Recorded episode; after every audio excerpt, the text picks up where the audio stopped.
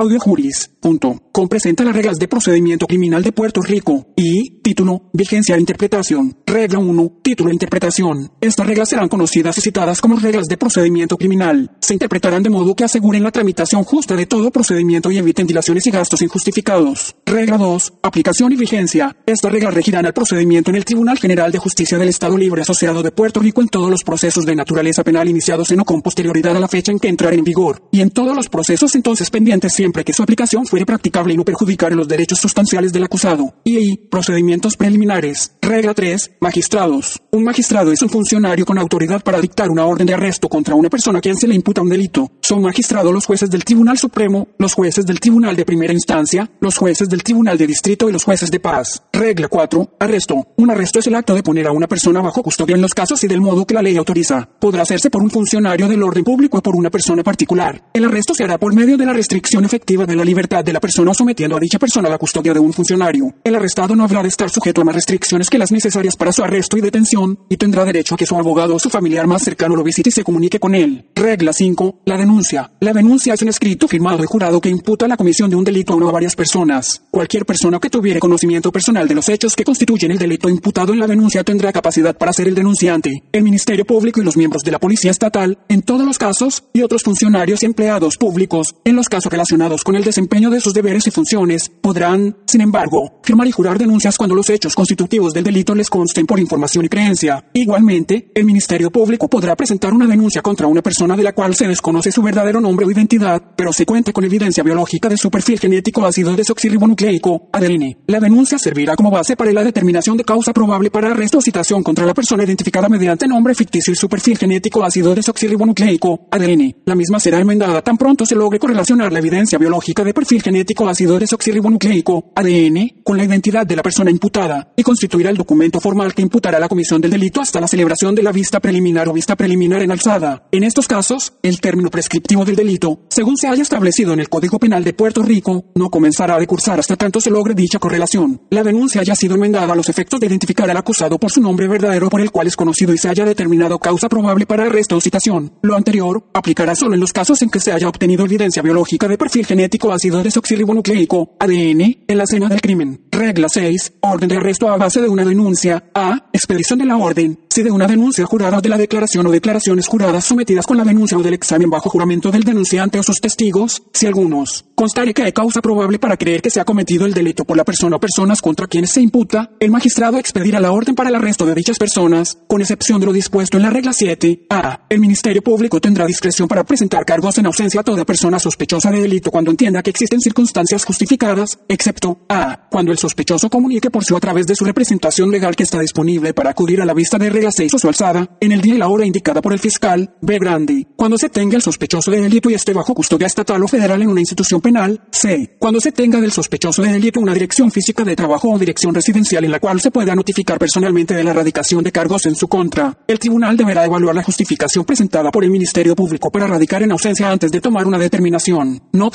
la determinación del Ministerio Público de que existen circunstancias justificadas para someter el caso en ausencia será merecedora de amplia deferencia por parte del magistrado. La determinación de causa probable podrá estar fundada total o parcialmente en una declaración por información o creencia con suficiente garantía circunstancial de confiabilidad. Cuando hubiere más de una persona afectada, el magistrado podrá expedir una orden de arresto para cada una de ellas. El magistrado hará constar en la denuncia los nombres de las personas examinadas por él para determinar causa probable. El magistrado podrá también determinar causa probable para creer que se ha cometido un delito sin necesidad de que se presente a ante una denuncia cuando haya examinado bajo juramento algún testigo o testigos que tuvieran conocimiento personal del hecho delictivo. En tales casos, el magistrado, además de la expedición de la orden de arresto o citación, deberá levantar un acta concisa y breve en la que exponga los hechos del delito por el cual determina causa probable, la fecha, hora y sitio donde se cometieron, el delito imputado y el nombre y dirección del testigo o testigos examinados por el bajo juramento para determinar causa probable. En esta determinación de causa probable, el imputado tendrá derecho a estar asistido de abogado, a contrainterrogar a los testigos en su contra y a ofrecer prueba en su favor. Cualquier magistrado podrá expedir una orden de arresto contra una persona a quien se le imputa la comisión de un delito, aun cuando la sala donde actúe el magistrado no tenga competencia para la celebración del juicio contra el imputado.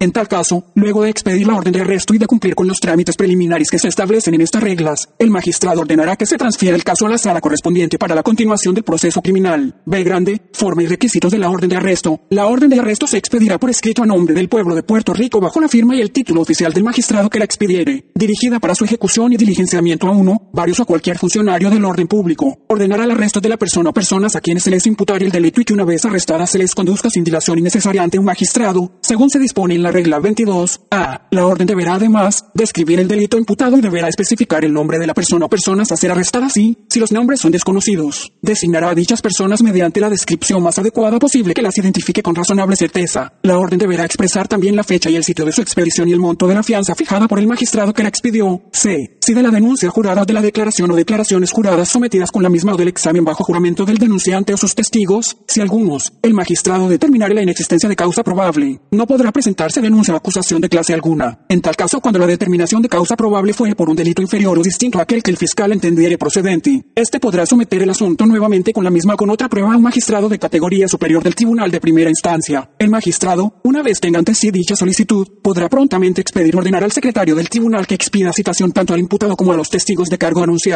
las cuales serán diligenciadas por los alguaciles del tribunal o sus delegados. Regla 6.1. fianza hasta que Sureste dicte sentencia. Cuando Sureste exigirá, las personas arrestadas por delito no serán restringidas innecesariamente de su libertad antes de mediar fallo condenatorio. A. En casos menos graves, en todo caso menos grave en que no hubiere derecho a juicio por jurado, ni sean delitos de carácter violento, no será necesaria la prestación de fianza, imposición de condiciones o una determinación de fianza diferida para permanecer en libertad provisional hasta que se dicte sentencia. Se considerarán de carácter violento cualesquiera delitos cuya comisión envuelva el uso, intento de uso, o amenaza de uso de fuerza física con la persona o contra la propia en el caso de los delitos menos graves exceptuados, el magistrado deberá imponer fianza solo si el fiscal así lo solicita, tomando en consideración los criterios que establece la regla 218, B grande. En todo caso en que moto propio, o a solicitud del Ministerio Fiscal, el magistrado determine que existen circunstancias de orden o interés público podrá imponer condiciones de conformidad con la regla 218, C. El fiscal solicitará la prestación de una fianza o la imposición de condiciones de conformidad con la regla 218 en todo caso en que la persona arrestada haya sido convicta anteriormente por cualquier delito grave, o en 3, 3 delitos menos graves, o cuando se trate de uno domiciliado en Puerto Rico, B grande, en casos graves o menos graves en que hubiere derecho a juicio por curado en todo caso grave o menos grave en que hubiere derecho a juicio por curado el magistrado exigirá la prestación de fianza al imputado para permanecer en libertad, provisional hasta que se dicte sentencia. En casos apropiados, el magistrado podrá permitirle al imputado permanecer en libertad provisional bajo su propio reconocimiento, bajo custodia de tercero, bajo fianza diferida o bajo cualesquiera condiciones que estime pertinentes imponer. El tribunal podrá imponer, no a tu propia solicitud del Ministerio Fiscal, condiciones de conformidad con la regla 218c en los casos de personas a quienes se le imputen alguno de los siguientes delitos graves, según tipificados en el Código Penal de Puerto Rico y otras leyes especiales. Además de fijar la fianza correspondiente, el tribunal tendrá, al fijar la fianza, que imponer la condición de que se sujete a supervisión electrónica al imputado y aquellas otras condiciones enumeradas en el inciso c de la regla 218, conforme al procedimiento establecido en dicha regla. Los delitos son asesinato, secuestro, secuestro agravado, secuestro de menores, robo agravado, incendio agravado, utilización de un menor para pornografía infantil, envenenamiento intencional de aguas de uso público, agresión sexual, maltrato intencional de menores, artículo 401 de la Ley de Sustancias Controladas, específicamente cuando la transacción envuelva medio kilo, una con 10 libras, o más de cocaína o heroína, un kilo, dos con 20 libras, o más de marihuana, entre otras omitidas. En todos los casos en que se impute la comisión de los delitos enumerados anteriormente, el tribunal contará con el informe de evaluación y recomendación de la Oficina de Servicios con antelación al juicio, salvo que no autorizará la fianza diferida. En caso de que se determine causa probable para arresto en ausencia del imputado, la fianza que fije el magistrado solo podrá ser modificada mediante moción bajo la regla 218 C en cualquier momento en que las circunstancias lo justifiquen. El magistrado o el tribunal podrá exigir la prestación de una fianza, revocar o modificar una determinación de libertad bajo propio reconocimiento o bajo custodia de tercero, revocar o modificar una concesión de libertad bajo fianza diferida, o imponer condiciones, así como revocar o modificar condiciones previamente impuestas, de conformidad con la regla 218 C antes del fallo condenatorio cualquier persona que se encontrara en libertad haya uno prestado fianza de si la persona quien se ha dejado en libertad sin la prestación de fianza no compareciere, y se le detuviere fuera de Puerto Rico, se considerará que ha renunciado a impugnar su extradición, e. No se admitirá fianza ni se hará una determinación de libertad bajo propio reconocimiento, libertad bajo custodia de tercero ni de fianza diferida con relación a imputados que se encuentran fuera de la jurisdicción de Puerto Rico. Tampoco se impondrán condiciones ni se admitirá fianza ni se hará determinación de libertad bajo propio reconocimiento, libertad bajo custodia de tercero ni de fianza diferida con relación a un imputado que no haya sido arrestado o comparecido ante un magistrado para ser informado del delito o los delitos por los cuales ha sido denunciado o acusado de acuerdo a los procedimientos establecidos en la regla 22 F. En todo caso, el magistrado requerirá la evaluación, informe y recomendaciones de la Oficina de Servicios con antelación al juicio sobre todo imputado antes de hacer una determinación sobre fianza va a ser una determinación de fianza diferida. Libertad bajo propio reconocimiento, libertad bajo custodia de tercero. Regla 7. Citación por un magistrado o funcionario del orden público. A. Citación. Se podrá expedir una citación en lugar de una orden de arresto si el magistrado ante quien se presentara la denuncia o que haya examinado a algún testigo que tenga conocimiento personal de los hechos tuviera motivos fundados para creer que la persona va a comparecer al ser citada o si la persona fue una corporación. Se podrá expedir más de una citación basada en un solo delito imputado. En aquellos casos en que un funcionario del orden público pudiera arrestar sin orden de un magistrado, dicho agente, si se tratara de un delito menos grave, misdemeanor, podrá citar por escrito y bajo su firma a la persona para que comparezca ante un magistrado en vez de arrestarla. La citación informará la persona que si no compareciera se expedirá una orden de arresto en su contra. Cualquier magistrado podrá expedir una citación contra una persona a quien se le imputa la comisión de un delito aun cuando la sala donde actúe el magistrado no tenga competencia para la celebración del juicio contra el imputado. En tal caso, luego de expedirse la correspondiente citación y de cumplirse con los trámites preliminares que se establecen en estas reglas, el magistrado ordenará que el caso se transfiera a la sala correspondiente para la continuación del proceso criminal. B grande, procedimiento si la persona no compareciere después de citada, si la persona que ha sido debidamente citada no compareciere, o si hay causa razonable para creer que no comparecerá, se expedirá una orden de arresto contra ella. Si la persona fue una corporación y no compareciera después de haber sido debidamente citada, se hará constar ese hecho en el expediente y se continuará el procedimiento como si la corporación hubiese comparecido. C. Forma y requisitos de la citación, excepto lo dispuesto en el inciso A de esta regla. La citación se expedirá por escrito a nombre del pueblo de Puerto Rico y será firmada por un magistrado. Requerirá que la persona mencionada en ella comparezca ante el magistrado ante quien se hubiere presentado la denuncia, con expresión del día, la hora y el sitio, e informará a la persona que si no compareciera se expedirá pedirá una orden de arresto en su contra. Si la persona fue una corporación, se le advertirá que de no comparecer los procedimientos continuarán de acuerdo con lo dispuesto en el inciso B grande de esta regla. Regla 8. Orden de arresto, o citación, diligenciamiento. A. Personas autorizadas. La orden de arresto o citación será diligenciada por el alguacil de cualquier sección o sala del Tribunal General de Justicia o por cualquier agente del orden público o cualquier otro funcionario autorizado por la ley. B. Grande. Límites territoriales. La orden o citación podrá ser diligenciada en cualquier sitio bajo la jurisdicción del Estado Libre Asociado de Puerto Rico o fuera del Estado Libre Asociado de Puerto Rico, cuando los tratados o convenios ratificados por los Estados Unidos de América así lo permitan. C. Manera de hacerlo. La orden de arresto será diligenciada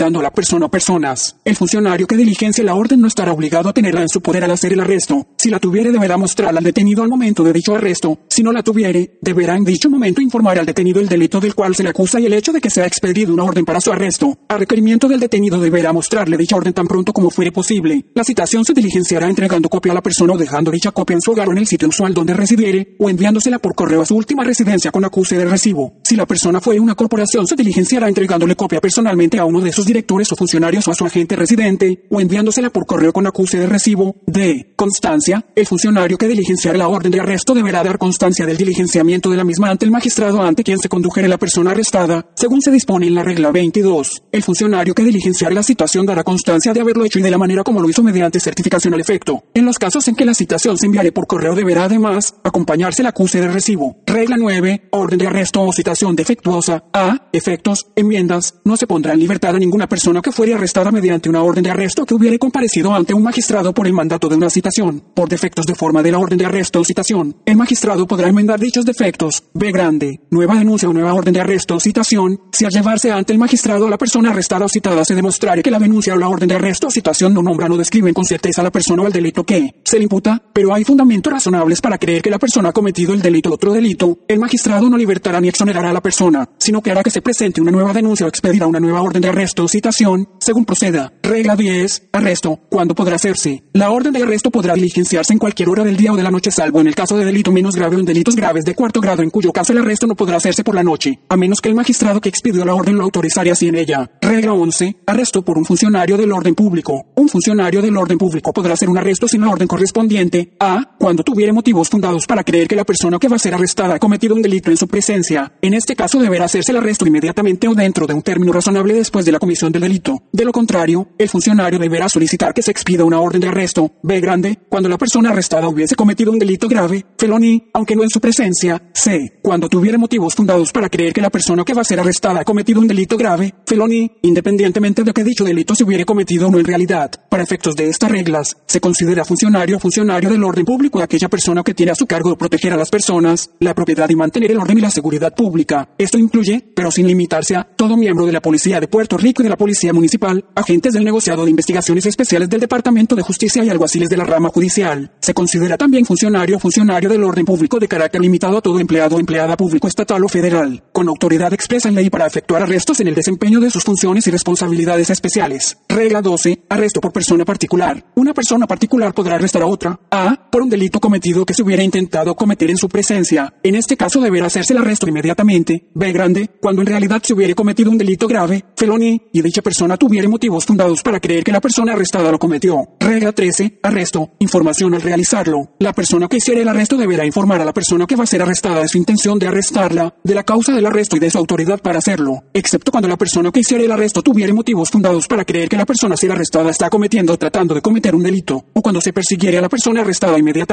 después de haberlo cometido luego de una fuga, o cuando la persona ofreciera resistencia antes de que el funcionario pudiera informarle, o cuando surgiera el peligro de que no pudiera hacerse el arresto si se ofreciera la información. Regla 14. Arresto. Orden verbal. Un magistrado podrá verbalmente ordenar a un funcionario del orden público o a un particular que arreste a cualquier persona que estuviera cometiendo o intentare cometer un delito en la presencia de dicho magistrado. Regla 15. Arresto. Requerimiento de ayuda. Cualquier persona que estuviera haciendo un arresto podrá verbalmente requerir el auxilio de tantas personas como estimare necesarias para ayudarle a llevarlo a cabo. Regla 16. Arresto. Medios lícitos para efectuarlo. Cuando el arresto se hiciere por un funcionario con autorización de una orden de arresto o sin orden de arresto por un delito grave, felonía cometido en su presencia, si después de que se informara a la persona que ha de ser arrestada de la intención de verificar el arresto, dicha persona huye o resistiere violentamente, el funcionario podrá usar todos los medios necesarios para efectuar el arresto. Para realizar un arresto en cualesquiera otras circunstancias, cualquier funcionario o persona particular podrá emplear todos los medios necesarios, excepto que no podrá infligir grave daño corporal. Regla 17. Arresto. Derecho a forzar entrada. Cuando una persona particular realizare un arresto por un delito grave, felony, y cuando en cualquier caso lo realizare un funcionario del orden público, podrá forzarse cualquier puerta o ventana del edificio que estuviere la persona que ha de ser arrestada, o de aquel en que ellos tengan fundamentos razonables para creer que estuviera dicha persona, después de haber exigido la entrada y explicado el propósito para el cual se deseare dicha entrada. Regla 18. Arresto. Salida a la fuerza al ser detenido. Cualquier persona que hubiera entrado legalmente en un edificio con el propósito de realizar un arresto podrá forzar cualquier puerta o ventana si ha sido detenida dentro y si dicha acción fuera necesaria para obtener su libertad. Y un funcionario del orden público podrá hacer lo mismo para libertar a una persona que hubiera entrado legalmente a un edificio con el fin de efectuar un arresto y estuviera detenida dentro. Regla 19. Arresto, desarme del arrestado, disposición de las armas. Cualquier persona que realizare un arresto podrá quitar al individuo arrestado todas las armas que llevará encima y deberá entregarlas al magistrado ante quien se condujere al arrestado. En el caso de que el arresto se realizare por una persona particular y está entregar a la persona arrestada a un funcionario del orden público según lo dispuesto en la regla 22, a. Dicha persona particular deberá entregar al funcionario las armas que ocupare y este a su vez deberá entregarlas al magistrado ante quien condujere a la persona arrestada. Regla 20. Arresto, transmisión de la orden por medio de un endoso escrito de su puño y letra en una orden de arresto. Cualquier magistrado podrá autorizar la transmisión de dicha orden por teléfono, teletipo, radioteléfono, fax o cualquier otro medio electrónico de comunicación. Y desde ese momento tendrá que enviarse copia de la orden de arresto a todo funcionario del orden público a quien se le haya transmitido la orden. Dichas copias tendrán completa validez y los funcionarios que la reciban habrán de proceder con ellas del mismo modo que si tuviesen una orden de arresto original. El magistrado que expidiere copias de una orden de arresto con el objeto de transmitirlas deberá certificar su exactitud con el original y enviará a la oficina desde la cual dicha copias harán de ser transmitidas. Una copia de la orden de arresto y del endoso puesto en ella siendo constar en el original lo actuado por él. Regla 21. Arresto después de fuga. Si un individuo arrestado bajo custodia se fugario fue rescatado, la persona encargada de su custodia deberá perseguirlo diligentemente y prenderlo de nuevo a cualquier hora y en cualquier lugar, y para ello podrá utilizar los mismos medios autorizados para realizar un arresto. Regla 22. Procedimiento ante el magistrado. A. Comparecencia ante el magistrado. Un funcionario del orden público que hiciera un arresto autorizado por una orden de arresto deberá llevar a la persona arrestada sin demora en necesaria ante el magistrado disponible más cercano. Cualquier persona que hiciera un arresto sin orden de arresto deberá llevar a la persona arrestada sin demora innecesaria ante el magistrado disponible más cercano. Y si la persona que hiciera el arresto sin orden de arresto fue una persona particular, podrá entregar a la persona arrestada a cualquier funcionario del orden público, quien a su vez deberá llevar a la persona arrestada sin demora innecesaria ante un magistrado, según se dispone en esta regla. Cuando se arrestaría a una persona sin que se hubiera expedido orden de arresto y se le llevaría ante un magistrado, se seguirá el procedimiento que dispone la regla 6 y 7, según corresponda, B grande, D Deberes del magistrado. Advertencias. El magistrado informará a la persona arrestada o que hubiere comparecido mediante citación del contenido de la denuncia o acusación presentada contra ella, de su derecho a comunicarse con su familiar más cercano con un abogado y a obtener sus servicios, y de su derecho a que se le celebre una vista preliminar si el delito que se le imputa es grave. le informará, además, a la persona que no viene obligada a hacer declaración alguna y que cualquier declaración que hiciere podrá usarse en su contra. El magistrado impondrá condiciones, admitirá fianza, con o sin condiciones, según se disponen estas reglas, o hará las determinaciones correspondientes en los casos de imputados de delito que se hayan sometido voluntariamente a la supervisión de la Oficina de Servicios con antelación al juicio para evaluación. Informe y recomendaciones de la oficina en los casos de aquellos imputados de delito que se hayan sometido voluntariamente a la supervisión de dicha oficina. De no obligarse la persona arrestada a cumplir con las condiciones impuestas, uno prestar la fianza, ordenará su encarcelación. En caso de un imputado que se encuentre en libertad bajo fianza diferida, libertad bajo propio reconocimiento, libertad bajo custodia de tercero, libertad condicional e incumpla las condiciones impuestas, el magistrado revocará la determinación de fianza diferida y ordenará la prestación de la fianza, sin condiciones, y de no prestar la misma al imputado, ordenará su encarcelación. C. Constancias en la orden de arresto o citación. Remisión. En la orden de arresto o citación el magistrado hará constar la comparecencia de la persona y las advertencias que se le hicieron, y en los casos de delito grave, felony, de ser ello así, la circunstancia de que dicha persona no puede obtener los servicios de un abogado para asistirle en el juicio en la vista preliminar. En tal caso, será deber del magistrado que determine causa para arresto por un delito grave citar al imputado de delito que no tenga representación legal a una conferencia con antelación a la vista preliminar dentro de las dos semanas de efectuado el arresto a dicha conferencia, si el imputado está confinado, este deberá ser transportado al tribunal por la Administración de Corrección a los fines de gestionarle representación legal. La Administración de Tribunales proveerá facilidades para que funcionarios de programas de asistencia legal lo entrevisten y certifiquen su indigencia antes de asumir su defensa. Si no puede ser representado por uno de estos programas y el tribunal acredita que dicho confinado no tiene los recursos para contratar abogado, procederá a designarle uno de oficio. El magistrado remitirá la denuncia, el acta en aquellos casos en que se hubiera levantado la misma y la orden de arresto o citación a la sección y sala correspondiente del Tribunal de Primera Instancia para que se dé cumplimiento a los trámites posteriores que ordenan estas reglas. Regla 23. Vista preliminar. A. Cuando se celebrará, se celebrará una vista preliminar en aquel caso en que se imputará a una persona un delito grave, felony. En estos casos deberá citársele para esa vista por lo menos 5, 5 días antes de su celebración. En los casos en que se hiciere constar, de acuerdo con la regla 22, C, que la persona no puede obtener asistencia legal, el magistrado correspondiente le nombrará abogado y el nombre de este se incluirá en la citación para la vista preliminar. El magistrado comunicará dicha vista a la abogado. B grande, renuncia. Luego de haber sido citada, la persona podrá renunciar a la vista preliminar mediante escrito al efecto firmado por ella y sometido al magistrado antes de comenzar la vista o personalmente en cualquier momento durante la vista. Si la persona renunciaría a la vista o no comparecería a ella luego de haber sido citada debidamente, el magistrado la detendrá para que responda por la comisión de un delito ante la sala correspondiente del tribunal de primera instancia. C. Procedimiento durante la vista. La vista iniciará con la presentación de la prueba del Ministerio Público. Este pondrá a disposición de la persona imputada las declaraciones juradas de aquellos testigos que hayan declarado declarado en la vista, la persona podrá contrainterrogar a estos testigos y ofrecer prueba a su favor. Al hacer la determinación de causa probable, el tribunal tomará en cuenta la admisibilidad en el juicio de la evidencia presentada por el Ministerio Público sobre los elementos del delito y la conexión de la persona imputada con el delito. En ningún caso será obligatoria la presentación de informes periciales forenses. Si, a pesar de lo anterior, fueran a presentarse los referidos informes de peritos forenses, no será requerido el testimonio de los peritos forenses durante la vista, sin perjuicio de que el imputado pueda confrontarlos en el juicio, de determinarse causa probable para acusar. Si a juicio del magistrado la prueba demostrará que existe causa probable para creer que se ha cometido un delito y que la persona lo cometió. El magistrado detendrá inmediatamente a la persona para que responda por la comisión de un delito ante la sección y sala correspondiente del tribunal de primera instancia. De lo contrario, determinará no causa y ordenará que la persona sea puesta en libertad. El magistrado podrá mantener en libertad a la persona bajo la misma fianza, o determinación de fianza diferida, libertad bajo propio reconocimiento, libertad bajo custodia de tercero bajo las mismas condiciones que hubiera impuesto un magistrado al ser arrestada, o podrá alterar las mismas o imponer una fianza o tomar una determinación de fianza diferida libertad bajo propio reconocimiento, libertad bajo custodia de tercero, condiciones de acuerdo con la regla 218, C, si éstas no se le hubiesen impuesto, y si a juicio del magistrado ello fuera necesario, no obstante lo anterior, el magistrado no podrá alterar la fianza fijada o la determinación de fianza diferida, libertad bajo propio reconocimiento, libertad bajo custodia de tercero, condiciones impuestas por un magistrado de categoría superior, a menos que en la vista preliminar se determine causa probable por un delito inferior al que originalmente se le imputó a la persona. Después de que terminare el procedimiento ante él, el magistrado remitirá inmediatamente a la Secretaría de la sección y sala correspondiente del Tribunal de Primera Instancia todo el expediente relacionado con dicho procedimiento, incluyendo cualquier fianza prestada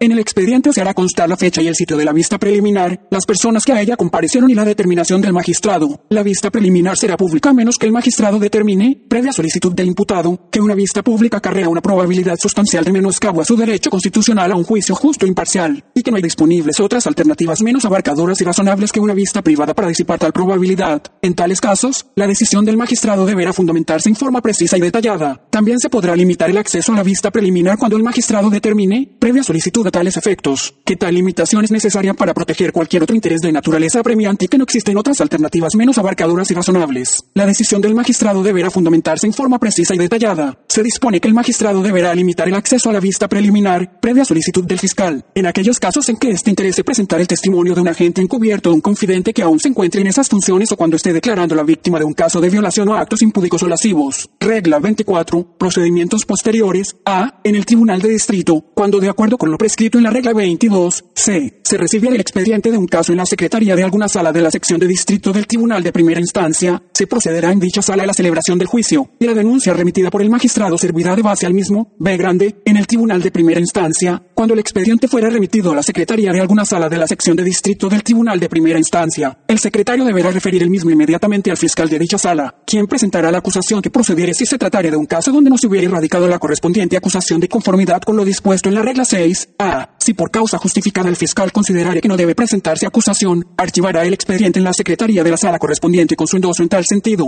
El secretario, previa aprobación del tribunal, lo guardará registrando dicha causa en el registro de causas archivadas que deberá llevar en su oficina y expedirá inmediatamente una orden para la excarcelación de la persona, si ésta se hallare bajo custodia, si se hallare en libertad bajo fianza, esta quedará sin efecto desde el momento del archivo de la causa y si la fianza fuera en depósito será devuelta una vez acreditado el archivo. Si a juicio del fiscal el proceso por el delito imputado deberá verse ante alguna sala de la sección de distrito del tribunal de primera instancia, el fiscal remitirá el expediente a dicha sala dentro de los 10, 10 días de habérsele sometido, para que ésta continúe el procedimiento según se dispone en el inciso A de esta regla, C, efectos de la determinación de no haber causa probada si luego de la vista preliminar, en los casos en que corresponda celebrar la misma, el magistrado hiciera una determinación de que no existe causa probable, el fiscal no podrá presentar acusación alguna. En tal caso, cuando la determinación fuera la de que existe causa por un delito inferior al imputado, el fiscal podrá someter el asunto de nuevo con la misma con otra prueba a un magistrado de categoría superior del tribunal de primera instancia, de efectos de la determinación de renuncia de jurisdicción en procedimientos para asuntos de menores, cuando el expediente fuera remitido a la Secretaría de la Sección de Distrito del Tribunal de Primera Instancia en virtud de una resolución del Tribunal Renuncia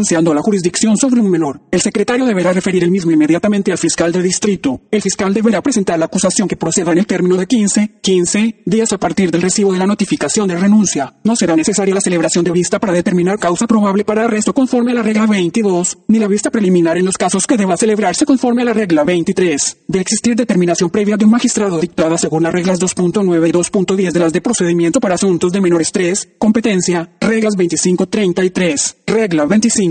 Distrito. Definición. Según se usan las reglas 25-33, distrito significará una de las unidades territoriales en que Puerto Rico está dividido para fines judiciales, incluirá las unidades correspondientes a las salas del Tribunal de Distrito y a las salas del anterior Tribunal Superior. Regla 26. Delitos enjuiciables en Puerto Rico. Será enjuiciable en Puerto Rico toda persona que cometa o intente cometer un delito en la extensión territorial sujeta a la jurisdicción del Estado Libre Asociado de Puerto Rico. Será también enjuiciable en Puerto Rico toda persona que cometa o intente cometer un delito fuera de la extensión territorial del Estado Libre Asociado de Puerto Rico, en las circunstancias establecidas en el artículo 3 del Código Penal del Estado Libre Asociado de Puerto Rico. Regla 27. Competencia. En general, en todo proceso criminal el juicio se celebrará en la sala correspondiente al distrito donde se cometió el delito, excepto lo que en contrario se provee en estas reglas. En los delitos cometidos fuera de la extensión territorial del Estado Libre Asociado de Puerto Rico, serán juzgados en el distrito de San Juan. Regla 28. Competencia. Coautores en distintos distritos. Cuando en un distrito una persona ayudare, indujere o procurare la comisión de un delito, delito en otro distrito, podrá ser juzgada por dicho delito en cualquiera de los dos distritos. Regla 29. Competencia. Actos realizados en más de un distrito. Cuando para la comisión de un delito se requiriese la realización de varios actos, el juicio podrá celebrarse en cualquier distrito donde se realizaría cualquiera de dichos actos. Regla 30. Competencia. Delitos en un distrito cometidos desde otro. Cuando desde un distrito una persona cometiera un delito en otro distrito, el juicio podrá celebrarse en cualquiera de los dos distritos. Regla 31. Competencia. Delitos cometidos en tránsito. Cuando se cometiera un delito en cualquier vehículo público privado mientras se encontrara en el curso de un viaje y no pudiera determinarse el sitio donde se cometió. El juicio podrá celebrarse en cualquier distrito a través del cual dicho vehículo pasara en dicho viaje. Regla 32. Competencia. Delitos en o contra naves aéreas. Cualquier persona que cometiera un delito en o contra cualquier nave aérea mientras está volando sobre el territorio de Puerto Rico podrá ser juzgada en los tribunales estatales y en cualquier distrito. Regla 33. Competencia. Propiedad llevada de un distrito a otro. Cuando una persona adquiriere bienes mediante la comisión de un delito en un distrito y transportare dichos bienes a otro distrito, podrá ser juzgada en cualquiera de los dos distritos. Y B chica, la acusación y la denuncia. Reglas 3450. Regla 34. Definiciones. A. La acusación. La acusación es una alegación escrita hecha por un fiscal al tribunal de primera instancia en la cual se imputa a una persona la comisión de un delito. La primera alegación de parte del pueblo en un proceso iniciado en el tribunal de primera instancia será la acusación. Se firmará y jurará por el fiscal y se radicará en la secretaría del tribunal de primera instancia correspondiente. En todo caso, el juramento será suficiente si expresare que la acusación se basa en causa probable determinada de acuerdo con lo dispuesto en esta regla de acuerdo con lo dispuesto en la regla 2.10 de las de procedimiento para asuntos de menores 34 LPRAPIA R2.10, en los casos de renuncia de jurisdicción del tribunal sobre un menor, B grande, la denuncia, la primera alegación en un proceso iniciado en el tribunal de distrito será la denuncia, según esta se define en la regla 5 y del modo dispuesto en la regla 24, A, regla 35, contenido de la acusación y de la denuncia. La acusación y la denuncia deberán contener A, el título del proceso designando la sección y la sala del tribunal de primera instancia en las cuales se iniciará el mismo. Si se Trataré de una denuncia, el juez deberá ordenar la enmienda correspondiente en el título de la misma designando su sala en sustitución del magistrado ante quien se presentó la denuncia, B grande, la identificación del acusado por su verdadero nombre o por aquel nombre por el cual se le conociere. Si se desconociere su nombre, se alegará ese hecho y se le designará por un nombre ficticio. En el caso de desconocerse el nombre de la persona sospechosa de la comisión de un delito, ya sea porque ésta no quiere ofrecerlo o no haya forma de comprobarlo,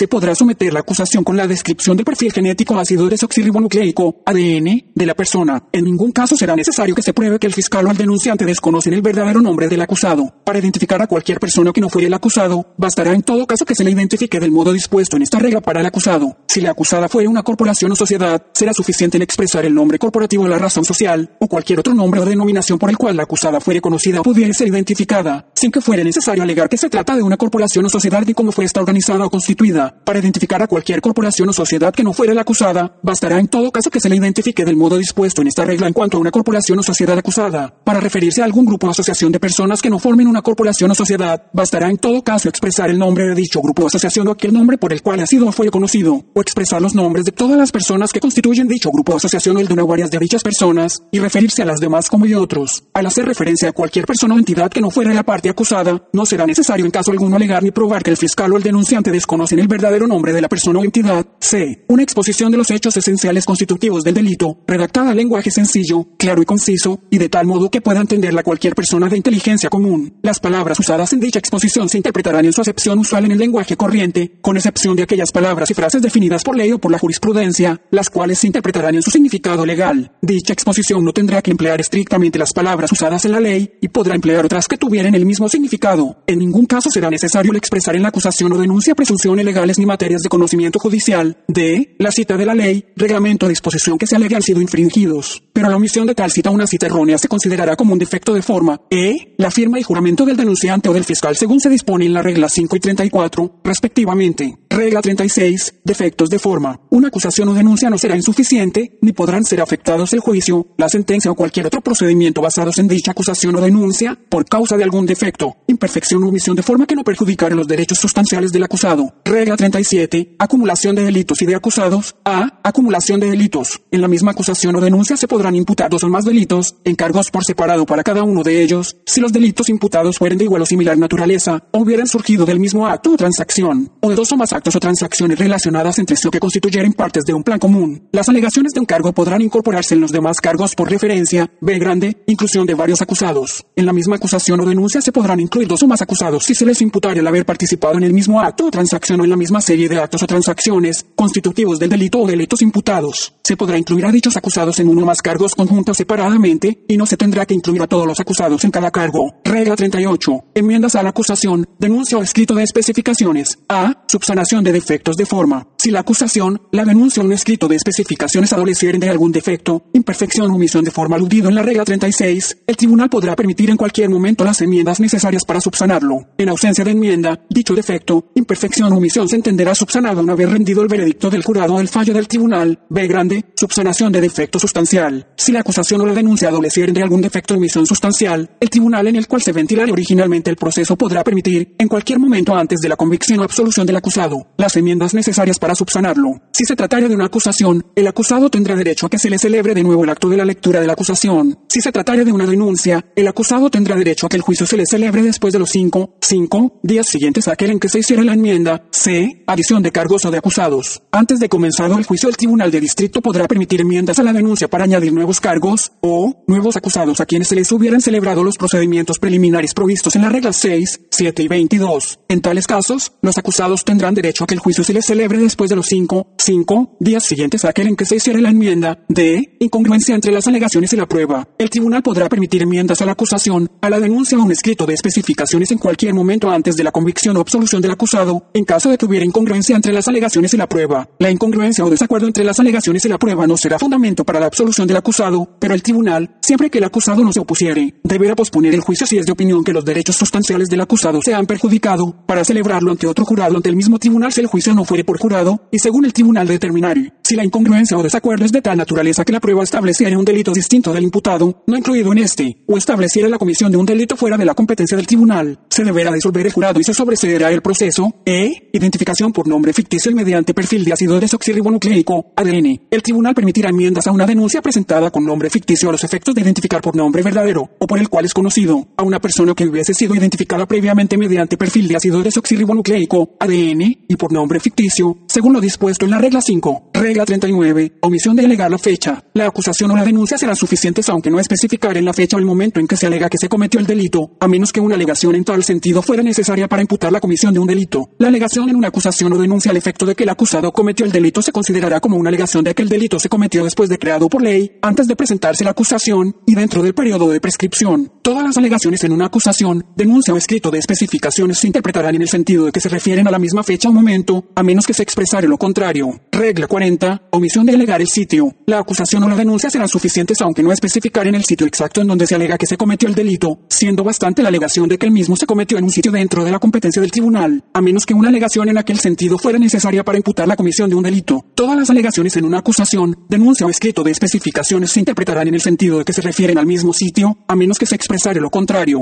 Regla 41. Alegación de sentencia o procedimiento. Al referirse a una acusación o denuncia a una sentencia o a un procedimiento ante cualquier tribunal o funcionario, civil o militar, no será necesario alegar los hechos que confieran jurisdicción a dicho tribunal o funcionario, sino que bastará con alegar en términos generales que la sentencia se dictó o que el procedimiento se llevó a cabo, de modo que se identifiquen los mismos. Regla 42. Alegación errónea en cuanto a la persona perjudicada. Cuando un delito ocasionare la realización de un daño particular o la tentativa para realizarlo, y en sus demás particulares se describiere con claridad, se considerará como defecto de forma una alegación errónea con respecto a la persona perjudicada o que se intentó perjudicar. Regla 43. Alegaciones en cuanto a coautores o cooperadores. Al acusarse a personas como coautores o cooperadores en la comisión de un delito por haber ayudado, forzado, inducido, provocado, instigado y cooperado a su comisión, no será necesario hacer en cuanto a ella más alegaciones que las requeridas con contra el principal o autor personal de los hechos. Regla 44. Procesos contra coautores. Un coautor podrá ser acusado, juzgado y castigado aunque el autor no fuera acusado ni juzgado, o aunque hubiera sido juzgado y absuelto. Regla 45. Omisión de alegar valor o precio. La acusación o la denuncia serán suficientes aunque no especificar en el valor o precio de la propiedad afectada a menos que una alegación en tal sentido fuera necesaria para imputar la comisión de un delito. Bastará con alegar que el valor o precio de la propiedad igual o excede el valor o precio determinativo del delito. No habrá que alegar los hechos que determinan dicho valor o precio. Regla 46. Alegación sobre intención de defraudar. Una alegación sobre intención de defraudar o de causar daño será suficiente sin que se alegue la intención de defraudar o de causar daño a determinada persona en particular, a menos que una alegación en ese sentido fuera necesaria para imputar la comisión de un delito. Regla 47. Alegación con relación a documentos. Cuando en una acusación o denuncia fuera necesario hacer una alegación con relación a un documento, bastará con referirse a dicho documento por cualquier nombre mediante el cual usualmente fuere conocido o identificado, y no tendrá que incluirse una copia de todo de parte del mismo. Regla 48. Alegación de convicción anterior. Una acusación o denuncia no deberá contener alegación alguna de convicciones anteriores del acusado, a menos que una alegación en tal sentido fuera necesaria para imputar la comisión de un delito, o para alegar la condición de reincidente, de subsiguiente o de delincuencia habitual en relación con el acusado. Regla 49. Omisión de negar excepciones. Una acusación o denuncia no será insuficiente por razón de que no se nieguen en ella las excepciones o excusas establecidas por ley, a menos que la excepción o excusa hubiera sido incorporada formando parte inseparable de la definición del delito, de tal manera que si se omitiera negar dicha excepción o excusa, la acusación o denuncia no cumpliría con los requisitos de la regla 35. Regla 50. Alegaciones en la alternativa. Una acusación o denuncia por un delito que se podría cometer mediante la realización de uno o más actos, o por uno o más medios, o con uno o más intenciones, o con uno o más resultados. No será insuficiente por razón de que se aleguen en la alternativa dos o más de dichos actos, medios, intenciones o resultados de chica, arresto del acusado después de la acusación, regla 51. Regla 51. Orden de arresto después de presentada la acusación. Si los hechos alegados en la acusación constituyeran delito y no se hubiera arrestado al acusado por dicho delito con anterioridad a la presentación de la misma, el tribunal deberá expedir la orden correspondiente para su arresto. El funcionario que diligenciar la orden de arresto deberá llevar a la persona arrestada sin demora innecesaria ante el tribunal que expidió la orden ante cualquier magistrado disponible, a los efectos de que se le fije fianza al acusado. El término para diligenciar una orden de arresto será igual al término prescriptivo del delito imputado, computado a partir de la expedición de la orden de arresto. En el caso de delitos que tengan un término prescriptivo mayor de 5, 5 años o que carezcan del mismo, el término para diligenciar una orden de arresto será de 5, 5 años computado a partir de la expedición de la orden de arresto. En circunstancias excepcionales,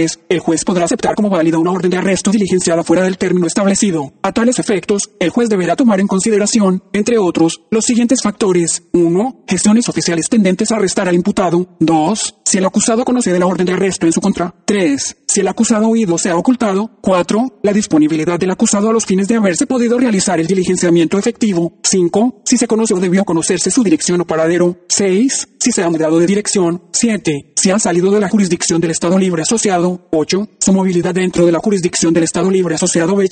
Acto de lectura de la acusación, Regla 5260. Regla 52. Cuando sureste le da la acusación. En los casos en que se presentaría acusación, antes de someterse a juicio el acusado deberá llevársele al tribunal para el acto en sesión pública de la lectura de la misma, a no ser que en ese acto el acusado renunciaría a dicha lectura, y para que formule su alegación. Tampoco será necesaria la lectura de la acusación si con anterioridad se hubiera entregado personalmente al acusado una copia de la misma y estando representado por abogado, hubiera respondido cuando no hubiera contestado y ha transcurrido el término de 10, 10 días para hacer alegación, en cuyo caso se registrará una alegación de no culpable. Sujeto a lo dispuesto en la regla 243, el acusado deberá hallarse presente para la lectura de la acusación en los casos en que deba celebrarse dicho acto. Se le entregará una copia de la acusación con una lista de los testigos antes de que se le requiera que formule alegación alguna. Cuando en los casos en que por virtud de renuncia de jurisdicción sobre un menor se le procese como adulto, se le entregarán, a petición de éste, las declaraciones juradas de los testigos que haya utilizado en la vista el procurador para asuntos de menores para determinar causa probable conforme a la regla 2.10 de procedimiento para asuntos de menores. Regla 53. Necesidad del acto de lectura en casos de denuncias. En los casos en que se imputare mediante denuncia la comisión de un delito menos grave, mis de menor podrá prescindirse del acto de la lectura de la denuncia, pero ésta se leerá al acusado al comenzar el juicio. Al citarse al acusado para juicio deberá entregársele una copia de la denuncia. Regla 54. Lectura de la acusación en casos de coacusados. La lectura de una acusación formulada contra dos o más coacusados se podrá efectuar separada o conjuntamente, a discreción del tribunal. Regla 55. Comparecencia del acusado. El tribunal podrá ordenar al funcionario que tuviera al acusado bajo custodia que lo conduzca antes su presencia para oír la acusación. Si el acusado estuviera bajo fianza, se le notificará personalmente cuando deberá comparecer a oír la lectura de la acusación. Si el acusado no compareciere, el tribunal podrá confiscar la fianza de acuerdo con lo provisto en la regla 227 o expedir mandamiento de arresto o disponer ambas cosas. Dicho mandamiento de arresto se podrá diligenciar en cualquier sitio bajo la jurisdicción del Estado Libre Asociado de Puerto Rico. Regla 56. Sala en que Sureste efectuará la lectura. La lectura de la acusación se efectuará ante la sala del tribunal de primera instancia en que se presentare, a no ser que antes de la lectura la causa se hubiera trasladado a otra sala. De haber ocurrido este último, la lectura se efectuará en esa otra sala. Regla 57. Asistencia de abogado. Si el acusado compareciere sin abogado a responder de la acusación, el tribunal deberá informarle de su derecho a tener abogado defensor y designará a un abogado para que lo represente en el acto de la lectura de la acusación y en todos los trámites siguientes. A no ser que el acusado renunciaría a su derecho a asistencia de abogado, podría obtener uno de su propia selección. El tribunal concederá al abogado que nombre un periodo de tiempo razonable para prepararse para el juicio. Dicho abogado servirá sin costo alguno para el acusado. Regla 58. Advertencia sobre nombre del acusado y juicio en la ausencia. A. Al leerse la acusación se advertirá al acusado que es el nombre bajo el cual se procede contra él no es el suyo deberá declarar su verdadero nombre, o que de lo contrario se seguirá la causa bajo el nombre consignado en la acusación. Si el acusado no dijere que tiene otro nombre, el tribunal proseguirá de conformidad, pero si alegare ser otro su verdadero nombre, el tribunal ordenará que se anote en el acta de la lectura de la acusación y de ahí en adelante el proceso se sustanciará bajo dicho nombre, haciéndose referencia también al nombre bajo el cual se inició la acusación. B grande. En el acto de lectura de acusación el tribunal señalará la fecha para el juicio y apercibirá al acusado que de no comparecer, podrá celebrarse el juicio en su ausencia, incluyendo la selección del jurado y todas las otras etapas hasta el veredicto fallo y el pronunciamiento de la sentencia y que su incomparecencia voluntaria equivaldrá a una renuncia a estar presente en estas etapas del proceso. Regla 59. Plazo para alegar. Si el acusado lo solicitaría al hacérsele la acusación, se le deberá conceder un término razonable, no menor de un 1 día, ni mayor de 10, 10 días para contestar la acusación. Regla 60. Omisión de leer la acusación, irregularidad en el acto de la lectura, si en el acto de la lectura de la acusación se omitiere leer la acusación, o si ocurriere alguna otra irregularidad en este acto, no se afectará por ello la validez de cualquier trámite del proceso si el acusado, por conducta de su abogado por sí mismo, se hubiera renunciado a tener asistencia legal, contestar la acusación o se sometiere a juicio sin objetar dicha omisión o irregularidad. 7. Mociones antes del juicio y alegación. Regla 6175. Regla 61. Como sureste responderá a la acusación, oída la acusación, y a no ser que el tribunal le concediere término para contestar, el acusado responderá a ella inmediatamente mediante alegación o podrá presentar moción para desestimar o solicitar cualquier remedio apropiado.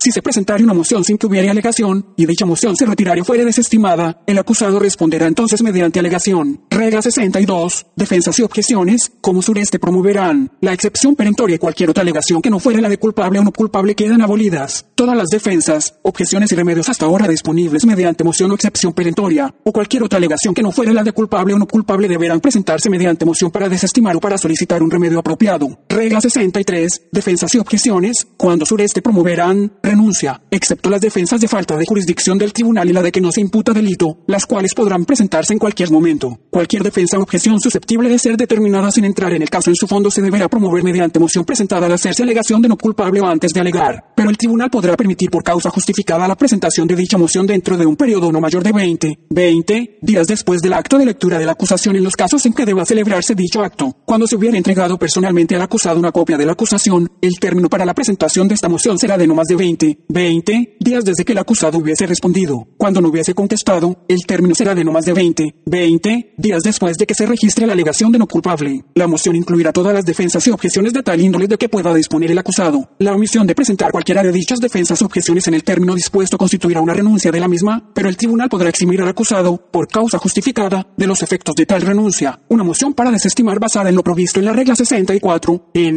3 o 4 deberá presentarse antes de ser llamado el caso para juicio. Regla 64. Fundamentos de la moción para desestimar. La moción para desestimar la acusación o denuncia o cualquier cargo de las mismas solo podrá basarse en uno más de los siguientes fundamentos. A. Que la acusación o denuncia no imputa un delito. B. Grande. Que el tribunal carece de jurisdicción para conocer del delito imputado. C. Que la acusación o la denuncia no han sido debidamente firmadas o juradas. D. Que el tribunal ha ordenado la presentación de un pliego de especificaciones y no se han suplido las especificaciones ordenadas. E. Que la acusación acusado ha sido convicto, o ha estado expuesto a hacerlo, o ha sido absuelto del delito que se le imputa, si la moción para desestimar se basar en este fundamento, la misma expresará el nombre bajo el cual el acusado fue convicto, expuesto a convicción o absuelto, y la fecha, tribunal y lugar de convicción, exposición o absolución, la moción para desestimar podrá presentarse por cualquier acusado que hubiere sido absuelto por los méritos del caso, no obstante haber existido cualquier defecto en la acusación o denuncia, f, que la causa, o alguna controversia esencial de la misma, es cosa juzgada. Si la moción para desestimar se basara en este fundamento, la misma expresará el nombre del tribunal, el título del caso y la fecha y lugar del fallo anterior, g, que el acusado ha sido indultado del delito que se le imputa, si la moción para desestimar se basara en este fundamento, la misma expresará el nombre bajo el cual se indultó al acusado, el nombre del gobernador que lo indultó y la fecha del indulto, H, que al acusado se le ha concedido por la inmunidad contra proceso por ese delito. Si la moción se basara en este fundamento, la misma expresará la ley y los hechos a base de los cuales se reclama la inmunidad, y que el fiscal carecía de autoridad para presentar la acusación, J, que uno más de los cargos de la acusación o la denuncia imputan más de un delito, K, que existe una indebida acumulación de delitos, L, que existe una indebida acumulación de acusados, M, el delito ha prescrito, n, que existen una o varias de las siguientes circunstancias, a no ser que se demuestre justa causa para la demora o menos que la demora para someter el caso a juicio se deba a la solicitud del acusado a su consentimiento, 1, que el acusado estuvo detenido en la cárcel por un total de 30, 30 días después de su arresto sin que se hubiera presentado acusación o denuncia contra él, o que ha estado detenido por un total de 15, 15 días sin que se hubiera presentado una acusación o denuncia contra él si se tratara de un caso en que un magistrado autorizó la erradicación de las mismas de conformidad con lo dispuesto en la regla 6, a, 2, que no se presentó acusación o denuncia contra el acusado dentro de los 60, 60 días de su arresto o citación si se encontraba bajo fianza o dentro de los 30, 30 días si se encontraba sumariado si se tratara de un caso en que un magistrado autorizó la erradicación de las mismas de conformidad con lo dispuesto en la regla 6, a 3, que el acusado estuvo detenido en la cárcel por un total de 60, 60 días con posterioridad a la presentación de la acusación o denuncia sin ser sometido a juicio, 4, que el acusado no fue sometido a juicio dentro de los 120, 120 días siguientes a la presentación de la acusación o denuncia, 5, que la persona estuvo detenida en la cárcel por un total de 30, 30 días después de su arresto sin que se le hubiera celebrado la vista preliminar en los casos en que deba celebrarse. 6 que no se celebró vista preliminar a la persona dentro de los 60, 60 días de su arresto en los casos en que deba celebrarse. 7. Que se celebró una vista de causa probable para arresto o citación luego de los 60 días de la determinación de no causa. 8. Que se celebró una vista preliminar en alzada luego de 60 días de la determinación de no causa en vista preliminar. Se dispone que el tribunal no podrá desestimar una acusación o denuncia, bajo este inciso, sin antes celebrar una vista evidenciaria. En la vista, las partes podrán presentar prueba y el tribunal considerará los siguientes aspectos. 1. Duración de la demora. 2. Razones para la demora. 3. Si la demora fue provocada por el acusado expresamente consentido por este. 4. Si el Ministerio Público demostró la existencia de justa causa para la demora. Y 5. Los perjuicios que la demora haya podido causar. Una vez celebrada la vista, el magistrado consignará por escrito los fundamentos de su determinación, de forma tal que las partes tengan la oportunidad efectiva y objetiva de evaluar, si así lo solicitan, la reconsideración o revisión de dicha determinación. Ñ. quien no se ha notificado al acusado la lista de los nombres y direcciones de los testigos que el pueblo se propone usar en el juicio. O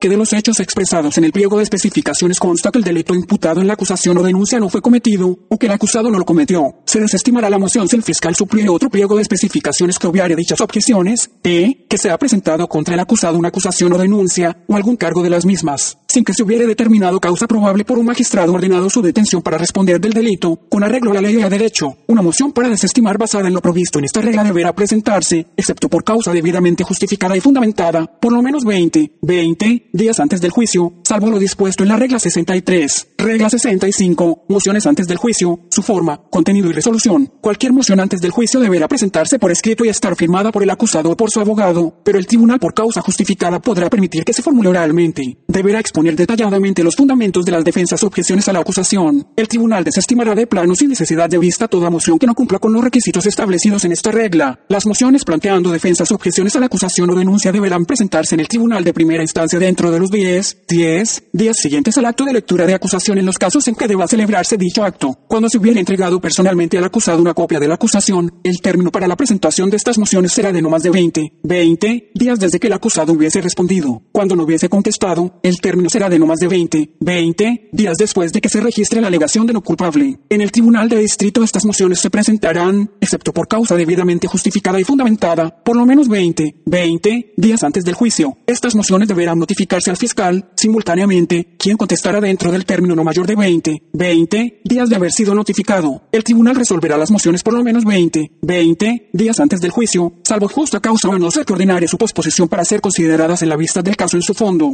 Todas las cuestiones de de derecho que surjan de dichas mociones deberán ser juzgadas por el tribunal. Regla 66. Mociones antes del juicio. procedimientos si el defecto alegado no impidiere trámites ulteriores. Si la moción se basara en defectos de la acusación, denuncia o pliego de especificaciones que pudieran subsanarse mediante enmienda, el tribunal ordenará se haga la enmienda y denegará la moción. Si el tribunal declarare con lugar una moción basada en defectos en la presentación o tramitación del proceso o en la acusación o denuncia, podrá también ordenar que se mantenga el acusado bajo custodia o que continúe bajo fianza por un término específico, sujeto a la presentación de una nueva acusación o denuncia. Nada de lo aquí expresado afectará las disposiciones sobre los términos de prescripción. Regla 67. Orden desestimando el proceso cuando impida uno nuevo. Una resolución declarando con lugar una moción para desestimar no será impedimento para la iniciación de otro proceso por el mismo delito a menos que el defecto en objeción fuera insubsanable, o menos que tratándose de un delito menos grave, mis de menor, dicha moción fuera declarada con lugar por alguno de los fundamentos relacionados en la regla 64. N. Regla 68. Alegaciones. El acusado hará alegación de culpable o no culpable. La alegación se formulará verbalmente en sesión pública por el acusado o su abogado. Se anotará en las minutas del tribunal, pero la omisión de anotarla no afectará su validez en la tramitación del proceso. Cuando la acusación imputare un delito en algún grado de reincidencia, el acusado podrá al momento de hacer alegación o en cualquier ocasión posterior siempre que fuere antes de leerse la acusación al jurado, admitir la convicción o convicciones anteriores y, en tal caso, no se hará saber al jurado en forma alguna la existencia de dicha convicción o convicciones. Regla 69. Alegaciones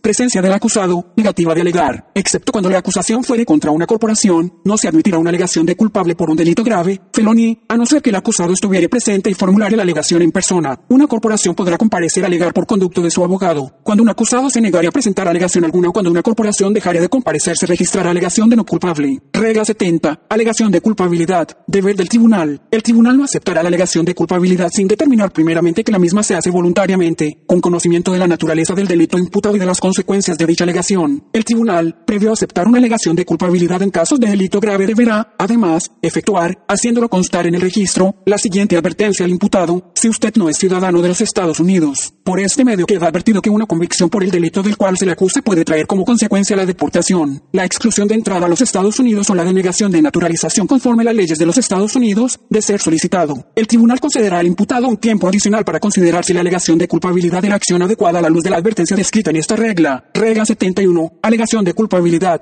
negativa del tribunal a admitirla, permiso para cambiarla. El tribunal podrá negarse a admitir una alegación de culpable y podrá ordenar que se anote alegación de no culpable. El tribunal podrá, además, en cualquier momento antes de dictar sentencia, permitir que la alegación de culpable se retire y que se sustituya por la alegación de no culpable o, previo el consentimiento del fiscal, por la de culpable de un delito inferior al imputado pero incluido en este, o de un grado inferior del delito imputado. Regla 72, alegaciones preacordadas. En todos aquellos casos en que mediaren alegaciones preacordadas, entre la defensa del imputado y el representante del Ministerio Público, se seguirá el siguiente procedimiento. 1. El fiscal y el imputado, por mediación de su abogado, podrán iniciar conversaciones con miras a acordar que, a cambio de una alegación de culpabilidad por el delito alegado en la acusación o denuncia, o por uno de grado inferior o relacionado, el fiscal se obliga a uno o varios de los siguientes cursos de acción. A. Solicitar el archivo de otros cargos pendientes que pesen sobre él. B. Grande. Eliminar alegación de reincidencia en cualquiera de esos grados. C. Recomendar una sentencia en particular o no oponerse a la solicitud que haga la defensa sobre una sentencia específica específica, entendiéndose que ni lo uno ni lo otro serán obligatorios para el tribunal, o d. acordar que determinada sentencia específica es la que dispone adecuadamente del caso. El tribunal no participará en estas conversaciones. 2. De llegarse a un acuerdo, las partes notificarán de sus detalles al tribunal en corte abierta o en cámara si mediare justa causa para ello. Dicho acuerdo se hará constar en récord si el imputado se refiere a alguno de los cursos de acción especificados en las cláusulas A, B grande y D del inciso 1 de esta regla. El tribunal podrá aceptarlo, rechazarlo o aplazar su decisión hasta hasta recibir y considerar el informe presentencia. Si el curso de acción acordado fuere del tipo especificado en la cláusula C de dicho es el tribunal advertirá al imputado que si la recomendación del fiscal o la solicitud de la defensa no es aceptada por el tribunal, el imputado no tendrá derecho a retirar su alegación. 3. Si la alegación preacordada es aceptada por el tribunal, este informará al imputado que la misma se incorporará y se hará formar parte de la sentencia. 4. Si la alegación preacordada es rechazada por el tribunal, este sí lo informará a las partes y advertirá al imputado personalmente en corte abierta o en cámaras y mediar y justa causa para ello que el tribunal no está obligado por el acuerdo, y brindará al imputado la oportunidad de retirar su alegación. Le advertirá, además, que si persiste en su alegación de culpabilidad, la determinación final del caso podrá serle menos favorable que la acordada entre su abogado y el fiscal. De este trámite se tomará constancia en el récord. 5. La notificación al tribunal sobre una alegación preacordada se hará antes del juicio, preferiblemente en el acto de lectura de la acusación, pero el tribunal podrá, en el ejercicio de su discreción, si las circunstancias lo meritaren, permitirlo en cualquier otro momento. 6. La existencia de una alegación preacordada, sus términos o condiciones y los detalles y conversaciones conducentes a la misma no serán admisibles contra el imputado en ningún procedimiento criminal, civil o administrativo si la alegación preacordada hubiere sido rechazada por el tribunal o invalidada en algún recurso posterior o retirada válidamente por el imputado. Lo anterior será admisible por excepción en un procedimiento criminal por perjurio contra el imputado basado en manifestaciones hechas por el bajo juramento. 7. Al decidir sobre la aceptación de una alegación preacordada, el tribunal deberá cerciorarse de que ha sido hecha con pleno conocimiento, conformidad y voluntariedad del imputado, que es conveniente a una sana administración de justicia, y que ha sido lograda conforme a derecho y a la ética. A este fin, el tribunal podrá requerir del fiscal y del abogado del imputado aquella información, datos y documentos que tengan en su poder y que estime necesarios, y podrá examinar al imputado y a cualquier otra persona que a su juicio sea conveniente. El tribunal, previo a aceptar una alegación preacordada, deberá, haciéndolo constar en el registro, efectuar la siguiente advertencia al imputado, si usted no es ciudadano de los Estados Unidos. Se le advierte que una convicción por el delito por el cual se le acusa puede traer como consecuencia la deportación, la exclusión de la admisión a los Estados Unidos o la denegación de naturalización conforme a las leyes de los Estados Unidos, de ser solicitado. El tribunal considerará al imputado un tiempo adicional para considerar si la alegación preacordada era acción adecuada a la luz de la advertencia descrita en esta regla. Toda alegación preacordada en una causa en la que se impute la venta, posesión, transporte, portación o uso ilegal de un arma de fuego, según establecido en los artículos 5.04 o 5.15 de la Ley 404-2000, según enmendada, conocida como la Ley de Armas de Puerto Rico o sus versiones subsiguientes, deberá conllevar para el imputado acusado una pena de reclusión de al menos dos, dos años, cuando la pena de reclusión estatuida para la conducta imputada bajo dichos artículos sea mayor de dos, dos años, cuando circunstancias extraordinarias relacionadas con el proceso judicial así lo requieran, el secretario de Justicia tendrá la facultad para autorizar por escrito una alegación preacordada que incluya una pena de reclusión menor de dos, dos años. El secretario de Justicia podrá delegar esta facultad en el subsecretario de Justicia o en el jefe de los fiscales. No podrá acogerse al sistema de alegaciones preacordadas ninguna persona a quien se le impute la violación a los incisos A y B grande del artículo 405 o del artículo cuadrigentésimo décima de la Ley de Sustancias Controladas de Puerto Rico, regla 73, alegación de no culpable, sus efectos. La alegación de no culpable constituye una negación de todas las alegaciones esenciales de la acusación o denuncia, Sujeto a lo dispuesto por las reglas 63 y 64, dicha alegación permitirá la presentación en evidencia de todos los hechos tendentes a establecer una defensa. Regla 74. Alegación de no culpable. Notificación defensa de incapacidad mental o coartada. Cuando el acusado hiciera alegación de no culpable a e intentar establecer la defensa de trastorno mental transitorio de incapacidad mental en el momento de la alegada comisión del delito imputándole, o cuando su defensa fuera la de coartada, deberá presentar en el tribunal de primera instancia un aviso al efecto, con notificación al fiscal, dentro de los 20, 20 días siguientes al acto de la lectura del acusado en los casos en que deba celebrarse dicho acto, cuando se hubiera entregado personalmente al acusado una copia de la acusación, el término para la presentación de estas mociones será de no más de 20, 20 días desde que el acusado hubiese respondido. Cuando no hubiese contestado, el término será de no más de 20, 20 días después de que se registre la alegación de no culpable. En casos por delitos menos graves a los cuales no aplica el derecho a juicio por jurado, el aviso con notificación al fiscal se presentará por lo menos 20, 20 días antes del juicio. El acusado que desee establecer la defensa de incapacidad mental o de trastorno mental transitorio deberá su administrar al Ministerio Público, al momento de plantearla, la siguiente información. A. Los testigos con los que se propone establecer la defensa de incapacidad mental o trastorno mental transitorio. B. Grande. La dirección de dichos testigos. C. Los documentos a ser utilizados para sostener la defensa, supliendo copia de los mismos. Y de no poseerlos, informar en poder de quién se encuentran tales documentos, autorizando a que los mismos sean fotocopiados. D. Hospital o hospitales en que estuvo recibiendo tratamiento y las fechas en que lo recibió. E. Médicos o facultativos que hubiesen tratado o atendido al imputado en relación a su incapacidad mental o condición de trastorno mental transitorio. El acusado que desee establecer la defensa de coartada deberá suministrar al Ministerio Público, al momento de plantearla, la siguiente información. A. Sitio en que se encontraba el acusado a la fecha y hora de la comisión del delito. B. Grande. Desde qué hora se encontraba el acusado en ese sitio. C. Hasta qué hora estuvo el acusado en ese sitio. D. Informar qué documentos, escritos, fotografías o papeles se propone utilizar el acusado para establecer su defensa de coartada, supliendo copia de los mismos y de no poseerlos, informar en poder de quién se encuentran tales documentos autorizando a que los mismos sean fotocopiados. El Ministerio Público tendrá la obligación recíproca de informar al acusado el nombre y dirección de los testigos a los documentos que se propone utilizar para refutar la defensa de coartada, trastorno mental transitorio e incapacidad mental. En ambos casos, si el acusado del Ministerio Público no cumple con dicho aviso o no suple la información requerida, no tendrán derecho a ofrecer tal evidencia. El tribunal podrá, sin embargo, permitir que se ofrezca dicha evidencia cuando se demostrara la existencia de causa justificada para haber omitido la presentación del aviso de información. En tales casos, el tribunal podrá decretar la posposición del juicio o proveer cualquier otro remedio apropiado. Regla 75. Omisión de alegar su efecto. El hecho de que el acusado dejare de formular alegación alguna no afectará la validez de ningún trámite de la causa si el acusado se sometiera a juicio sin formular alegación. 8.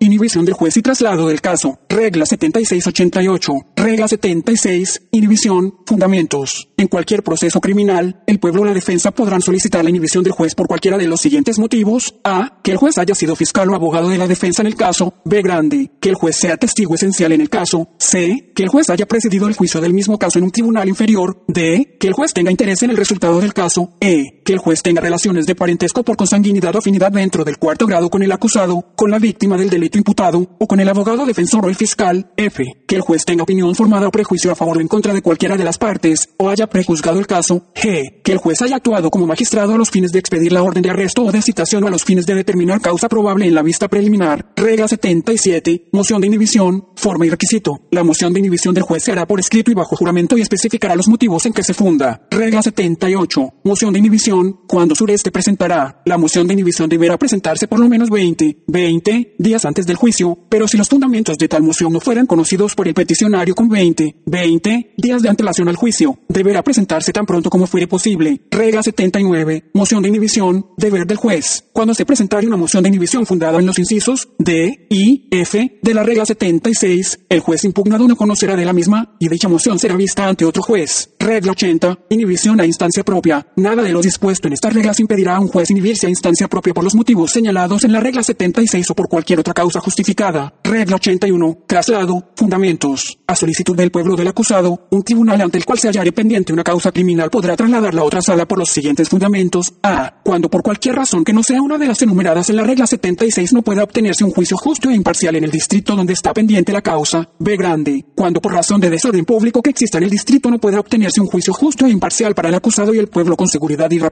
C. Cuando la vida del acusado o de algún testigo pueda ponerse en peligro si se juzgar la causa en tal distrito. D. Cuando en dicho distrito no pueda obtenerse un jurado para el juicio del acusado. Regla 82. Moción de traslado. Como y cuando Sureste presentará. La moción de traslado se hará por escrito. Expresará los fundamentos en que se basa y deberá apoyarse en declaración jurada. Dicha moción y la declaración jurada se presentarán en el tribunal y se notificarán a la parte contraria o a su abogado con no menos de 20, 20 días de antelación al juicio, si los fundamentos para la misma fueren entonces conocidos. Se señalará para discutirse ante del juicio si los fundamentos para tal moción no fueran conocidos por el peticionario con no menos de 20, 20 días de antelación al juicio. La moción deberá presentarse y notificarse tan pronto como fuere posible, pero nunca después de ser llamado el caso para juicio y deberá demostrar que la misma no pudo presentarse antes. En tal caso el juicio podrá posponerse hasta la resolución de dicha moción. Regla 83. Moción de traslado. Resolución. Al resolver la moción de traslado, el tribunal considerará los hechos alegados en ella y la declaración jurada que se acompañe, cualesquiera otras declaraciones juradas que se presenten y la evidencia admitida en la vista de dicha emoción. Si el tribunal concediera el traslado, dictará una orden trasladando la causa a la sala de la misma sección que fuera en la propia o la sala más convenientemente situada, donde pueda celebrarse un juicio justo e imparcial. Regla 84. Traslado. Orden. La orden de traslado deberá consignarse en acta y el secretario remitirá inmediatamente a la sala a la cual se trasladará la causa, copias certificadas de la orden de traslado, del expediente y de todas las actuaciones, incluyendo las fianzas garantizando la comparecencia del acusado y de los testigos, si las hubiere. Regla 85. Traslado. Acusado bajo custodia. Si el acusado se encontrare bajo custodia,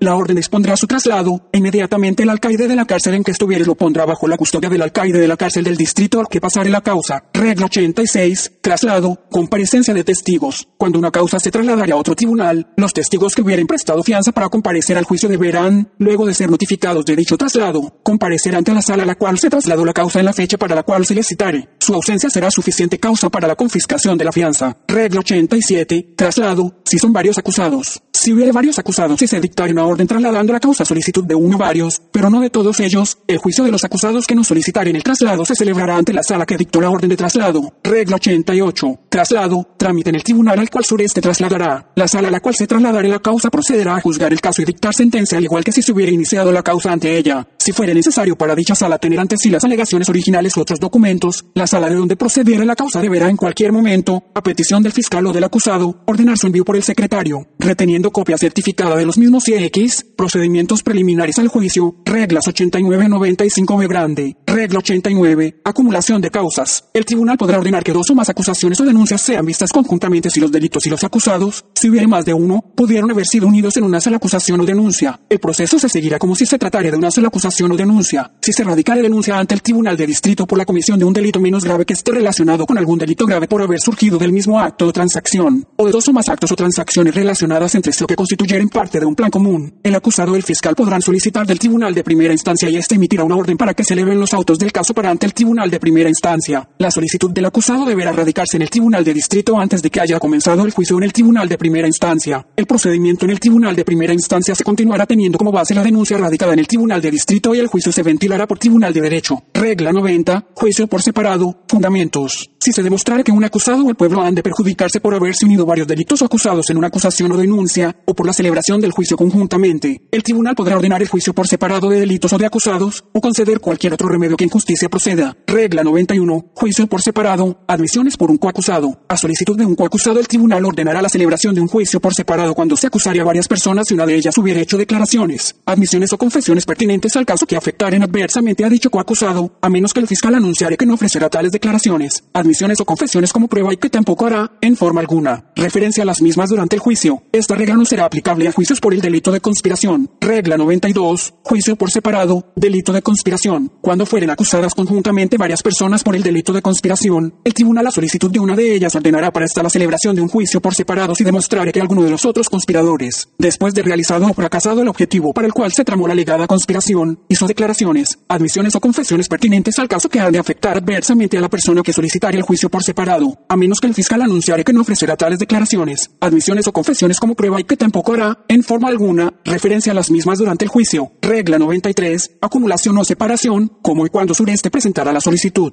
La solicitud para la acumulación o separación de causas bajo las reglas 89 a 92 deberá presentarse por escrito, con no menos de 20, 20 días de antelación al juicio y expresará las razones en que se funda. Deberá notificarse a la otra parte. Por causa justificada, el tribunal podrá permitir que dicha solicitud se presente en cualquier momento antes de ser llamado el caso para juicio. Regla 94. Deposiciones. A. Fundamentos. Testigo bajo arresto. Por circunstancias excepcionales y en interés de la justicia el tribunal podrá ordenar en cualquier momento después de haberse presentado la denuncia o acusación, a moción de cualquiera de las partes con notificación a las demás partes, que el testimonio del testigo de la parte solicitante se tome por deposición, ya sea por medio de la estenografía, taquigrafía o cualquier otro medio de grabación diferente hasta y que cualesquiera libros, papeles, documentos o objetos no privilegiados que se designen en dicha moción se presenten en el momento y lugar en que deba tomarse la deposición. Si el testigo estuviese bajo arresto por no haber prestado fianza para comparecer a un juicio o una vista, el tribunal, a solicitud escrita del testigo arrestado notificado, cada las partes, podrá ordenar que se tome su deposición. Luego de ser suscrita la deposición, el tribunal podrá poner en libertad al testigo. B grande, notificación, la parte a cuya instancia se vaya a tomar una deposición notificará con 10, 10 días de anticipación a cada otra parte, el día, hora y lugar de la toma de deposición y especificará el nombre y dirección de cada una de las personas a ser examinadas. A moción de cualquier parte notificada, el tribunal podrá, por justa causa, extender o acortar la fecha fijada o cambiar el lugar señalado para la toma de la deposición. Una parte que ha sido notificada de la toma de una deposición podrá solicitar al tribunal la posposición de la misma mediante moción apoyada en declaración jurada en la cual se especifiquen los motivos para solicitar la posposición. De ser la moción de posposición declarada con lugar, el tribunal señalará en la misma orden el día, hora y sitio para la toma de deposición. La posposición así concedida no será mayor de 10, 10 días. El acusado tendrá derecho a estar presente en el acto de la toma de deposición y a estar asistido por abogado. Si estuviese bajo custodia, se le notificará al oficial a su cargo de la fecha, hora y lugar de la toma de deposición y dicho oficial lo conducirá al mismo, a menos que el acusado renuncie por escrito a su derecho estar presente en cuyo caso la toma de deposición se celebrará en su ausencia, si el acusado estuviese en libertad, en adición a notificársele la fecha, hora y lugar de la toma de deposición, se le deberá advertir que de no comparecer al acto de la toma de deposición, ésta se celebrará en su ausencia. Dicha ausencia será considerada como una renuncia a su derecho a estar presente, a no ser que medio justa causa para ella, c. pago de gastos, cuando el acusado fuera insolvente, o la deposición sea tomada a instancia del Ministerio Fiscal. El tribunal ordenará que el Estado sufrague los gastos de la toma de deposición, incluyendo los de viaje y hospedaje del acusado y su abogado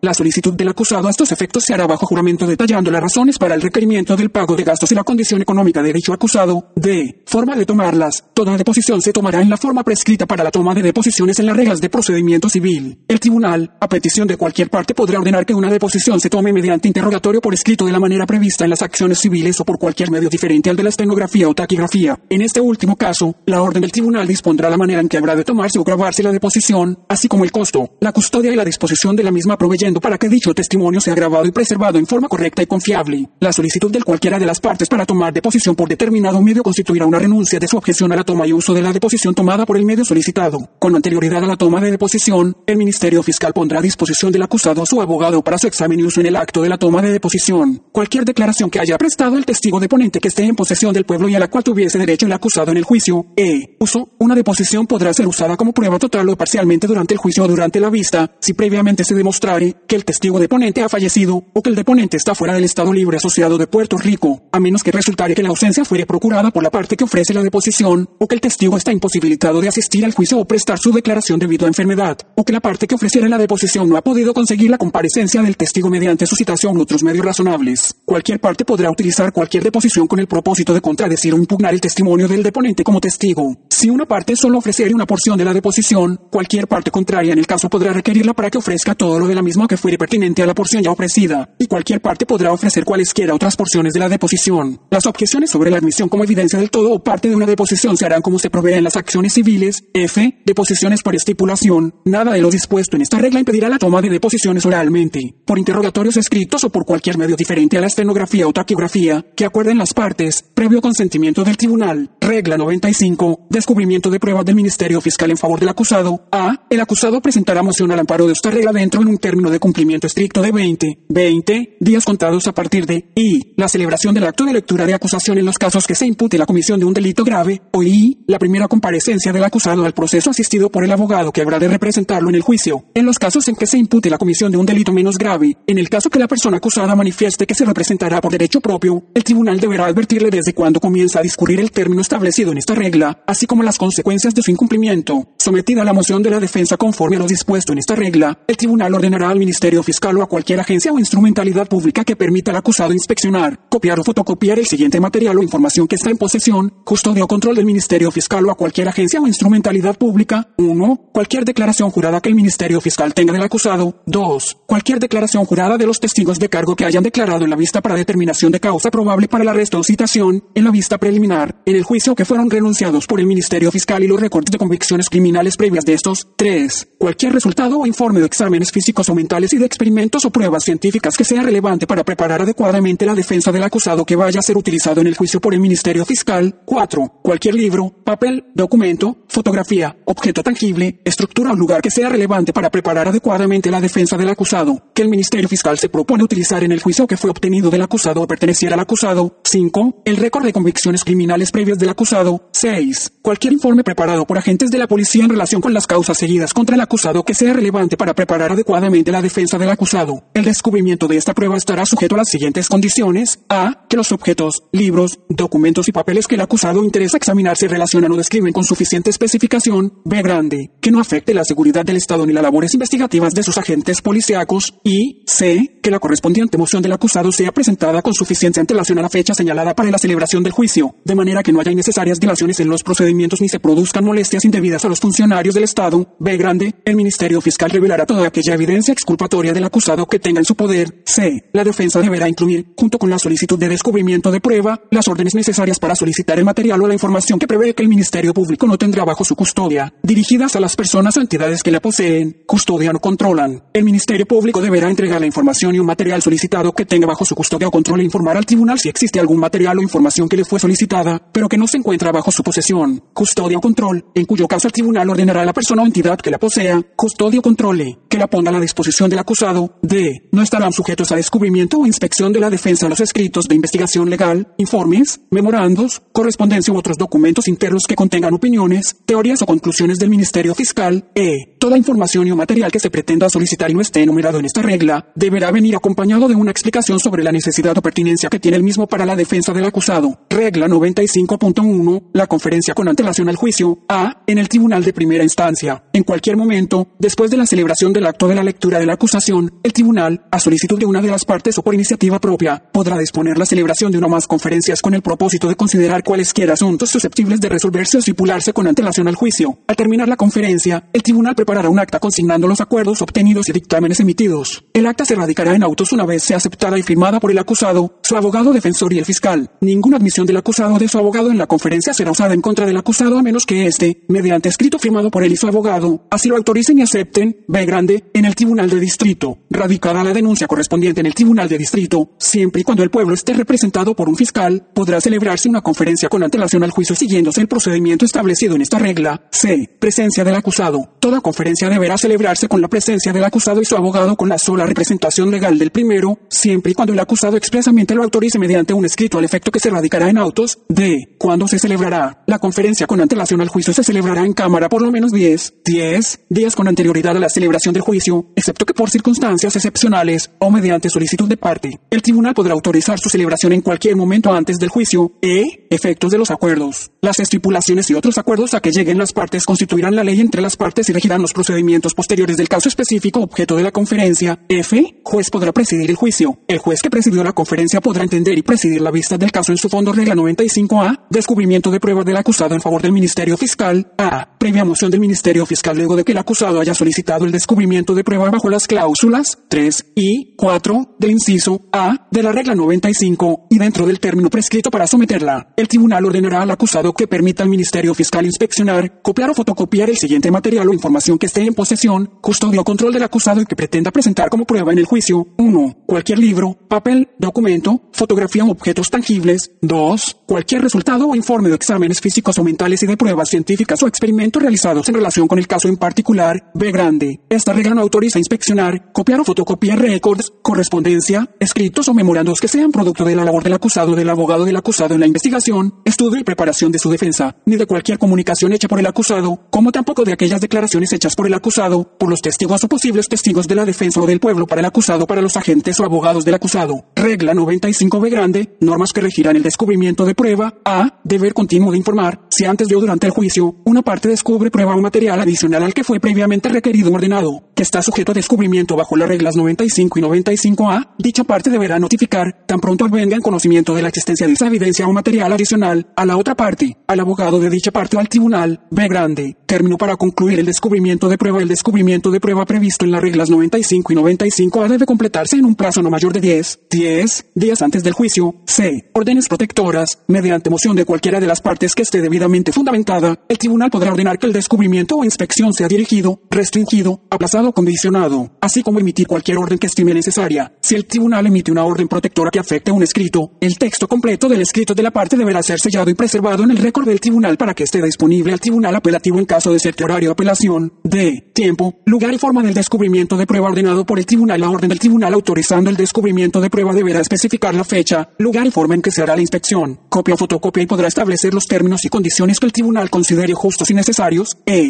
Efectos de negarse a cumplir la orden del tribunal. Si en cualquier momento durante el procedimiento se trae a la atención del tribunal que una parte no ha cumplido con la orden, el tribunal podrá ordenar a dicha parte que permita el descubrimiento o inspección del material o de la información, prohibir que dicha parte presente la prueba no descubierta en el juicio, o podrá emitir aquellas órdenes o medios que estime necesarios de acuerdo a las circunstancias. X, Selección de la lista de jurados, reglas 96108 derogadas por la ley 281-2003, artículo 15, XI, juicio, regla 109-159, regla 109, término para prepararse para juicio, A, suspensiones aplicables al Ministerio Fiscal y a la Defensa, después de formular su alegación, el acusado tendrá derecho a por lo menos 20, 20 días para prepararse para el juicio, B grande, toda moción de suspensión, transferencia de vista o estipulación de suspensión antes del juicio se hará por escrito, por lo menos con 5, 5 días de anterioridad a la fecha del señalamiento. En la misma se expondrá lo siguiente. 1. Los fundamentos para tal solicitud. 2. No menos de 3. 3. Fechas disponibles del solicitante para la ventilación de la vista. De esta suspenderse. Las fechas disponibles a ser consignadas deberán estar comprendidas dentro del periodo del calendario judicial en el cual el tribunal en cuestión está señalando para vista. Una moción de suspensión que no cumpla con lo previamente dispuesto será declarada sin lugar de plano. Solo podrá formularse una solicitud de suspensión verbalmente el día de la vista fundada en circunstancias extraordinarias no anticipables y fuera del control de las partes a sus abogados. Si de la fase de la solicitud escrita o de la solicitud verbal surgiere causa justificada para la suspensión, el juez inmediatamente emitirá una resolución escrita en donde expresará los fundamentos para la concesión de la suspensión, transferencia o aprobación de estipulación de suspensión y la misma señalará nuevamente la vista para la fecha más cercana disponible. Copia de dicha resolución será enviada al juez administrador. Toda moción de suspensión o transferencia o estipulación de suspensión hecha antes de la vista será resuelta o aprobada por el juez administrador, excepto cuando esté trasladar el asunto para su determinación al juez que hubiera de entender o estuviera entendiendo en el caso. Regla 110 presunción de inocencia y duda razonable. En todo proceso criminal, se presumirá inocente al acusado mientras no se probare lo contrario, y en caso de existir duda razonable acerca de su culpabilidad, se le absolverá. Si la duda es entre grados de un delito o entre delitos de distinta gravedad, solo podrá condenársele del grado inferior o delito de menor gravedad. Regla 111. Derecho a juicio por jurado y su renuncia. Las cuestiones de hecho en casos de delito grave, salvo lo dispuesto en leyes especiales. En casos de delito menos grave, siempre que originalmente se presentara la acusación en el tribunal de primera instancia y fueran también de la competencia del tribunal de distrito, habrán de ser juzgadas por el jurado a menos que el acusado. Renunciar expresa, inteligente y personalmente al derecho a juicio por jurado. Antes de aceptar la renuncia de un acusado, su derecho a juicio por jurado, el juez de instancia tiene la obligación de explicar al acusado lo que significa la renuncia de dicho derecho y de apercibirle de las consecuencias del mismo. El tribunal podrá conceder el juicio por jurado en cualquier fecha posterior a la lectura de la acusación. Si la renuncia al jurado se produce una vez comenzado el juicio, es discrecional del juez que preside el juicio el acceder a que el mismo continúe por tribunal de derecho con el consentimiento del Ministerio Público. Regla 112, jurado, número que lo compone, veredicto. El jurado estará compuesto por 12, 12 vecinos del distrito, quienes podrán rendir veredicto por mayoría de votos en el cual deberán concurrir no menos de 9, 9 Regla 113. Recusación, general o individual. El pueblo o el acusado podrán recusar a todo el grupo de jurados seleccionados de acuerdo con estas reglas, o a cualquier jurado individual. La recusación a todo el jurado se denominará recusación general y la recusación a un jurado, recusación individual. Regla 114. Recusación general. Fundamentos. La recusación general podrá fundarse en que los procedimientos para la selección del jurado se hubieran desviado considerablemente de las prácticas prescritas por estas reglas, o en que se hubiera omitido citar, intencionalmente, a uno o más de los jurados sorteados. Regla 115 recusación general, cuando Sureste hará. La recusación general será antes de que los jurados presten juramento para ser examinados en cuanto a su capacidad para actuar como tales, pero el tribunal podrá por causa justificada permitir la recusación en cualquier momento antes de que todos los miembros del jurado presten el juramento definitivo para actuar en la causa. Regla 116, recusación general, forma y contenido. La recusación general deberá presentarse por escrito y expondrá claramente los hechos en que se fundare. No obstante, por causa justificada, el tribunal podrá permitir que se haga oralmente. La recusación general siempre se hará constar en las minutas del tribunal. Regla 117. Recusación general. Resolución. El tribunal podrá oír pruebas sobre las cuestiones de hecho promovidas por la recusación general. Si el tribunal sostuviere la recusación, excusará inmediatamente a todo el jurado y ordenará el sorteo de un nuevo jurado, o en caso necesario la preparación de una nueva lista definitiva de acuerdo con el procedimiento prescrito en estas reglas. Regla 118. Recusación individual. Cuando sureste hará, la recusación individual podrá ser perentoria o motivada. Solo podrá hacerse antes de que el jurado preste juramento para juzgar la causa, pero el tribunal podrá por justa causa la recusación después de dicho juramento y antes de presentarse prueba. Regla 119. Jurados, juramento preliminar y examen. A. Los jurados deberán prestar juramento, individual o colectivamente según dispusiera el tribunal, de contestar veraz y fielmente todas las preguntas que se les hicieren en relación con su capacidad para actuar como jurado. B. Grande. El tribunal examinará y formulará al jurado las preguntas pertinentes a su capacidad para actuar. El tribunal permitirá a las partes efectuar un examen adicional a los jurados potenciales. Regla 120. Recusaciones individuales. Orden. El orden de la recusación es los jurados individuales será el siguiente. A. Motivadas de la defensa. B. Grande. Motivadas del fiscal. C. Perentorias del fiscal. D. Perentorias de la defensa. Regla 121. Recusación motivada. Fundamentos. La recusación motivada de un jurado podrá hacerse por cualquiera de los siguientes fundamentos. A. Que no es elegible para actuar como tal. B. Grande. Que tiene parentesco de consanguinidad o afinidad dentro del cuarto grado con el acusado, su abogado, el fiscal, con la persona que se alega agraviada o con aquella cuya denuncia motivó la causa. C. Que tiene con el acusado con la persona que se alega agraviada relaciones de tutor y pupilo, de abogado y cliente, de patrono y empleado, o de propietario inquilino, que es parte contraria al acusado en una causa civil, o que lo ha acusado o ha sido acusado por él en un proceso criminal, d. que ha actuado en un jurado que ha juzgado a otra persona por los mismos hechos que motivan la acusación, o ha pertenecido a otro jurado que juzgó la misma causa, o que tiene conocimiento personal de hechos esenciales en la causa, e. que no puede juzgar la causa con completa imparcialidad. No será motivo de incapacidad para actuar como miembro del jurado el hecho de que la persona haya formado o expresado su opinión acerca del asunto, causa que haya de someterse a la deliberación de aquel. Si dicha opinión se funda en rumores públicos, manifestaciones de la prensa, o en la notoriedad del caso, siempre que a juicio del tribunal, previa la declaración que bajo juramento en otra forma preste, la persona esté en aptitud,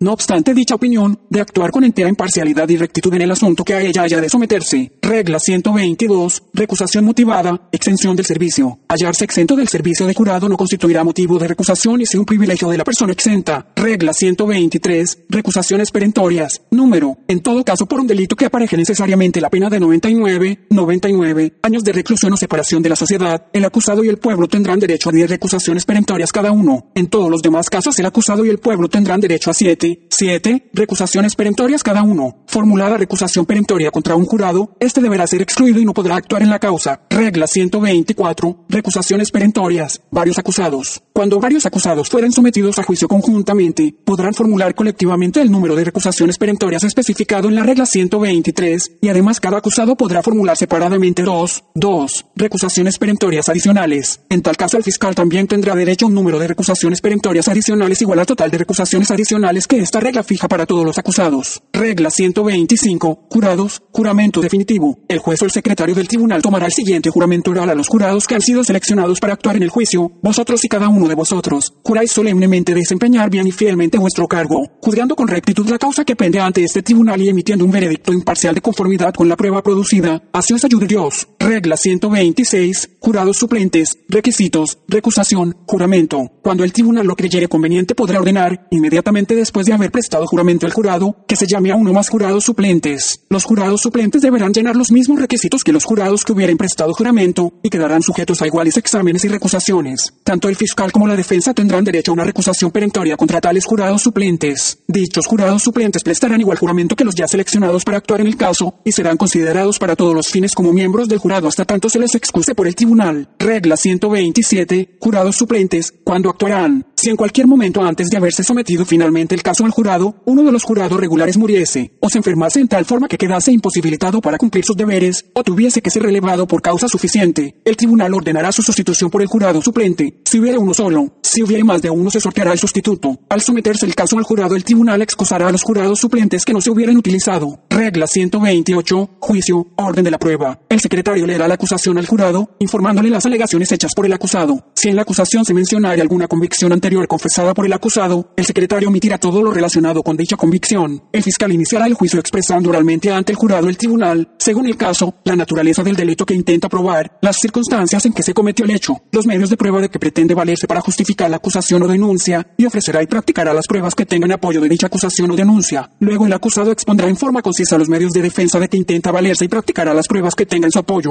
El fiscal y el acusado podrán entonces, en ese orden, presentar solo prueba en refutación de las originalmente aducidas a menos que el tribunal, por razones que estimaré buenas en pro de la justicia, les permitiera ofrecer evidencia sobre el caso original. Regla 129. Testigos, exclusión y separación. Mientras se estuviera examinando a uno de los testigos, el tribunal podrá excluir a todos los demás que no hubieran sido examinados. Podrá asimismo ordenar que los testigos permanezcan separados y se les impida conversar entre sí hasta que se les examine. Regla 130. Reclusos, comparecencia. Cuando fuera necesario que una persona recluida en la penitenciaría o en una cárcel comparezca ante un tribunal como testigo de cualquiera de las partes o para cualquier otro fin, el tribunal podrá librar la orden necesaria con ese objeto, la cual será diligenciada por el alguacil. Regla 131. Testigos, evidencia, juicio público, exclusión del público, excepto lo que en contrario se disponga por ley por estas reglas. En todos los juicios el testimonio de los testigos será oral en sesión pública y la admisibilidad de evidencia y la competencia y privilegios de los testigos se regirán por las disposiciones de las reglas de evidencia de Puerto Rico. En los procesos por delitos de incesto, agresión sexual, actos lascivos o impúdicos y exposiciones obscenas o por la tentativa de cualquiera de estos, o durante los testimonios de la víctima de incidente de violencia doméstica contemplados en la Ley 54-1989, según enmendada conocida como Ley para la Prevención e Intervención con la Violencia Doméstica. El tribunal podrá excluir al público de la sala durante el tiempo que dure la declaración de la persona perjudicada, admitiendo solo aquellas personas que tengan un interés legítimo en el caso, tales como los funcionarios del tribunal, abogados de las partes y familiares. Previo a la orden de exclusión, el tribunal celebrará una vista en privado para determinar si la persona perjudicada necesita esta protección durante su testimonio. Regla 131.1. Testimonio de víctima o testigo menor de edad o mayores de 18 años que padezcan incapacidad o impedimento mental o que haya sido víctima de delito de naturaleza sexual. En determinadas condiciones y circunstancias, el interrogatorio de la víctima de delito contra la indemnidad sexual o la víctima o testigo menor de edad podrá llevarse a cabo según el procedimiento aquí establecido, disponiéndose que para efectos de esta regla y la regla 131.2 y 131.3, el término menor significa toda persona que no haya cumplido 18, 18 años de edad y toda persona mayor de 18, 18 años que padezca incapacidad o impedimento mental que haya sido determinada judicialmente con anterioridad establecido mediante prueba pericial o por estipulaciones de las partes. Igualmente, los efectos de esta regla y la regla 131.2 y 131.3 también aplicarán a las víctimas mayores de edad de los delitos contra la indemnidad sexual contemplados en el Código Penal de Puerto Rico, o por la tentativa de cualquiera de estos, que sea testigo declarante. 1. Condiciones. El tribunal, a iniciativa propia o solicitud del Ministerio Público, o del testigo o víctima menor de edad, podrá ordenar que la víctima o testigo que sea menor de edad testifique fuera de sala durante el proceso mediante la utilización del sistema televisivo de circuito cerrado de una o dos vías si concurren las siguientes condiciones. A. El testimonio del menor es prestado por este durante el proceso judicial. B. Grande. El juez ha determinado previamente durante el proceso que debido a la presencia del acusado existe la probabilidad de que el menor, aunque competente para declarar, sufra disturbio emocional serio que le impida comunicarse efectivamente. Y C. Al momento de declarar el menor esté bajo juramento o afirmación con las debidas advertencias. 2. Personas que pueden estar presentes en el lugar donde preste testimonio el menor. Solo se permitirá la presencia de las personas que se enumeran a continuación en el lugar donde testifique el menor víctima de delito contra la indemnidad sexual. A. El fiscal a cargo del caso. B. Grande. El abogado de la defensa. C. Los operadores del equipo de circuito cerrado. D. Cualquier persona de apoyo, según se define este término en la regla 131.3, que determina el tribunal. Durante el testimonio ofrecido mediante el sistema de circuito cerrado de una o dos vías, el juez, el acusado, el jurado y el público permanecerán en sala. Al acusado y al juez se les permitirá comunicarse con las personas presentes en el lugar donde presta testimonio el declarante, mediante la utilización de equipo electrónico apropiado para esos propósitos. El acusado podrá observar y escuchar simultáneamente al declarante mientras éste testifica, sin que el declarante pueda observarlo a él, salvo cuando se autorice el sistema de dos vías. Solo podrán interrogar al declarante durante su testimonio, el fiscal a cargo del caso, el abogado de la defensa y el juez. 3. Determinación de necesidad para determinar si existe la probabilidad de que el declarante sufra disturbio emocional serio que le impida comunicarse efectivamente de tener que testificar frente al acusado. El juez podrá observar e interrogar al declarante dentro o fuera del tribunal, así también podrá escuchar testimonio de los padres encargados, custodios, tutor o defensor judicial, en caso de que sea menor de edad, y cualquier otra persona, a discreción del juez, que contribuya al bienestar de la víctima, incluyendo a la persona o personas que hayan intervenido con el declarante en un ambiente terapéutico por la naturaleza del delito cometido, a. el acusado, el abogado de la defensa y el fiscal a cargo del caso tendrán derecho a estar presentes cuando el juez escuche testimonio para determinar si autoriza que la víctima testifique fuera de la sala donde se ventila el proceso, mediante el sistema de circuito cerrado de una o dos vías, b grande, si el juez decide observar o interrogar al declarante perjudicado para hacer la determinación acorde con la cláusula A de este inciso. Estarán presentes el abogado de la defensa y el fiscal a cargo del caso. 4. Aplicabilidad. Las disposiciones contenidas en esta regla no son aplicables cuando el acusado comparece por derecho propio. Proce. 5. Identificación del acusado. Para la identificación del acusado por la víctima se requerirá la presencia de ambos en sala después que el declarante haya testificado. Regla 131.2. Grabación de deposición en cinta video magnetofónica. En todo procedimiento de delito cometido contra un menor en que el menor sea testigo, el Ministerio Público el defensor judicial del menor, los padres, el tutor legal o custodio del menor podrán solicitar al tribunal, antes del juicio en su fondo, que ordene que se tome el testimonio del menor mediante deposición y que la misma se grabe y preserve en cualquier sistema de grabación confiable de acuerdo a las siguientes reglas. 1. El tribunal evaluará la solicitud y hará una determinación preliminar respecto a la disponibilidad del menor para testificar en corte abierta y en presencia del acusado, el juez y el jurado, tomando en consideración las siguientes circunstancias. A. Que el menor sufre de temor o intimidación. B. Grande. Que mediante testimonio pericial se ha establecido que el testimonio en corte abierta ocasionará un trauma emocional al menor, c. que el menor padece de alguna incapacidad mental o alguna enfermedad o impedimento. En caso de personas mayores de 18, 18 años, la incapacidad o el impedimento deberá haber sido determinado judicialmente con anterioridad o deberá establecerse mediante prueba pericial o por estipulación de las partes, d. que se ha demostrado que el acusado o su abogado ha incurrido en conducta tal que impide al menor continuar prestando su testimonio. Cuando el tribunal determine la imposibilidad de que el menor testifique en corte abierta por cualquiera de las circunstancias enumeradas, ordenará que se tome y grave la deposición del testimonio del menor en cinta videomagnetofónica, si la determinación preliminar de inhabilidad para testificar estuviera basada en lo dispuesto en la cláusula A de este inciso y la evidencia demuestra que el menor es incapaz de testificar ante la presencia física del acusado, el tribunal podrá ordenar que el acusado, incluyendo un acusado que haya asumido su propia defensa, proce, sea excluido del lugar donde se realiza la deposición. En este caso se proveerá para la instalación de un sistema televisivo de circuito cerrado de una o dos vías que permita al acusado observar al menor y comunicarse con su representante legal en privado y mientras se toma la deposición. 2. El el juez presidirá la deposición del menor, quien declarará bajo juramento o afirmación luego de las debidas advertencias, y adjudicará todo planteamiento o objeción que se levante durante la toma de la misma. Solo podrán estar presentes durante la deposición las siguientes personas. A. El Ministerio Público. B. Grande. El abogado de la defensa. C. El abogado del menor o su encargado legal. D. Los operadores del equipo de grabación. E. El acusado salvo que sea descalificado conforme lo dispuesto en el inciso 1a de esta regla, f,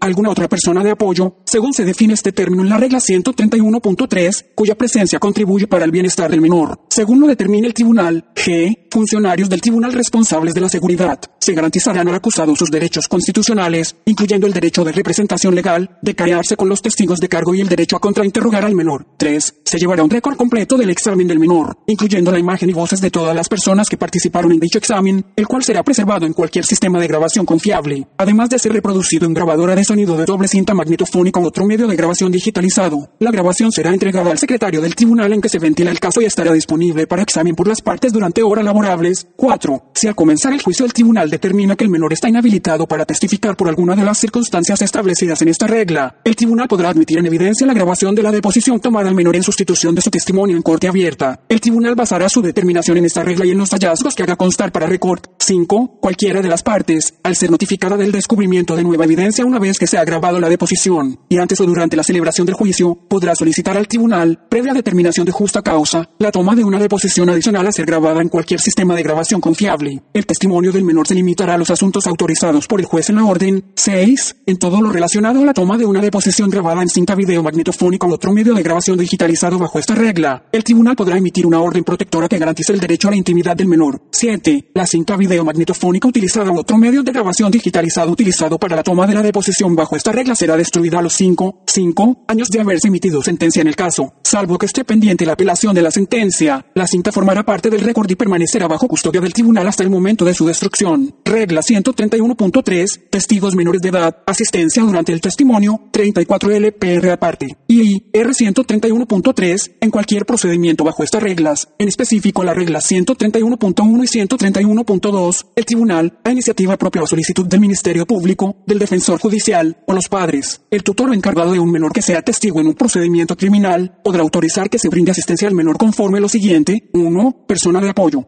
menor tendrá derecho a estar acompañado por una persona de apoyo, quien podrá ser un familiar o conocido del menor, o el profesional o el personal técnico que ha intervenido o brindado asistencia al menor en las diferentes etapas del proceso. El tribunal podrá autorizar que la persona de apoyo permanezca al lado del menor, incluyendo acciones tales como sentarlo en la falda o darle las manos. Mientras el menor preste testimonio, la persona de apoyo no podrá dirigirse al menor ni hacer movimiento sugestivo alguno, como tampoco comunicarse con el jurado mediante gestos ni por ningún otro medio. En los casos de juicio por jurado, el tribunal deberá impartir instrucciones especiales para aclarar las funciones de la persona persona de apoyo, enfatizando el hecho de que su presencia tiene el propósito de facilitar la declaración del menor y no el de protegerlo físicamente del acusado ni de influir a favor de su credibilidad. 2. Medios para facilitar la prestación de testimonio. El tribunal podrá autorizar el uso en sala de muñecos anatómicamente correctos, maniquíes, muñecos comunes, dibujos o cualquier otro medio demostrativo que considere apropiado con el fin de ayudar al menor a prestar su testimonio, a solicitud del Ministerio Público, de cualquiera de las personas enumeradas en el inciso 1 de esta regla o instancia propia, el tribunal dará prioridad al caso en que un menor es llamado a testificar, tanto en el calendario como en el orden del día, con el propósito de reducir el tiempo que el menor estará expuesto al proceso. Si el tribunal tuviese que continuar los procedimientos en una fecha posterior, deberá tomar en consideración la edad del menor y cualquier efecto adverso que tal posposición pudiera tener. El tribunal deberá hacer determinaciones de hecho y conclusiones de derecho por escrito cuando opte por posponer la vista del caso. Regla 132. Suspensión de sesión. Advertencia al jurado. Cada vez que suspenda la sesión, el tribunal deberá advertir a los jurados, ya se les permitiera separarse o ya quedaren a cargo de funcionarios del tribunal, que es su deber no conversar entre sí ni con otra persona acerca de ningún particular relacionado con el proceso, ni formar o expresar juicio alguno sobre el mismo, hasta que la causa hubiera sido sometida definitivamente a su deliberación. Regla 133. Jurados, conocimiento personal de hechos. Si uno de los jurados tuviera conocimiento personal de cualquier hecho controvertido en una causa, deberá así declararlo en sala durante el juicio. Si retirado el jurado para deliberar, uno de los miembros manifestare constarle algún hecho que pudiera servir de prueba en la causa, el jurado deberá regresar al tribunal. En cualquiera de estos casos, el que hubiera hecho la manifestación deberá prestar juramento y ser examinado como testigo en presencia de las partes y continuará actuando como jurado a menos que el juez determinare que de permitirlo no habría una consideración imparcial de la causa por el jurado. Regla 134. Jurado, inspección ocular. Cuando en la opinión del tribunal fuere conveniente que el jurado examine el lugar en que fue cometido el delito o en que hubiera ocurrido cualquier otro hecho esencial, podrá ordenar que se conduzca al jurado bajo la custodia de un alguacil al expresado sitio, el cual le será señalado por la persona designada por el tribunal para tal propósito y dicho alguacil prestará juramento de que no permitirá que ninguna persona, incluso él mismo, hable o se comunique con el jurado acerca de ningún asunto relacionado con el juicio y que regresará al tribunal con el jurado, sin dilación innecesaria. Al celebrarse una inspección ocular el juez siempre deberá trasladarse con el al sitio de los sucesos. Regla 135. Absolución perentoria. Queda abolida la moción para que se ordene un veredicto absolutorio. El tribunal a instancia propia o instancia de un acusado decretará su absolución perentoria en uno o varios cargos de la acusación o denuncia luego de practicada la prueba de una de ambas partes si la misma fuera insuficiente para sostener una convicción por ese cargo o cargos. De presentarse una moción de absolución perentoria, luego de practicada toda la prueba, el tribunal podrá reservarse su resolución, someter el caso al jurado y resolver la moción, bien antes del veredicto o después del veredicto o de disolverse el jurado sin rendir veredicto. Si el tribunal declarare sin lugar la moción antes de rendirse un veredicto de culpabilidad o de disolverse el jurado sin veredicto, la moción podrá reproducirse dentro del término jurisdiccional de los 5, 5 días de rendido el veredicto disuelto el jurado, siempre que no se hubiera dictado sentencia. Regla 136. Juicio. Informes al jurado. Terminada la prueba, las partes harán sus informes comenzando con el del fiscal, quien podrá además cerrar brevemente el debate, limitándose a rectificar el informe del acusado. El tribunal podrá en el ejercicio de su sana discreción limitar la duración y el número de los informes. Regla 137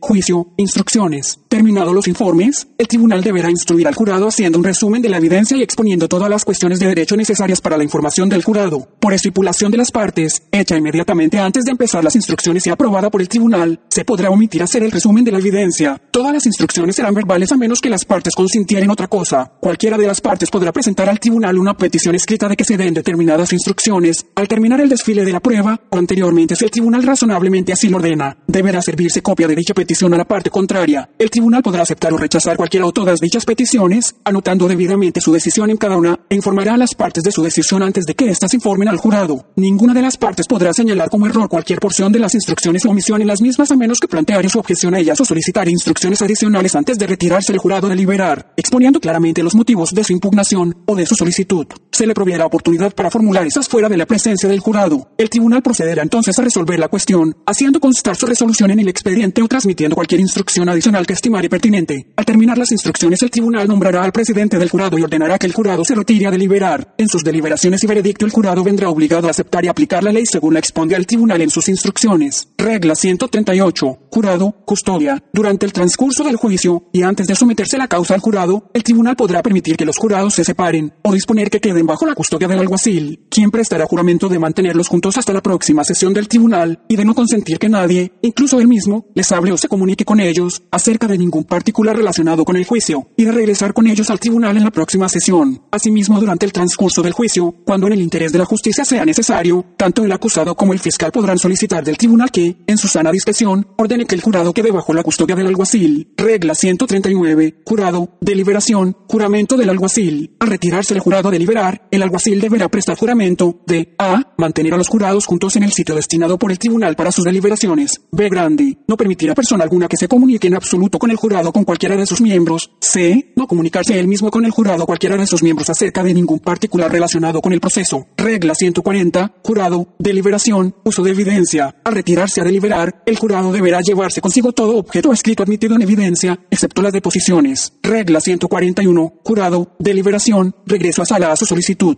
Después que el jurado se hubiera retirado a deliberar, si se suscitare cualquier desacuerdo o duda entre los miembros con respecto a la prueba testifical, o desearen ser informados acerca de algún punto de derecho que surja de la causa, deberán requerir al oficial encargado de ellos que los conduzca al tribunal. Una vez en él, la información solicitada les será dada previa notificación al fiscal y al acusado o su abogado. Regla 142. Jurado. Deliberación. Regreso a sala a instancias del tribunal. Después de haberse retirado el jurado a deliberar, el tribunal podrá ordenarle que vuelva a la sala de sesiones con el fin de corregir cualquier instrucción errónea para darle instrucciones adicionales. Tales instrucciones serán dadas solamente después de haberse notificado al fiscal, al acusado o su abogado de la decisión del tribunal de corregir o ampliar sus instrucciones al jurado, regla 143, jurado, deliberación, tribunal constituido. Mientras el jurado estuviera deliberando, el tribunal se considerará que continúa constituido a los efectos de entender en cualquier incidente relacionado con la causa sometida al jurado. Regla 144, jurado, disolución. El tribunal podrá ordenar la disolución del jurado antes del veredicto en los siguientes casos. A. Si antes de retirarse el jurado a deliberar, se hiciera imposible la continuación del proceso a consecuencia de la enfermedad o muerte de uno de los miembros del jurado, a menos que el tribunal resolviera tomarle juramento a otro miembro del jurado en sustitución del primero y empezar el juicio de nuevo. B grande, si después de retirarse el jurado a deliberar, se hiciera imposible la continuación del proceso a consecuencia de la enfermedad o muerte de un miembro del jurado sobreviniera cualquier otra circunstancia que les impidiera permanecer reunidos. C. Si la deliberación se prolongare por un lapso de tiempo que el tribunal estimare suficiente para concluir de una manera clara y evidente no haber posibilidad de que el jurado pudiera llegar a un acuerdo. D. Si se hubiera cometido algún error o se hubiera incurrido en alguna irregularidad durante el proceso que, a juicio del tribunal, le impidiera al jurado rendir un veredicto justo e imparcial. E por cualquier otra causa si las partes consintieren en ello. En todos los casos en que el jurado fuere disuelto según lo provisto en esta regla, la causa podrá ser juzgada nuevamente. Regla 145. Jurado, veredicto, su rendición. Después que el jurado se hubiere puesto de acuerdo sobre el veredicto, regresará a la sala de sesiones bajo la custodia del alguacil, y el presidente de dicho jurado entregará el veredicto por escrito al secretario de la sala para que éste lo entregue al tribunal. El tribunal preguntará al presidente del jurado si dicho veredicto es el veredicto del jurado y cuántos jurados votaron en favor del mismo. Si el presidente del jurado respondiera en la afirmativa, el veredicto rendido fuere conforme a ley, el mismo será aceptado por el tribunal y leído por el secretario. Regla 146. Jurado. Veredicto. Forma. El veredicto declarará al acusado culpable o no culpable o no culpable por razón de locura. No será necesario conformarlo estrictamente hasta terminología, pero la intención del jurado deberá constar claramente. Si el veredicto de culpabilidad se refiere a un delito con distintos grados a un delito con otros delitos inferiores necesariamente comprendidos en el delito mayor, el veredicto rendido especificará el grado del delito menor por el cual se hubiera encontrado culpable al acusado. Si el jurado tuviera que determinar la condición de subsiguiente del delito imputado y el veredicto fuere de culpabilidad, el mismo expresará además si la alegación sobre convicción anterior es o no cierta. En todo caso, el veredicto expresará el número de los miembros del jurado que concurrieron. Regla 147. Jurado, veredicto, convicción por un delito inferior. El acusado podrá ser declarado culpable de la comisión de cualquier delito inferior necesariamente comprendido en el delito que se le imputa, o de cualquier grado inferior del delito que se le imputa, o de tentativa de cometer el delito que se le imputa cualquier otro delito necesariamente comprendido en él, o de cualquier grado que el mismo tenga, si tal tentativa constituye, por sí misma, un delito. Regla 148. Jurado, veredicto, reconsideración ante una errónea aplicación de la ley. Si al rendirse un veredicto de culpabilidad el tribunal considerare que el jurado se ha equivocado en la aplicación de la ley, el juez que lo presida podrá explicar al jurado sus razones y ordenarle que vuelva a considerar el veredicto. Si después de esto se rendiera el mismo veredicto, este será aceptado por el tribunal. Nada de lo aquí dispuesto será aplicable a un veredicto absolutorio el cual deberá ser aceptado siempre por el tribunal. Regla 149. Jurado, reconsideración de veredicto defectuoso. Si el veredicto fue tan defectuoso que el tribunal no pudiera determinar la intención del jurado de absolver o condenar al acusado por el delito bajo el cual el acusado pudiera ser convicto de acuerdo con la acusación, o no pudiera determinar en qué cargo o cargos el jurado quiso absolver o condenar al acusado, el tribunal podrá instruir al jurado para que reconsidere dicho veredicto y exprese claramente su intención. Pero si el jurado persistiera en rendir el veredicto defectuoso, tal veredicto será aceptado y el tribunal dictará un fallo absolutorio. Regla 150. Jurado, veredicto parcial. El jurado podrá rendir un veredicto tantos veredictos como fuera necesario respecto a uno más de los cargos de la acusación o a uno más de los acusados incluidos en la misma, sobre cuya culpabilidad o inocencia estuviera de acuerdo. Si el jurado no pudiera llegar a ningún acuerdo respecto a cualquier cargo de acusado, el tribunal podrá ordenar nuevo juicio en cuanto a dicho cargo a dicho acusado. Regla 151. Jurado. Comprobación del veredicto rendido. Cuando el jurado hubiere rendido un veredicto, a requerimiento de cualquier parte o instancias del propio tribunal, tal veredicto deberá ser comprobado en cuanto a cada miembro del jurado. Si como resultado de esta comprobación se determinara que el veredicto no fue rendido, al menos, por nueve miembros del jurado, se le podrá ordenar al mismo retirarse a continuar sus deliberaciones o podrá ser disuelto. Regla 151.1. Juicio. Confesión del acusado. En los juicios por jurado, todas las cuestiones de hecho y de derecho referentes a una confesión del acusado serán oídas y resueltas exclusivamente por el juez, en ausencia del jurado, debiendo el juez admitir en evidencia o rechazar dicha confesión. Esta disposición no tendrá el efecto de impedir que el acusado presente al jurado y que la parte contraria la refute, evidencia pertinente relativa al peso credibilidad de la confesión y a las circunstancias bajo las cuales la confesión fue obtenida. Regla 152. Juicio, conspiración, actos manifiestos. En un proceso de conspiración, siempre que para la comisión del delito se requiriere un acto manifiesto, o act, no podrá declararse convicto al acusado a menos que uno o varios de tales actos hubieran sido expresamente alegados en la acusación o denuncia y se probara uno de ellos, pero podrán probarse otros actos manifiestos que no fueran los alegados. Regla 153. Juicio, proceso por bigamia, prueba de los matrimonios. En un proceso por el delito de bigamia, no será necesario probar ninguno de los matrimonios por medio de las constancias del registro, copia certificadas o cualesquiera otros documentos oficiales relativos a dichos matrimonios, los cuales podrán probarse mediante cualquier prueba admisible para establecer el hecho del matrimonio, la prueba del lugar y fecha en que se contrajo el segundo matrimonio, acompañada de prueba fehaciente de que los contrayentes han vivido juntos en Puerto Rico después de efectuado dicho matrimonio, será suficiente para sostener la acusación. Regla 154. Juicio. Prueba de corroboración. En un proceso por el delito de promover o intentar la promoción de un aborto o por contribuir o ayudar en su perpetración, por seducir con engaño o corromper por medio del halago o por inducir o engañar a una mujer soltera, era menor de 21, 21 años, hasta entonces reputada por casta, a entrar en alguna casa del lenosimio en cualquier otra parte con el objeto de prostituirla, contribuir y ayudar a ese fin, o de que tenga contacto carnal ilícito con cualquier hombre, o en un proceso por el delito de seducción bajo promesa de matrimonio, no podrá declararse convicto al acusado por la sola declaración de la mujer agraviada, a menos que tal declaración se corrobore con alguna prueba que por sí misma, y sin tomar en consideración la declaración de la mujer agraviada, tienda a establecer la relación del acusado con la comisión de delito. Esta corroboración no será suficiente si solo probare la perpetración del delito la circunstancia del mismo. Regla 154.1. Juicio. Prueba de conducta previa. En cualquier procedimiento por el delito de violación o su tentativa no se admitirá evidencia de la conducta previa o historial sexual de la perjudicada, evidencia de opinión o reputación acerca de esa conducta o historial sexual para atacar su credibilidad o para establecer su consentimiento, a menos que existan circunstancias especiales que indiquen que dicha evidencia es relevante y que su naturaleza infamatoria perjudicial no tendrá un peso mayor que su valor probatorio. Si el acusado se propone ofrecer evidencia de la conducta o historial sexual de la perjudicada, evidencia de opinión o reputación acerca de esa conducta o historial sexual, bajo la excepción de circunstancias especiales, deberá seguir el siguiente procedimiento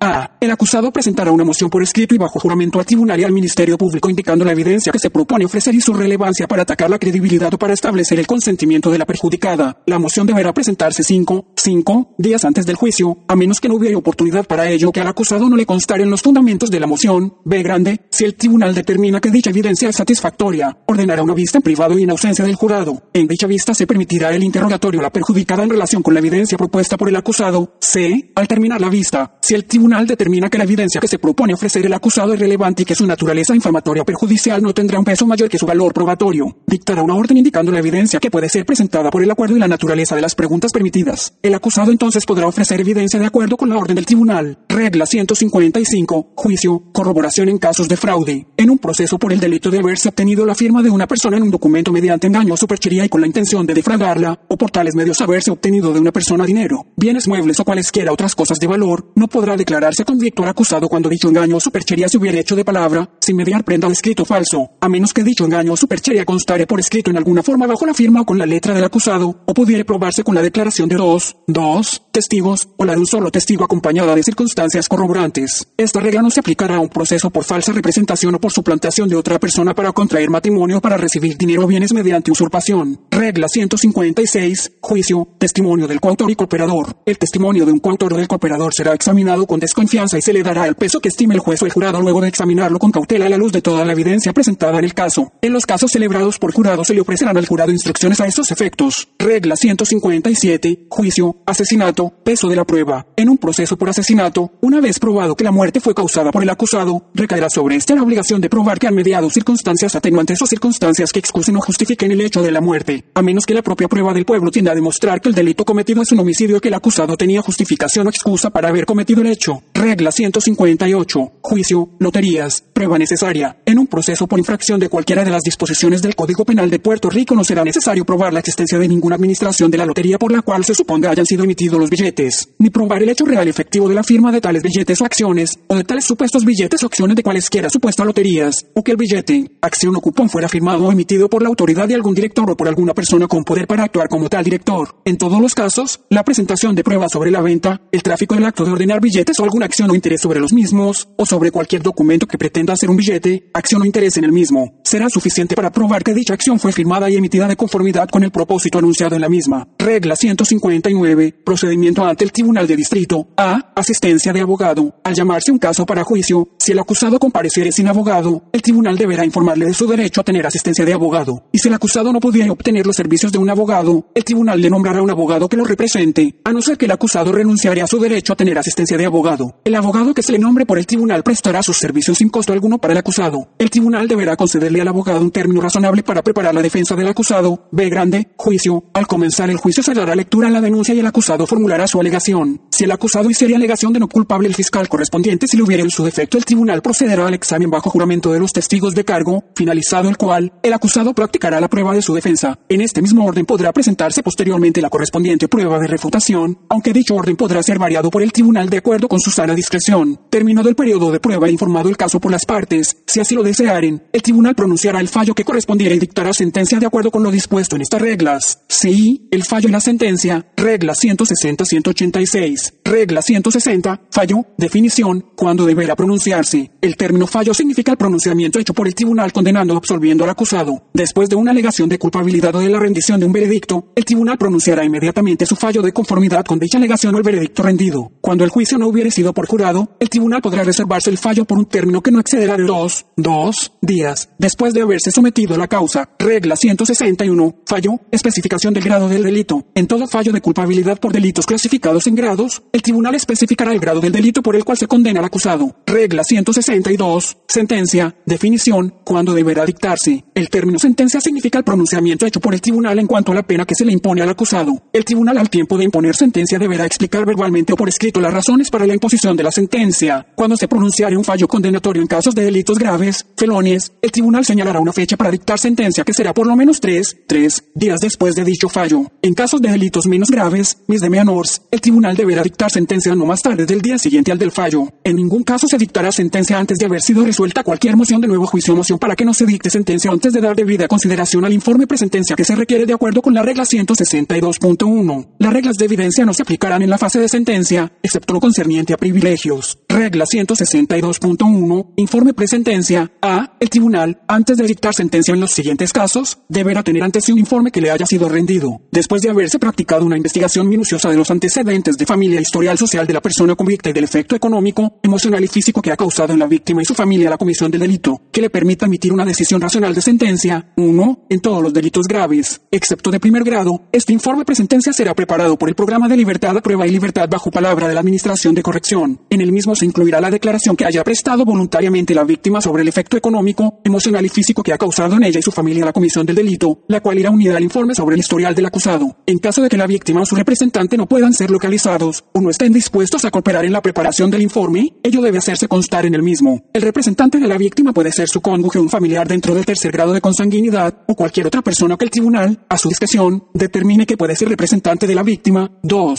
En los delitos menos graves, el tribunal utilizará en los delitos menos graves como informe presentencia el formulario corto de información requerido por la regla 162.2, excepto cuando las circunstancias particulares del caso meriten información más amplia, en que podrá solicitarse, si a juicio del tribunal es necesaria, alguna evaluación adicional a la administración de corrección, B grande. La víctima o su representante, según se define en el inciso A de esta regla, podrá someter una declaración sobre el efecto económico, emocional y físico que ha causado en la víctima y su familia la comisión del delito, antes de que el tribunal dicte sentencia en los casos de delitos graves o menos graves en una de las siguientes formas. 1. Presentando una declaración oral en la vista que celebre el tribunal para el pronunciamiento de sentencia. En caso de que haya varias víctimas, el tribunal puede limitar el número de declaraciones, consolidando las mismas de la manera más adecuada. 2 sometiendo una declaración jurada al programa de libertad a prueba o libertad bajo palabra de la Administración de Corrección, la cual será incluida en el informe presentencia según se dispone en el inciso A de esta regla. Los informes presentencia se tramitarán en el plazo más breve posible de no estar disponible el informe dentro de los términos que establece la regla 162. El tribunal pospondrá el acto de dictar sentencia a fin de recibir dicho informe. Nada de lo dispuesto en estas reglas se entenderá que limita la facultad del tribunal para enmendar su sentencia conforme a lo dispuesto en estas reglas. El tribunal dará acceso a los informes presentencia a los acusados o peticionarios, a sus abogados al Ministerio Fiscal, a los fines de que estos puedan ser controvertidos mediante la presentación de prueba solo se mantendrá como confidencial aquella información que hubiera sido prestada por la víctima o por personas particulares a quienes se les hubiera ofrecido dicha garantía. C. En el informe presentencia, según dispuesto en los incisos anteriores, se hará constar en un folio separado la dirección residencial o postal de la víctima si ésta sí lo desea. Dicha información será de carácter confidencial y se requerirá con el propósito de que la Administración de Corrección mantenga informada a la víctima sobre el desarrollo del cumplimiento de la sentencia de su ofensor y le garantice su derecho a ser oído en aquellos procedimientos en que así se disponga mediante legislación. Regla 162.2 2. Formulario corto de información, normas y procedimientos. A. En toda sala del tribunal deberá haber disponible un formulario corto de información en el que se consignará información, entre otros sobre los siguientes criterios orientados a permitir al magistrado hacer un juicio racional al dictar sentencia. 1. Empleo y fuentes de ingreso. 2. Lugar de residencia y tiempo en ella. 3. Relaciones en la comunidad y lazos familiares. 4. Referencias personales. 5. Estado de salud mental y física. 6. Récord criminal previo. 7. El efecto económico, emocional y físico que ha causado en la víctima de delito y su familia la comisión del delito. 8. Cualquier otro extremo que pueda afectar la determinación final de la sentencia. B grande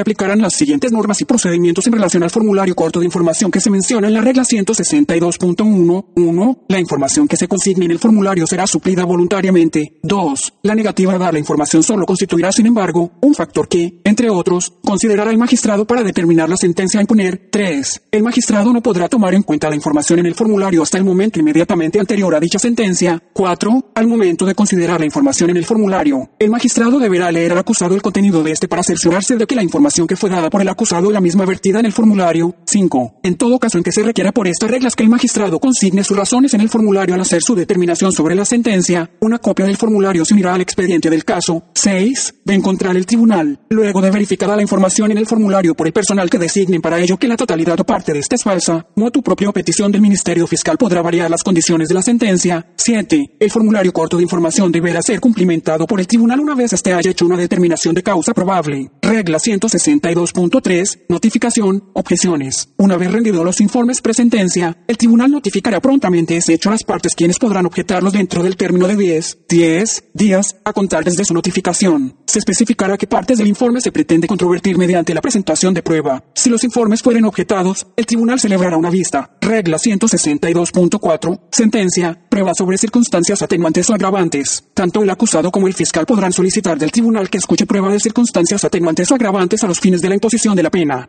Si de las alegaciones sometidas surgió que existe controversia real sobre un hecho material que requiere la presentación de prueba, entonces el tribunal celebrará una vista en el más breve plazo posible, en la cual a. El fiscal podrá presentar pruebas de circunstancias agravantes que a su juicio justifiquen que se dicte una sentencia rigurosa al que no se deban suspender los efectos de la sentencia o, en caso contrario, que se impongan condiciones estrictas. B. Grande. El acusado podrá presentar pruebas de circunstancias atenuantes que a su juicio justifiquen que se dicte una sentencia benigna o que se suspendan los efectos de la misma. Regla 162.5. Informes presentados sentencia, circunstancias atenuantes o agravantes, consolidación de vistas. Si una parte presentare una moción bajo la regla 162.1 y o la otra parte presentare otra moción bajo la regla 162.4 en la misma moción acumular y reclamos bajo ambas reglas, el tribunal, a menos que no fuere factible, considerará ambos asuntos en una misma vista. Regla 163, fallo y sentencia, sitio y forma de dictarlos. Tanto el fallo como la sentencia se dictarán en sesión pública del tribunal y se harán constar en el registro de causas criminales y en las minutas del tribunal, si las hubiere, dentro de los dos, dos días siguientes al día de haberse pronunciado dictado. El juez que preside el tribunal firmará la sentencia y el secretario la unirá a los autos de la causa. El secretario del tribunal remitirá inmediatamente copia certificada de la sentencia al superintendente de la policía de Puerto Rico y al fiscal de distrito. Regla 164. Fallo absolutorio. Consecuencias. Si el fallo fuera absolutorio y el acusado se encontrare bajo custodia, se le pondrá inmediatamente el libertad, a menos que por otras causas pendientes deba continuar detenido, y si estuviere bajo fianza, se decretará la cancelación o la devolución de la misma, según proceda. Regla 165. Fallo y sentencia. Comparecencia del acusado. Cuando la presencia del acusado fuere necesaria, el tribunal podrá ordenarle a cualquier funcionario que tuviera bajo su custodia al acusado que lo traiga ante el tribunal a oír el fallo o la sentencia que deba pronunciar o imponerle. Si el acusado estuviere bajo fianza y no compareciera a oír el fallo o la sentencia, el tribunal, además de la confiscación de la fianza, podrá ordenar el arresto del acusado. Si el fallo fue condenatorio y el acusado se encontrare bajo fianza, el tribunal decretará inmediatamente la cancelación de la fianza y ordenará la encarcelación del acusado hasta que se dicte sentencia en aquellos casos que por disposición expresa de ley a este no puedan suspendérsele los efectos de la sentencia. Regla 166. Sentencia. Advertencias antes de dictarse. En casos de delitos graves, felones, al comparecer el acusado a oír la sentencia, el tribunal le informará de la naturaleza del cargo contenido en la acusación y del pronunciamiento del fallo,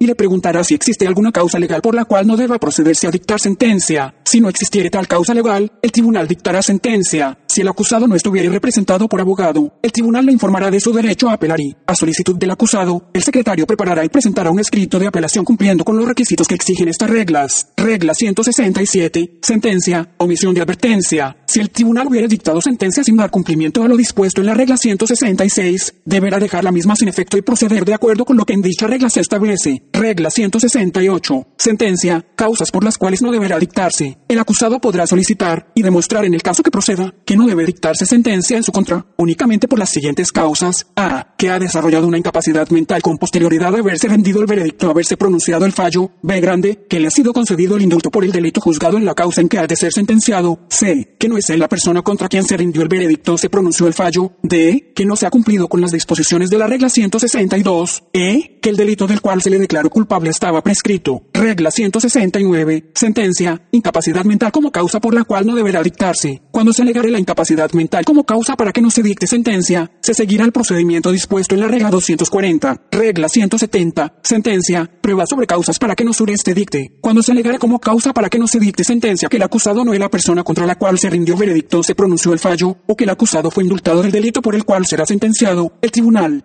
si fuere necesario, pospondrá el acto de dictar la sentencia al fin de recibir la prueba pertinente sobre tal hecho. Si dicha prueba justificare la causa alegada, el acusado será puesto en libertad inmediatamente, a menos que deba continuar detenido para responder por otros delitos. Cuando se alegare la causa de prescripción del delito del cual se declaró culpable al acusado, una vez comprobada dicha prescripción, el tribunal ordenará el sobreseimiento de la acusación y la inmediata libertad del acusado. Regla 171. Sentencia. Prueba sobre circunstancias atenuantes o agravantes. El tribunal, a propia instancia o a instancia del acusado o del fiscal, con notificación a las partes o la parte contraria podrá oír, en el más breve plazo posible, prueba de circunstancias atenuantes o agravantes a los fines de la imposición de la pena. Se podrán considerar como circunstancias atenuantes, entre otras, las siguientes. Para la fijación de la pena, se observarán las reglas establecidas en el Código Penal de Puerto Rico, según haya unas circunstancias atenuantes o agravantes. Se podrán considerar como circunstancias atenuantes, entre otras, las siguientes. A. Hechos relacionados con la comisión del delito, incluyendo, entre otros, A. El acusado fue un participante pasivo durante la comisión del delito. B. grande, La víctima provocó el incidente. C. El delito fue cometido bajo circunstancias poco usuales. D. El acusado participó en la comisión del delito bajo coacción o su conducta es parcialmente excusable por alguna otra razón que no constituya una defensa de las alegadas afirmativamente. E.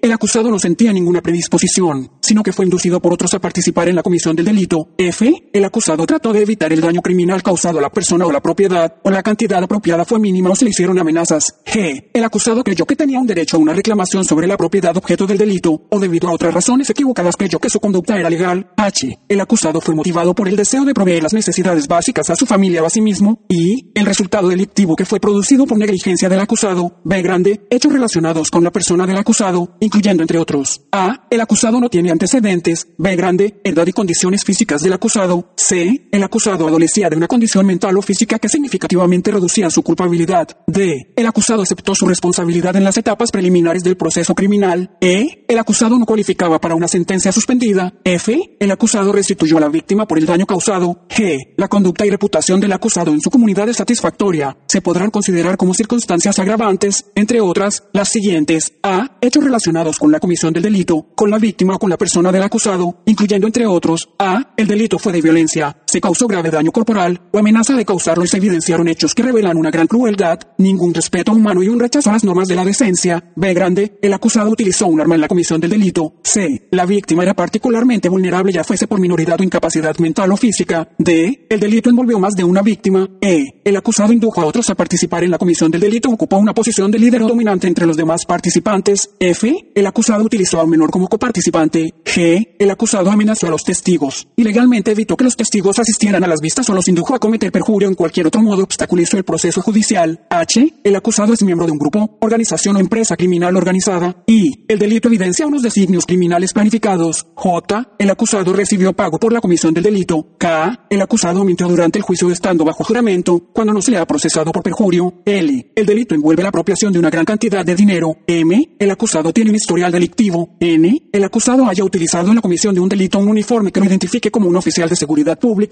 C. estatal, municipal o federal, asociado con un empleado o funcionario de una agencia, departamento o dependencia gubernamental de las antes descritas, o la víctima del delito es una persona de 60, 60 años o más de edad. P. El delito se cometió o se consumó en una institución, albergue o hogar de cuidado para personas de 60, 60 años o más de edad. Q. El delito se cometió dentro de un edificio, dependencia pública o sus anexos perteneciente e a ELA, incluyendo los municipios, corporaciones e instrumentalidades públicas y los tribunales de justicia. R. El delito fue cometido motivado por por prejuicios y contra la víctima por razón de raza, color, sexo, orientación sexual, género, identidad de género, origen, origen étnico, estatus civil, nacimiento, impedimento físico y mental, condición social, religión, edad, creencias religiosas o políticas. Para propósitos de establecer motivo como se dispone en este párrafo, no será suficiente probar que el acusado posee una creencia particular, ni probar que el acusado meramente pertenece a alguna organización particular. S. El delito se cometió dentro de cualquier edificio o terreno de una escuela elemental, intermedia, secundaria, colegio público o privado, centros infante maternales, preescolares, de horario extendido para niños de edad escolar y de Start. No obstante, en todo caso se considerará como circunstancia agravante que la persona haya cometido el delito mientras disfrutaba de los beneficios de sentencia suspendida, libertad bajo palabra libertad provisional bajo fianza o condicionada. Regla 172. Sentencia. Prisión subsidiaria. Cuando el tribunal dictare sentencia condenando al acusado al pago de una multa, si éste dejare de satisfacerla según dispuesto por este artículo, será encarcelado por falta de dicho pago y permanecerá en reclusión un día por cada dólar que dejare de satisfacer, sin que esta prisión subsidiaria pueda exceder de 90, 90 días. La multa deberá ser satisfecha en 30, 30 días a partir del momento en que sea exigible. Una vez pagada la multa, se entenderá extinguida la pena y no se podrá recurrir en apelación a no ser que concurran los siguientes elementos. A. Si hay posibilidad de que se impongan consecuencias legales colaterales a base del fallo condenatorio grande Si se prueba que el acusado no hubiera podido someter el caso para ser revisado antes de que se extinguiese la pena. C. Si la apelación conlleva alegaciones adicionales de errores de derecho y no apela únicamente la pena impuesta. Regla 173. Sentencia. Multa. Gravamen. Una sentencia condenando al acusado al pago de una multa constituirá un gravamen similar al de una sentencia dictada en una acción civil condenando al pago de una cantidad siempre que se anotar en el libro de sentencias del registro de la propiedad. Regla 174. Sentencia. Tiempo de reclusión determinado a tenor con lo señalado en la sentencia. En una sentencia de convicción por delito grave, felony o menos grave, honor, que conlleve privación de la libertad, el tribunal determinará la reclusión en una institución adecuada durante el tiempo señalado en la sentencia. Regla 175. Sentencia. Requisitos para su ejecución. Cuando se hubiera dictado sentencia, se entregará inmediatamente al funcionario que deba ejecutarla una copia certificada de la misma, la cual será suficiente para su la ejecución, sin que fuera necesaria ninguna otra orden o autorización para justificar o pedir tal ejecución. Regla 176. Sentencia, multa, pago de daños, cómo ejecutarla. Si la sentencia dictada impusiera el pago de una multa o el pago de daños según dispuesto en el artículo 23.04 de la Ley de Vehículos y Tránsito de Puerto Rico, podrá procederse a su ejecución en igual forma que si se tratara de una sentencia dictada en un pleito civil ordenando el pago de una cantidad. Regla 177. Sentencia a prisión, cumplimiento. Si la sentencia fuere por condena a prisión, el acusado será trasladado sin demora al cuidado del funcionario correspondiente y será detenido por este hasta que la sentencia se hubiere cumplido. Lo mismo se hará si la sentencia fuere para el pago de una multa y prisión subsidiaria, cuando la multa no fuere satisfecha. Si después de haber empezado a cumplir la sentencia subsidiaria por falta del citado pago, el confinado deseare satisfacer la multa, se le abonará un dólar por cada día de reclusión que hubiere sufrido por tal falta de pago. Regla 178. Clases de sentencias. El tribunal dictará sentencias de conformidad con el Código Penal de la y con las leyes especiales sobre la materia. Regla 179. Sentencias consecutivas o concurrentes. Cuando una persona fuere convicta de un delito, el tribunal sentenciador, al dictar sentencia, deberá determinar si el término de prisión impuesto habrá de cumplirse consecutiva o concurrentemente con cualquiera o cuales quiera otros términos de prisión. Si el tribunal omitiere hacer dicha determinación, el término de prisión impuesto se cumplirá concurrentemente con cualesquiera otros que el tribunal impusiere como parte de su sentencia, o con cualesquiera otros que ya hubieran sido impuestos a la persona convicta. En casos donde exista un concurso ideal, concurso real o delito continuado, se sentenciará conforme lo disponen los artículos 78, 79 y 80 del Código Penal de Puerto Rico. Regla 180. Términos que no podrán cumplirse concurrentemente. No podrán cumplirse concurrentemente los términos de prisión que deban imponerse en los siguientes casos a. Cuando el reo fue sentenciado por delito cometido mientras estuviera bajo apelación de otra causa o causas o mientras estuviera en libertad por haberse anulado los efectos de una sentencia condenatoria. B. Grandi. Cuando el reo estuviera recluido, tuviera que ser recluido por sentencia a prisión en defecto de pago de cualquier multa impuesta.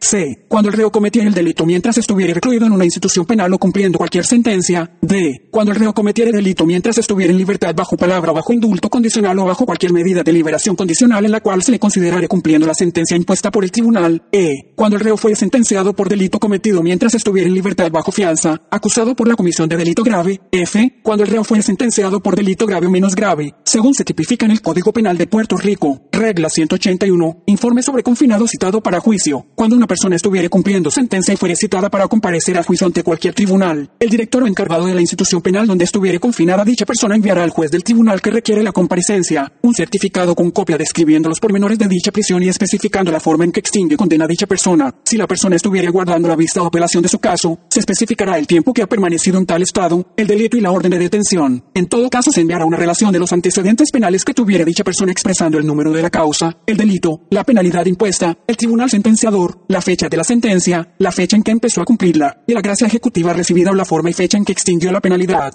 Si la persona tuviera causa en apelación o existiere mandamiento de prisión en su contra, hubiera no prestado fianza, se informará en la misma forma dispuesta anteriormente en esta regla. Regla 182, término que el acusado ha permanecido privado de libertad. El tiempo que hubiere permanecido privada de su libertad cualquier persona acusada de cometer cualquier delito público se descontará totalmente del término que deba cumplir dicha persona de ser sentenciada por los mismos hechos por los cuales hubiere sufrido dicha privación de libertad. Regla 183, término de reclusión en espera del resultado de apelación contra la sentencia. El tiempo que hubiere permanecido privado privada de su libertad cualquier persona mientras estuviere pendiente un recurso de apelación incoado contra la sentencia se descontará totalmente del término de prisión que deba cumplir dicha persona como consecuencia de dicha sentencia al ser esta confirmada o modificada. Regla 184. Sentencia posteriormente anulada o revocada. El tiempo que hubiere permanecido privada de su libertad cualquier persona en cumplimiento de una sentencia que fuere posteriormente anulada o revocada se descontará totalmente del término de prisión que deba cumplir dicha persona en caso de ser nuevamente sentenciada por los mismos hechos que motivaron la imposición de la sentencia anulada o revocada. Regla 185. 5, corrección o modificación de la sentencia, a, sentencia ilegal, redacción de la sentencia, el tribunal sentenciador podrá corregir una sentencia ilegal en cualquier momento. Asimismo podrá, por causa justificada y en bien de la justicia, rebajar una sentencia dentro de los 90, 90 días de haber sido dictada, siempre que la misma no estuviera pendiente en apelación, o dentro de los 60, 60 días después de haberse recibido el mandato confirmando la sentencia o desestimando la apelación o de haberse recibido una orden denegando una solicitud de certiorari, B grande, errores de forma, errores de forma en las sentencias, órdenes u otros documentos de los autos y errores en el expediente que surjan por la inadvertencia o omisión podrán corregirse por el tribunal en cualquier momento, y luego de notificarse a las partes. Si el tribunal estimara necesaria dicha notificación, c. Modificación de sentencia, el tribunal podrá modificar una sentencia de reclusión en aquellos casos que cumplan con los requisitos del Código Penal de la y de la Ley del Mandato Constitucional de Rehabilitación. El tribunal también podrá modificar una sentencia de reclusión a solicitud del Ministerio Público cuando el convicto coopere en una investigación o procesamiento criminal, pero la misma nunca podrá ser menor a la mitad de la pena establecida. El tribunal considerará la solicitud durante una vista privada y el expediente de la misma permanecerá sellado e inaccesible al público, de forma tal que se salvaguarde la seguridad del informante y la confidencialidad de la investigación. Regla 186. Inhabilidad del juez. A. Durante el juicio. Si después de comenzado el juicio, y antes del veredicto fallo, el juez ante quien fuera juzgado el acusado estuviera impedido de continuar con el juicio por razón de muerte, enfermedad o inhabilidad o por haber cesado en el cargo, cualquier otro juez de igual categoría en funciones o asignado al tribunal podrá desempeñar dichos deberes, siempre y cuando certifique, dentro de un tiempo razonable a partir de su nombramiento, que sea familiarizado con el expediente y récord del caso, B grande, después del veredicto fallo de culpabilidad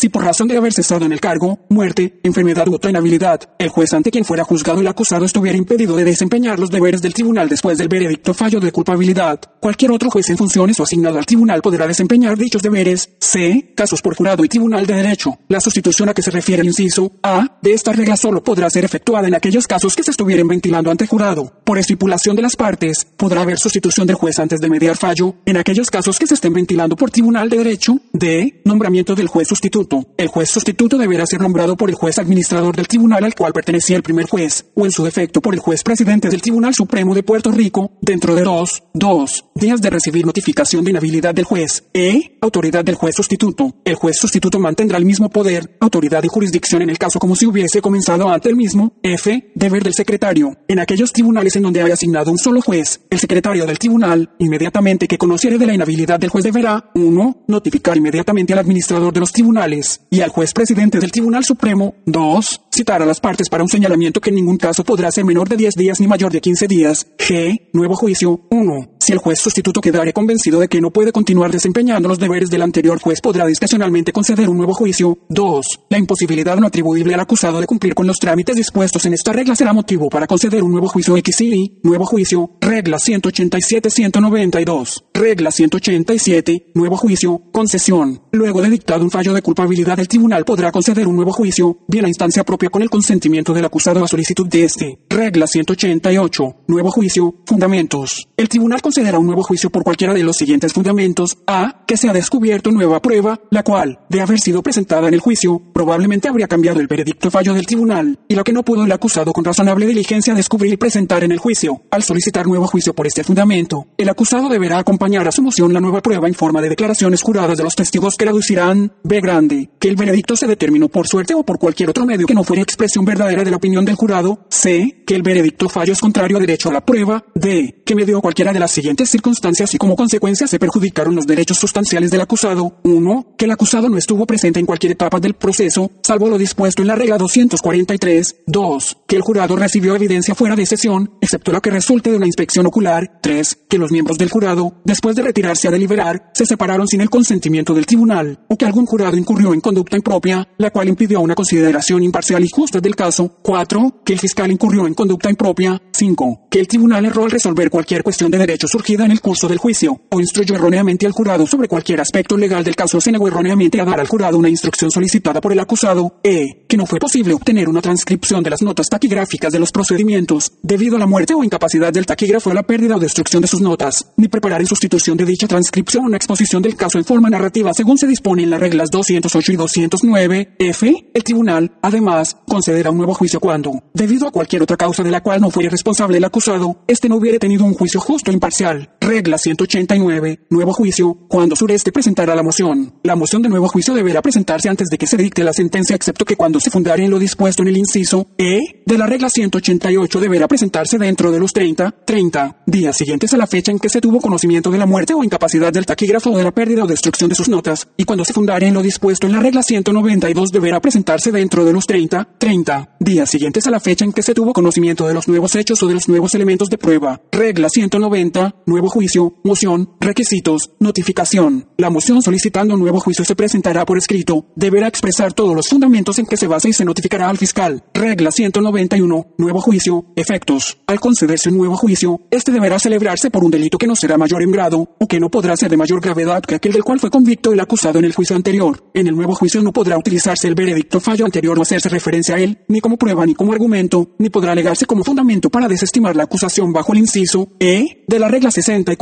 regla 192, nuevo juicio, conocimiento de nuevos hechos. También podrá el tribunal, a solicitud del acusado, conceder un nuevo juicio cuando después de dictada la sentencia sobreviniera el conocimiento de nuevos hechos o de nuevos elementos de prueba de tal naturaleza que evidencien la inocencia del condenado. X y A, procedimientos posteriores a la convicción, regla 192.1, regla 192.1, procedimiento posterior a sentencia, ante el tribunal de primera instancia y el tribunal de distrito. A, quienes pueden pedirlo, cualquier persona que se haya detenido en virtud de una sentencia sentencia dictada por cualquier sala del tribunal de primera instancia y que alegue el derecho a ser puesta en libertad porque 1. La sentencia fue impuesta en violación de la Constitución o las leyes de la o la Constitución y las leyes de Estados Unidos o 2. El tribunal no tenía jurisdicción para imponer dicha sentencia o 3. La sentencia impuesta excede de la pena prescrita por la ley o 4. La sentencia está sujeta a ataque colateral por cualquier motivo. Podrá presentar una moción a la sala del tribunal que impuso la sentencia para que anule, deje sin efecto o corrija la sentencia. La moción para dichos fines podrá ser presentada en cualquier momento. En la moción deberán incluirse todos los fundamentos que tenga el peticionario para solicitar el remedio provisto en esta regla. Se considerará que los fundamentos no incluidos han sido renunciados, salvo que el tribunal, con vista de una moción subsiguiente, determine que no pudieron razonablemente presentarse en la moción original, B grande, notificación y vista, a menos que la moción y los autos del caso concluyentemente demuestren que la persona no tiene derecho a remedio alguno, el tribunal dispondrá que se notifique con copia de la moción. Si se trata de una sentencia dictada por el tribunal de primera instancia, al fiscal de la sala correspondiente, y si se trata de una sentencia dictada por el Tribunal de Distrito, al fiscal de la Sala del Tribunal de Primera Instancia a la cual puedan apelarse las sentencias de dicho Tribunal de Distrito. El Tribunal proveerá asistencia de abogado al peticionario si no la tuviere, señalará prontamente la vista de dicha moción, se asegurará de que el peticionario ha incluido todos los fundamentos que tenga para solicitar el remedio, fijará y admitirá fianza en los casos apropiados, establecerá las cuestiones en controversia y formulará determinaciones de hecho y conclusiones de derecho con respecto a la misma. Si el Tribunal determina que la sentencia fue dictada sin jurisdicción o que la sentencia impuesta excede la pena prescrita por la ley o que por cualquier motivo es está sujeto a ataque colateral, un habido tal violación de los derechos constitucionales del solicitante que la hace susceptible de ser atacada colateralmente, el tribunal la anulará y dejará sin efecto y ordenará que el peticionario sea puesto en libertad, o dictará una nueva sentencia, o concederá un nuevo juicio, según proceda. El tribunal podrá considerar y resolver dicha moción sin la presencia del solicitante en la vista, a menos que se plantee alguna cuestión de hecho que requiera su presencia. El tribunal sentenciador no vendrá obligado a considerar otra moción presentada por el mismo confinado para solicitar el mismo remedio. La resolución dictada por el tribunal de distrito será apelable ante el tribunal de primera instancia correspondiente el cual deberá celebrar una nueva vista. La resolución dictada por el Tribunal de Primera Instancia en estos casos, en procedimientos originales o en apelación del Tribunal de Distrito, será revisable por el Tribunal Supremo mediante certiorari. CIV, apelaciones. Regla 193-217. Regla 193, apelación al Tribunal de Apelaciones. Las sentencias finales dictadas en casos criminales originados en el Tribunal de Primera Instancia podrán ser apeladas por el acusado en la forma prescrita por estas reglas. En estos casos, el acusado podrá establecer una apelación para ante el Tribunal de Circuito de apelaciones, excepto en los casos de convicción por alegación de culpabilidad, en los cuales procederá únicamente un recurso de certiorari, en cuyo caso el auto será expedido por el Tribunal de Circuito de Apelaciones a su discreción. La solicitud de certiorari deberá presentarse dentro de los 30, 30 días siguientes a la fecha en que la sentencia fue dictada. Este término es jurisdiccional. El término para formalizar el recurso de certiorari se calculará a partir de la fecha del depósito en el correo cuando ésta sea distinta a la fecha de archivo en autos de copia de la notificación de la sentencia. Cuando la persona estuviese presente en la sala al momento de ser dictada la sentencia, el término término se calculará a partir de ese momento. Regla 194. Procedimiento para formalizar la apelación. La apelación se formalizará presentando un escrito de apelación en la Secretaría de la Sala del Tribunal de Primera Instancia que dictó la sentencia en la Secretaría del Tribunal de Apelaciones, dentro de los 30, 30 días siguientes a la fecha en que la sentencia fue dictada, pero si dentro del indicado periodo de 30, 30 días se presentará una moción de nuevo juicio fundada en la regla 188, E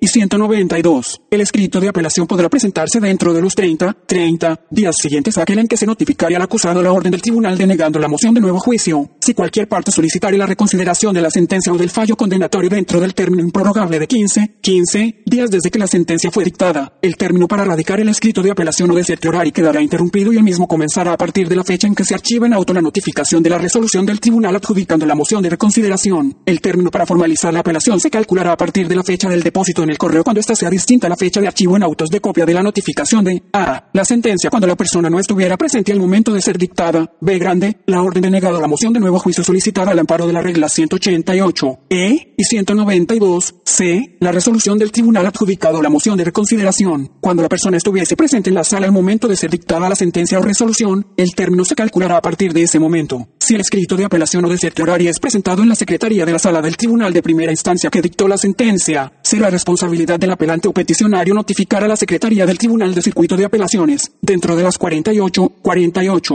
horas siguientes a la presentación, las copias reglamentarias de tal escrito, debidamente selladas con la fecha y hora de su presentación. Si el recurso fue presentado en la Secretaría del Tribunal de Circuito de Apelaciones, será responsabilidad del apelante o peticionario notificar a la Secretaría del Tribunal de Primera Instancia que dictó la sentencia, dentro de las 48, 48 horas siguientes a la presentación del escrito de apelación o de certiorari, una copia de tal escrito, debidamente sellada con la fecha y hora de su presentación, el apelante o peticionario deberá notificar al fiscal y al procurador general la presentación del escrito de apelación o de certiorari dentro del término para presentar tales recursos. Tal notificación se hará en la forma provista en estas reglas, salvo lo que se dispone en la regla 195. En el escrito de apelación se consignará un breve y concisamente los errores en que se fundamenta la misma. El escrito de certiorari contendrá una relación fiel y concisa de los hechos del caso así como señalamientos y discusión de los errores que a juicio del peticionario cometió el Tribunal de Primera Instancia. Regla 195. Procedimiento para formalizar la apelación de reclusos. Cuando el apelante se encontrare recluido en una institución penal y apelare por propio derecho, la apelación se formalizará entregando el escrito de apelación, dentro del término para apelar, a la autoridad que le tiene bajo custodia. Dicha autoridad vendrá obligada a presentar inmediatamente el escrito de apelación en la Secretaría del Tribunal que dictó la sentencia y copia del mismo en el Tribunal de Apelación. Al recibir el escrito de apelación, el secretario del Tribunal sentenciador lo notificará al fiscal. Regla 196. Contenido del escrito de apelación. El escrito de apelación especificará el nombre o nombres de los acusados apelantes, designará la sentencia de la cual se apela, y especificará que la apelación se establece para ante el Tribunal de Circuito de Apelaciones. Especificará además el circuito al que corresponde la apelación e indicará si los apelantes se encuentran en libertad bajo fianza, en probatorio o recluidos en una institución penal. Se identificará en el escrito cualquier otro recurso sobre el mismo caso que se encuentre pendiente a la fecha de erradicación. El escrito contendrá un señalamiento breve y conciso de los errores en que se fundamenta la apelación. En ningún caso se variará el título de una causa por razón de la apelación establecida. Regla 197. Suspensión de los efectos de sentencia condenatoria. Orden de libertad a prueba. A. Suspensión de la ejecución de sentencia. Una apelación de una sentencia condenatoria o la presentación de una solicitud de certiorari. Suspenderá la ejecución de la sentencia una vez se cumpla con la prestación de fianza. Una apelación o la presentación de una solicitud de certiorari no suspenderá los efectos de una sentencia condenatoria cuando no se admita la prestación de fianza en apelación una ley especial disponga que no se suspenderá. B grande. Sentencia de libertad a prueba. Una apelación de una sentencia condenatoria o la presentación de una solicitud de certiorari no suspenderá los efectos de una orden disponiendo que el acusado quede en libertad a prueba. Mientras se sustancia la apelación o el recurso de certiorari, el tribunal sentenciador conservará su facultad para modificar las condiciones de la libertad a prueba para revocarla. Regla 198 fianza en apelación, después de convicto un acusado, excepto en el caso de delitos que aparejen pena de reclusión de 99, 99 años. Si esto entablar el recurso de apelación o de horario para ante el Tribunal de Circuito de Apelaciones, se admitirá fianza. A. Como cuestión de derecho, cuando se apele de una sentencia imponiendo solamente el pago de multa. B. Grande. Como cuestión de derecho, cuando se apele de una sentencia imponiendo cárcel en delitos menos graves, mis de menor.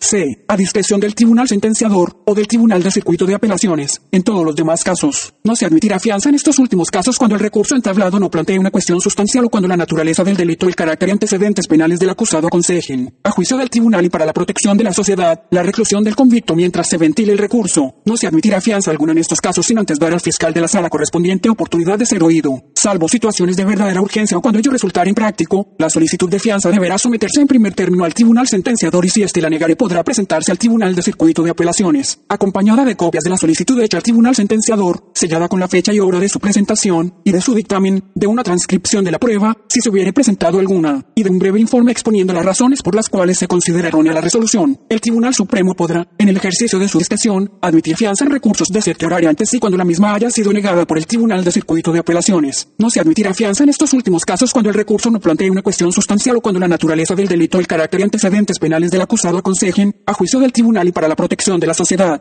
la reclusión del convicto mientras se ventile el recurso. No se admitirá fianza alguna en estos casos sin antes dar al Procurador General la oportunidad de ser oído, salvo situaciones de verdadera urgencia o cuando ello resultara impráctico, la solicitud de fianza deberá someterse en primer término al Tribunal de Circuito de Apelaciones y si éste la negare podrá presentarse al Tribunal Supremo, acompañada de copias de la solicitud hecha al Tribunal de Circuito de Apelaciones, sellada con la fecha y hora de su presentación, y de su dictamen, de una transcripción de la prueba, si se hubiere presentado alguna, y de un breve informe exponiendo las razones por las cuales se considera errónea la resolución. Regla 199. Expediente de apelación. Documentos originales. Salvo lo que más adelante se dispone, las apelaciones se ventilarán con vista de los documentos originales que obren en autos y de la exposición o transcripción de la prueba oral, los que constituirán el expediente de apelación. Regla 200. Prueba oral. Designación. A. Cuando el apelante o peticionario estime que para resolver una apelación un recurso de sete horario es necesario que el Tribunal de Circuito de Apelaciones considere alguna porción de la prueba oral presentada ante el Tribunal de Primera Instancia. Someterá una de las siguientes, o una combinación de ellas. 1. Exposición estipulada. 2. Exposición narrativa. 3. Transcripción. La exposición narrativa procederá solamente en la ausencia de una exposición estipulada. La transcripción procederá solamente cuando la parte que la interese demuestre al Tribunal de Circuito de Apelaciones que no es posible preparar una exposición narrativa estipulada, o que la exposición narrativa aprobada no expone adecuadamente la prueba oral, a pesar de las objeciones o enmiendas presentadas oportunamente ante el Tribunal de Primera Instancia. No obstante lo anterior, el Tribunal de Circuito de Apelaciones podrá ordenar como excepción, por iniciativa propia y en el ejercicio de su discreción, que se prepare una exposición narrativa o una transcripción de la prueba oral o de una porción de esta, B. Grandi. La exposición de la prueba presentará la manera en que surgieron y cómo fueron resueltas por el Tribunal de Primera Instancia las controversias pertinentes a la apelación o certiorari. La exposición deberá incluir un relato de la prueba oral presentada ante el Tribunal de Primera Instancia que sea pertinente para sustanciar los errores señalados en apelación o recurso de certiorari. C. La parte apelante o peticionaria deberá, dentro de los 10, 10 días de haberse notificado el escrito de apelación o la expedición del auto de certiorari, citar al fiscal a una reunión para preparar una exposición estipulada. D. La exposición estipulada de la prueba oral será presentada al Tribunal de Circuito de Apelaciones dentro de los 30, 30 días siguientes a la presentación de la apelación o la notificación de la expedición del auto de sete horario, de no lograrse una estipulación sobre la exposición de la prueba oral, la parte apelante o peticionaria deberá informar tal desacuerdo al Tribunal de Circuito de Apelaciones,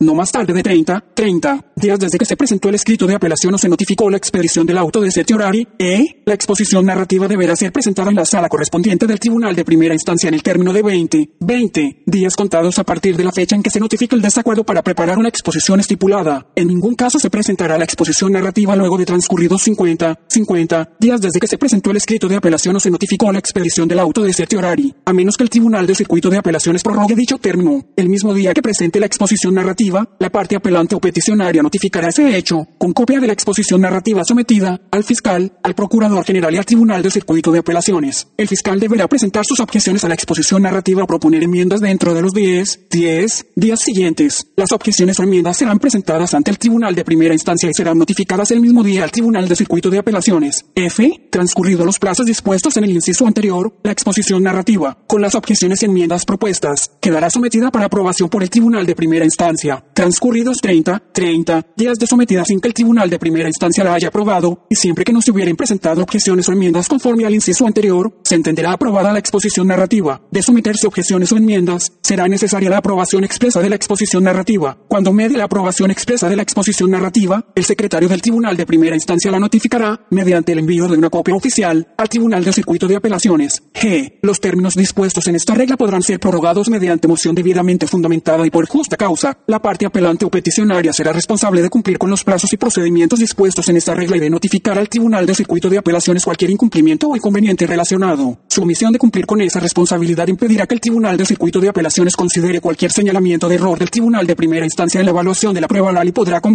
que se desestime el recurso H. A los fines de facilitar la preparación de una exposición narrativa de la prueba, los abogados podrán utilizar las grabaciones efectuadas con sus propias grabadoras, según se autorice por las reglas que apruebe el Tribunal Supremo. Regla 201. Prueba oral. Transcripción. A. El apelante o peticionario o el procurador general podrán solicitar únicamente de conformidad con lo dispuesto en la regla 200 que el tribunal ordene la preparación de una transcripción de la prueba oral o porción de esta. B. Grande. A esos efectos, la parte proponente presentará una moción ante el Tribunal de Circuito de Apelaciones no más tarde de 30, 30 días desde que se presentó el escrito de apelación o se notificó la expedición del auto de certiorari. En esa moción, la parte proponente expresará las razones por las cuales considera que la transcripción es indispensable. Si el proponente es el apelante o peticionario, deberá demostrar además por qué no es posible presentar una exposición estipulada, o una exposición narrativa. En todo caso, el proponente identificará en la moción las porciones pertinentes del récord ante el tribunal de primera instancia cuya transcripción interesa, incluyendo la fecha del testimonio y los nombres de los testigos. C. Ordenada la transcripción, su proponente deberá solicitar al tribunal de primera instancia la regrabación de los procedimientos. La moción a estos efectos será presentada dentro de los 10, 10 días siguientes a la notificación de la orden del tribunal de circuito de apelaciones. Con la moción, su proponente acompañará los aranceles correspondientes, de conformidad con las reglas que apruebe el Tribunal Supremo. D. La regrabación se efectuará conforme a los términos y procedimientos que se establezcan en las reglas que a esos efectos apruebe el Tribunal Supremo. Concluida la regrabación, el secretario del Tribunal de Primera Instancia la entregará a la parte proponente y notificará de ellos a las demás partes y al Tribunal de Circuito de Apelaciones. En los casos en que proceda a preparar una transcripción de oficio conforme a lo dispuesto en el inciso F de esta regla, se actuará según se dispongan en las reglas que apruebe el Tribunal Supremo. E. La transcripción de la prueba la autorizada por el Tribunal de Circuito de Apelaciones será realizada por la parte que la solicite, a su costo, salvo lo que se dispone en el inciso F de esta regla, y dentro del plazo de 30, 30 días a partir de la entrega de la regrabación. Para ello, deberá utilizar un transcriptor privado autorizado por las reglas que apruebe el Tribunal Supremo de Puerto Rico, F, cuando la parte proponente de la transcripción sea indigente o se trate del pueblo de Puerto Rico, o cuando sea imposible la regrabación de los procedimientos. La transcripción será preparada de oficio por los funcionarios del Tribunal de Primera Instancia, conforme a los plazos y procedimientos establecidos en esta regla y en las reglas que apruebe el Tribunal Supremo de Puerto Rico. De ser necesario, el juez presidente del Tribunal Supremo podrá autorizar la contratación de transcriptores privados autorizados para realizar estas transcripciones de oficio en uno más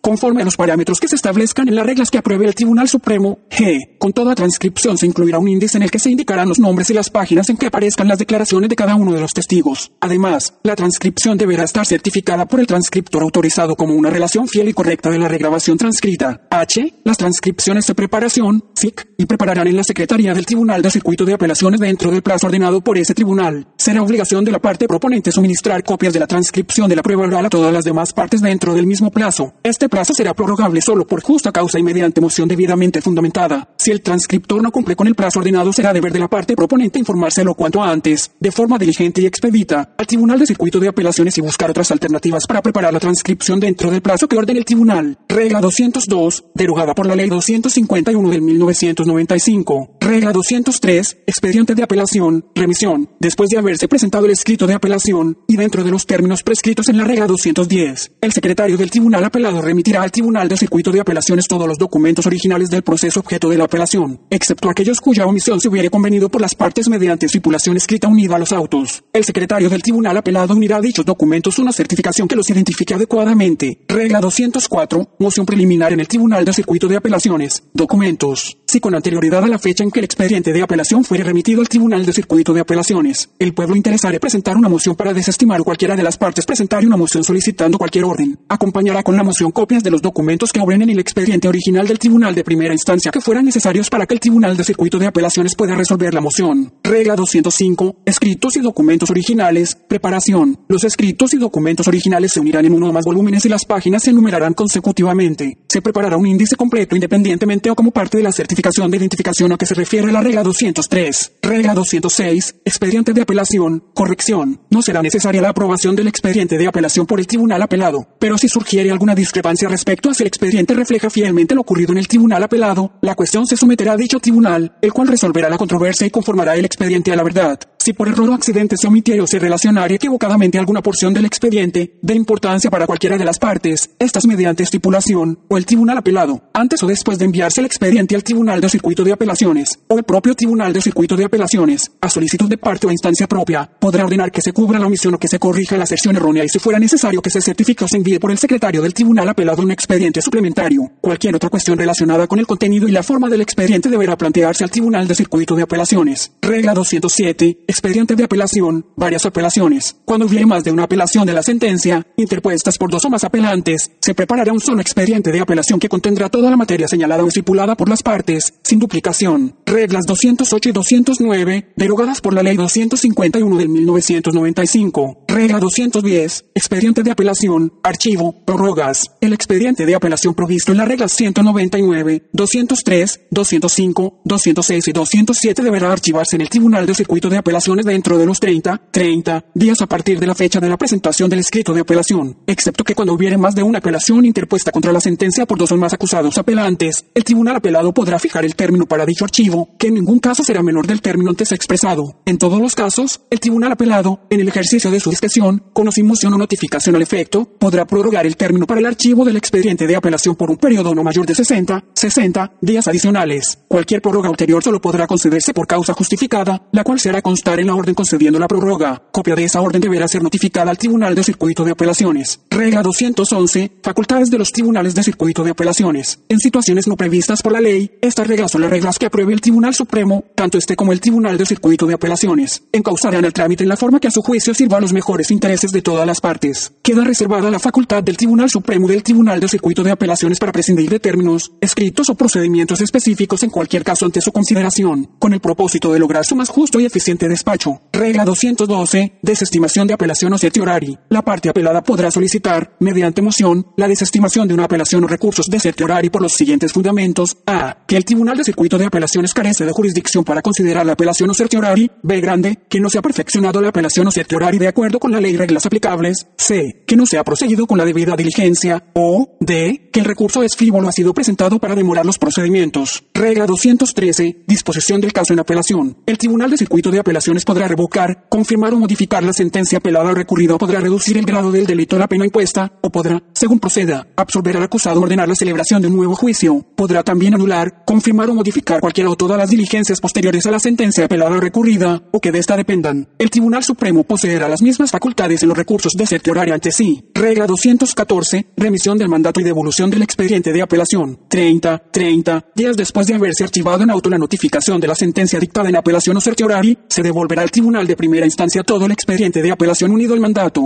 a menos que se hubiera concedido este pendiente de resolución una solicitud de reconsideración o una petición de certiorario ante el Tribunal Supremo, o menos que de otro modo se por el Tribunal de Circuito de Apelaciones o por el Tribunal Supremo. Después de haberse remitido el mandato, el Tribunal de Primera Instancia librará todas las demás órdenes que sean necesarias para la ejecución de la sentencia. Regla 215. Auto de certificación. En casos criminales el auto de certificación se tramitará de acuerdo con el procedimiento dispuesto en las reglas de procedimiento civil para el Tribunal General de Justicia. Regla 216. Reconsideración. La parte adversamente afectada por una resolución final o sentencia del Tribunal de Apelaciones podrá, dentro del término improrrogable de 15, 15 días desde la fecha del archivo, en los autos de una copia de la notificación de la resolución o sentencia, presentar una moción de reconsideración. El término para recurrir al Tribunal Supremo comenzará a contarse de nuevo a partir del archivo en autos de copia de la notificación de la resolución o sentencia del Tribunal de Apelaciones resolviendo definitivamente la moción de reconsideración. Si la fecha de archivo en autos de copia de la notificación de la sentencia o resolución es distinta a la del depósito en el correo de dicha notificación, el término se calculará a partir de la fecha del depósito en el correo. Regla 217. Revisión de sentencia dictada en apelación. Término la sentencia dictada en apelación o certiorari o la resolución final denegando el auto de certiorari dictada por el Tribunal de Apelaciones, podrá ser revisada por el Tribunal Supremo mediante certiorari a ser librado a su discreción, y de ningún otro modo. La solicitud de certiorari deberá presentarse dentro de los 30, 30 días del archivo en autos de la notificación de la sentencia o de la resolución de una moción de reconsideración en la forma dispuesta en la regla 216. Este término es jurisdiccional. Si la fecha de archivo en autos de copia de la notificación de la sentencia o resolución es distinta a la del depósito en el correo de dicha notificación, el término se calculará a partir de la fecha del depósito en el correo XB chica, disposiciones generales, reglas 218-255, regla 218, fianza y condiciones, cuando sureste requieran, criterios de fijación, revisión de cuantía o condiciones, en general, a, derecho a fianza, quien la admitirá, imposición de condiciones, aquella persona arrestada por cualquier delito que tenga derecho a quedar en libertad bajo fianza bajo las condiciones impuestas de conformidad con el inciso C de esta regla hasta tanto fuera convicta, a los fines de determinar la cuantía de la fianza correspondiente y la imposición de las condiciones que se estimen propias y convenientes. El tribunal deberá contar con el informe de evaluación y recomendaciones que rinda la Oficina de Servicios con antelación al juicio a tenor con las disposiciones de la Ley 151-2014, la cual creó el programa de servicios con antelación al juicio, en los casos de personas a quienes se le impute alguno de los siguientes delitos graves, según tipificados en el Código Penal de Puerto Rico y otras leyes especiales, además de fijar la fianza correspondiente, el tribunal tendrá, al fijar la fianza, que imponer la condición de que se sujete a supervisión electrónica al imputado y aquellas otras condiciones enumeradas en el inciso C de esta regla, conforme al procedimiento establecido establecido en esta regla. Los delitos son asesinato, robo agravado, incendio agravado, utilización de un menor para pornografía infantil, envenenamiento intencional de aguas de uso público, agresión sexual, secuestro, secuestro agravado y secuestro de menores, maltrato a personas de edad avanzada, maltrato a personas de edad avanzada mediante amenaza, explotación financiera de persona de edad avanzada en su modalidad grave, fraude de gravamen contra personas de edad avanzada, maltrato intencional de menores, otros omitidos, ley para la prevención e intervención con la violencia doméstica que impliquen grave daño corporal y aquellos delitos graves en los cuales se utilice cualquier tipo de arma. Según esta se define en la Ley 404-2000, según enmendada, conocida como Ley de Armas de Puerto Rico, y las circunstancias dispuestas en el inciso C de esta regla. El tribunal podrá disponer que una persona quede en libertad provisional bajo su propio reconocimiento, bajo custodia de tercero o bajo fianza diferida. La fianza, cuando se requiera en estos casos, podrá ser admitida por cualquier magistrado, excepto en caso de que se determine causa probable para arresto en ausencia del imputado,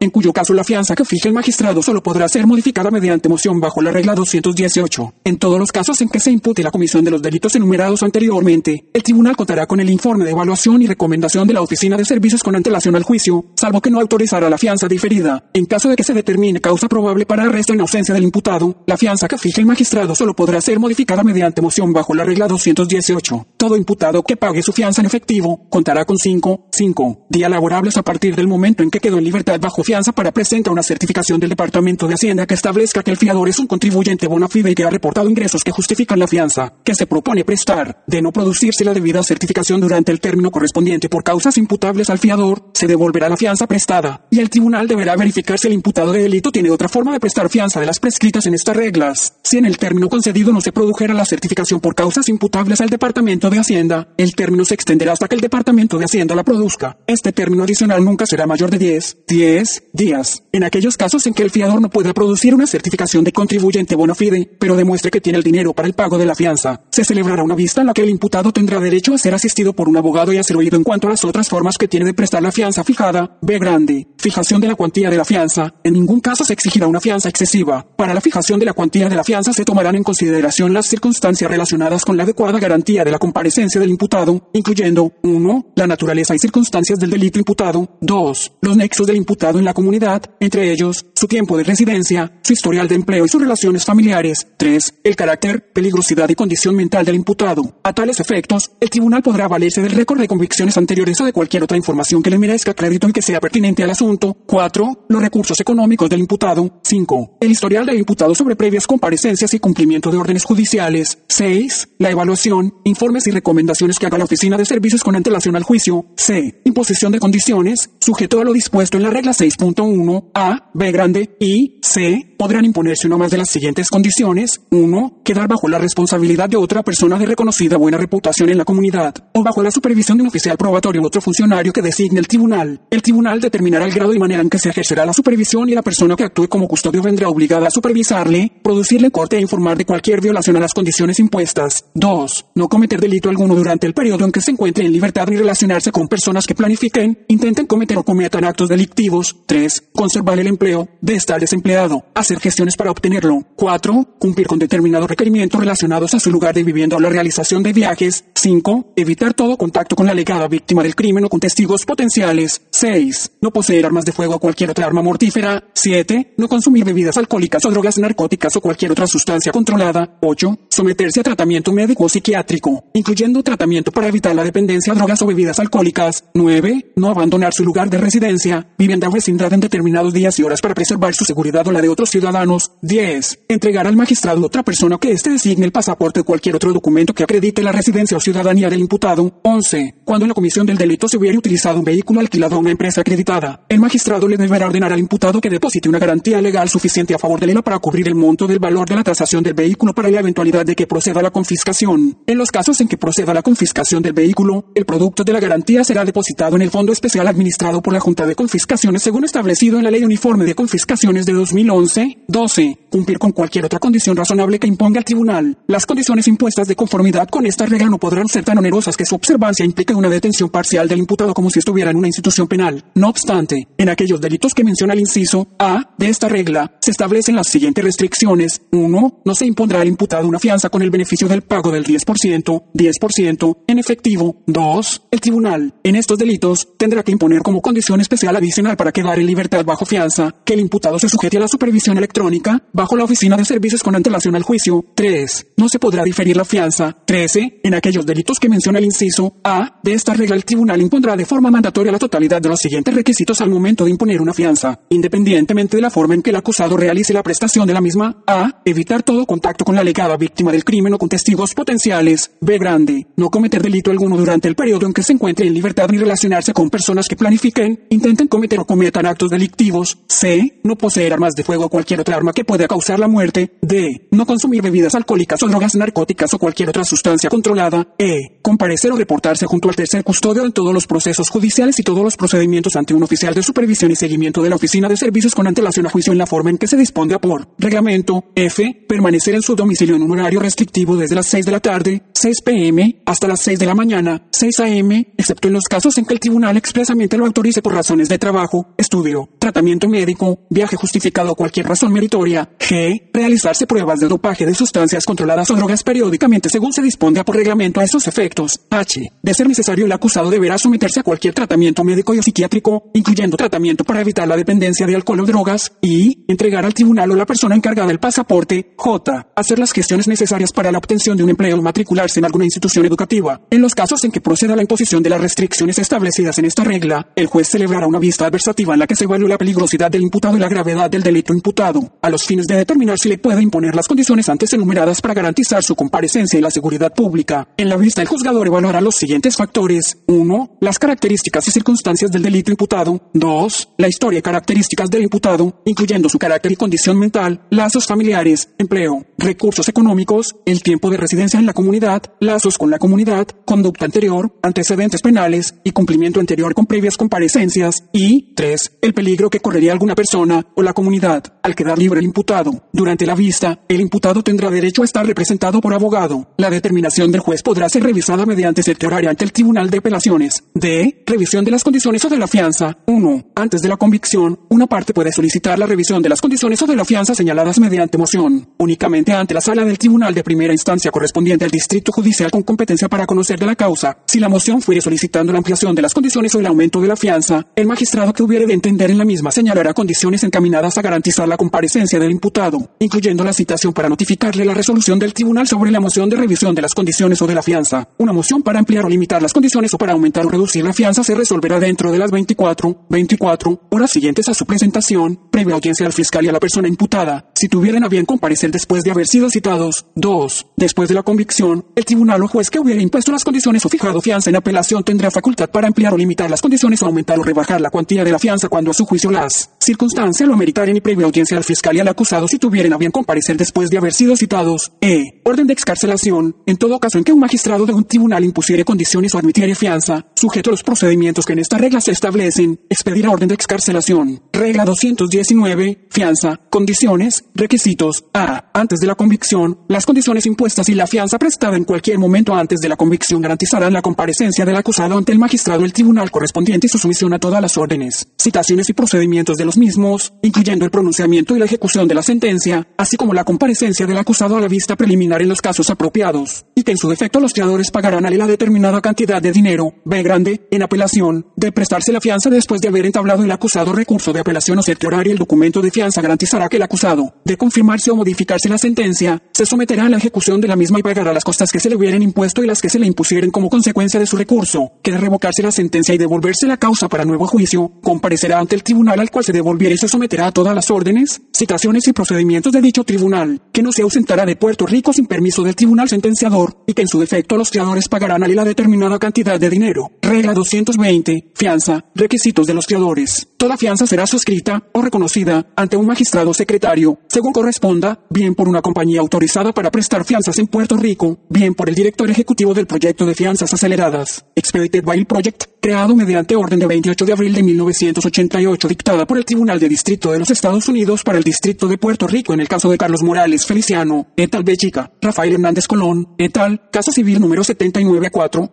G, al cual se le considerará, para los efectos de esta regla, como una compañía autorizada para prestar fianzas en Puerto Rico, incluyendo específicamente, pero sin que ello se entienda como una limitación, la potestad de prestar fianzas documentales o en efectivo, incluyendo el 10%, 10% en efectivo del monto total de la fianza impuesta, cuando el juez o magistrado que impone la fianza, en el ejercicio de su discreción, estime conveniente o necesario conceder tal beneficio, bien por un fiador residente en Puerto Rico que posea bienes inmuebles en Puerto Rico no exentos de ejecución por un valor igual al monto de la fianza, luego de deducido el total de los gravámenes que pesen sobre dichos bienes, excepto que el magistrado o secretario ante quien se prestare la fianza podrá permitir a más de un fiador que se obliguen separadamente por sumas inferiores siempre que el total de las obligaciones individuales equivalga a dos, dos veces el monto de dicha fianza. Donde quiera que en esta regla se utilice el término fiadores, se entenderá que le fiador o fiadores. Regla 221. Fianza. Fiadores. Comprobación de requisitos. Los fiadores que no fueran compañías autorizadas para prestar fianzas en Puerto Rico, en todo caso justificarán bajo juramento ante el magistrado que admitiere la fianza, que los bienes que se ofrecen en respaldo de la misma reúnen las condiciones que exige la regla 220. El magistrado examinará a los fiadores bajo juramento para determinar si la propiedad cumple con lo dispuesto en dicha regla y levantará un acta de la prueba testifical y documental ofrecida. En el caso de que se admita la fianza con las garantías que se ofrecen, el tribunal expedirá el correspondiente mandamiento que deberá ser diligenciado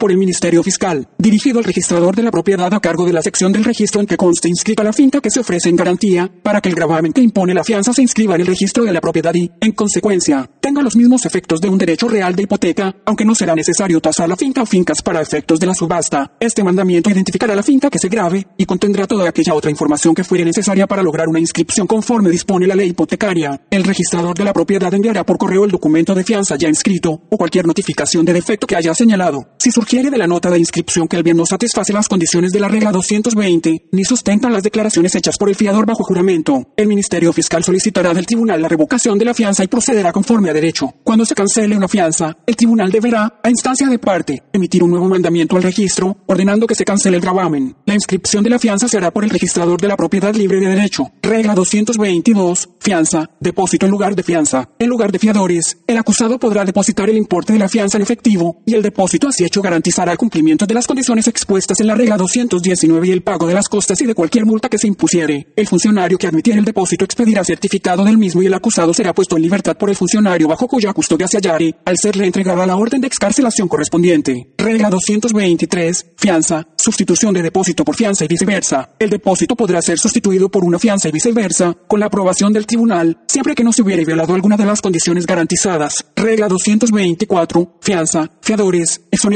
mediante entrega del acusado. Siempre que no se hubiera violado alguna de las condiciones de la fianza, cualquier fiador podrá, con el fin de ser exonerado de responsabilidad, entregar al acusado, o el mismo acusado podrá entregarse, al funcionario bajo cuya custodia estaba al prestar fianza, o bien estado de no haberse prestado, en la forma siguiente, a. Se entregará copia certificada de la fianza, o certificación del depósito, al funcionario correspondiente, quien detendrá al acusado bajo custodia como si se tratara de un mandamiento de arresto, y expedirá un certificado haciendo constar la entrega del acusado, B grande. El funcionario remitirá la copia certificada de la fianza y el certificado de entrega del acusado al tribunal ante el cual estuviere pendiente la causa, y el tribunal, previa notificación al fiscal del distrito, a quien se enviará copia de la fianza y del certificado, podrá ordenar la cancelación de la fianza, o en su caso la devolución del depósito. Regla 225. Fianza fiadores, exoneración mediante entrega, arresto del acusado. Con el objeto de llevar a cabo la entrega del acusado, los fiadores podrán en cualquier momento antes de haber sido finalmente exonerados y en cualquier lugar dentro del territorio de Lela, arrestarlo ellos mismos o facultar para ello, por medio de una autorización escrita al dorso de la copia certificada de la fianza, a cualquier persona que tenga la edad y discreción suficientes. Regla 226 fianza, cobro de costas o multa, al expirar el término para apelar de una sentencia en que se hubiera impuesto multa o multa y costas al acusado, o transcurrido cinco, cinco, días desde el recibo del mandato confirmando la misma, el tribunal sentenciador, en caso de haberse hecho el depósito a que se refiere la regla 222, dictará sentencia disponiendo la confiscación del depósito hasta donde fuera necesario para el pago de todas las costas impuestas, incluyendo las de apelación, si algunas, y además podrá ordenar al secretario que aplique la parte que fuera necesaria al pago de la multa impuesta. En caso de haberse prestado fianza, el tribunal sentenciador dictará sentencia con ordenando a los criadores al pago de las costas si éstas no hubieran sido satisfechas. Regla 227. Fianza. Procedimiento para su confiscación. Incumplimiento de condiciones. Detención. A. Fianza. Confiscación. Si el acusado dejaría de cumplir cualquiera de las condiciones de la fianza. El tribunal al que correspondía conocer del delito ordenará a los criadores o al depositante que muestren causa por la cual no deba confiscarse la fianza o el depósito. La orden se notificará personalmente o se remitirá por correo certificado a la dirección que se le conociera a los criadores o a sus representantes, agentes o apoderados o al depositante. En los casos en que el fiador tenga un apoderado, agente o representante, la debida notificación a este último surtirá los mismos efectos que si se hiciera el fiador. Si los fiadores o el depositante explicaren satisfactoriamente el incumplimiento en que se funda la orden, el tribunal podrá dejarla sin efecto bajo las condiciones que estimare justas. De no mediar explicación satisfactoria para tal incumplimiento, el tribunal procederá a dictar sentencia sumaria contra los fiadores o el depositante confiscando el importe de la fianza o depósito, pero la misma no será firme y ejecutoria hasta 40, 40 días después de haberse notificado. Si dentro de ese periodo los fiadores llevaren al acusado a presencia de tribunal, este dejará sin efecto dicha sentencia, transcurrido el periodo antes prescrito y en ausencia de muerte, enfermedad física o mental del fiado sobrevenida antes de la fecha en que sea dictada la sentencia ordenando la confiscación de la fianza. El fiado responderá con su fianza por la incomparecencia del acusado al tribunal, convertida en firme y ejecutoria una sentencia confiscando la fianza o el depósito, el secretario del tribunal, sin necesidad de ulterior requerimiento, remitirá inmediatamente copia certificada de dicha sentencia al secretario de justicia para que proceda a la ejecución de la misma de acuerdo a la regla 51 de procedimiento civil para el Tribunal General de Justicia igualmente remitirá al secretario de Hacienda el depósito en su poder, disponiéndose que el tribunal a su discreción podrá dejar sin efecto la sentencia de confiscación en cualquier momento anterior a la ejecución de dicha sentencia, siempre que medien las siguientes circunstancias. 1. Que los creadores hayan producido al acusado ante el tribunal. 2. Que el tribunal constate a su satisfacción el hecho anterior. La solicitud para que se deje sin efecto la sentencia se hará mediante moción la cual se presentará dentro de un término razonable pero en ningún caso después de transcurridos 6, 6 meses de haberse registrado la sentencia o orden. Una moción a tales fines no afectará la finalidad de una sentencia, ni suspenderá sus efectos. B grande, incumplimiento de condiciones, detención, si en lugar de una fianza, o en adición a esta, el magistrado hubiese establecido alguna condición para la libertad provisional y esta fuera incumplida, ello constituirá un delito bajo el Código Penal de 1974. Nota, actual ley 146-2012, según enmendada, Código Penal de Puerto Rico. El tribunal al que correspondiese entender en el delito procederá a ordenar la detención del imputado. El tribunal podrá dejar sin efecto la condición impuesta y exigir en su lugar la prestación de una fianza confiscar la fianza o depósito prestado, sujeto a lo dispuesto en esta regla, requerir que la fianza sea prestada en su totalidad o aumentar el monto de esta. Regla 228. Condiciones, fianza, arresto del acusado. Se ordenará el arresto del imputado a quien se han impuesto condiciones o que ha prestado fianza o hecho depósito en los siguientes casos. A. Cuando se ha violado cualquiera de las condiciones impuestas o de las condiciones de la fianza o depósito. B. Grande. Cuando los fiadores, o cualquiera de ellos, haya muerto, o carezcan de responsabilidad suficiente, o dejen de residir en Puerto Rico. C. Cuando se hayan impuesto condiciones adicionales o se haya aumentado la cuantía de la fianza. D. Cuando se deje sin efecto la orden permitiendo libertad bajo condiciones o fianza en apelación ante el Tribunal Supremo. De configurarse el escenario contemplado en el inciso A o en el inciso C. El tribunal ordenará inmediatamente el arresto del imputado, revocará definitivamente la fianza y ordenará su encarcelamiento hasta que se emita el fallo correspondiente, sujeto a los términos de juicio rápido, si la condición que se incumple es cualquiera de las contempladas en las cláusulas 2, 5 y 6 del inciso C de la regla 218 la condición de permanecer bajo supervisión electrónica de la oficina de servicios con antelación al juicio. Estos incumplimientos darán lugar a las consecuencias señaladas cuando quien los comete sea el imputado de cualquiera de las siguientes conductas delictivas. 1. Asesinato en todas sus modalidades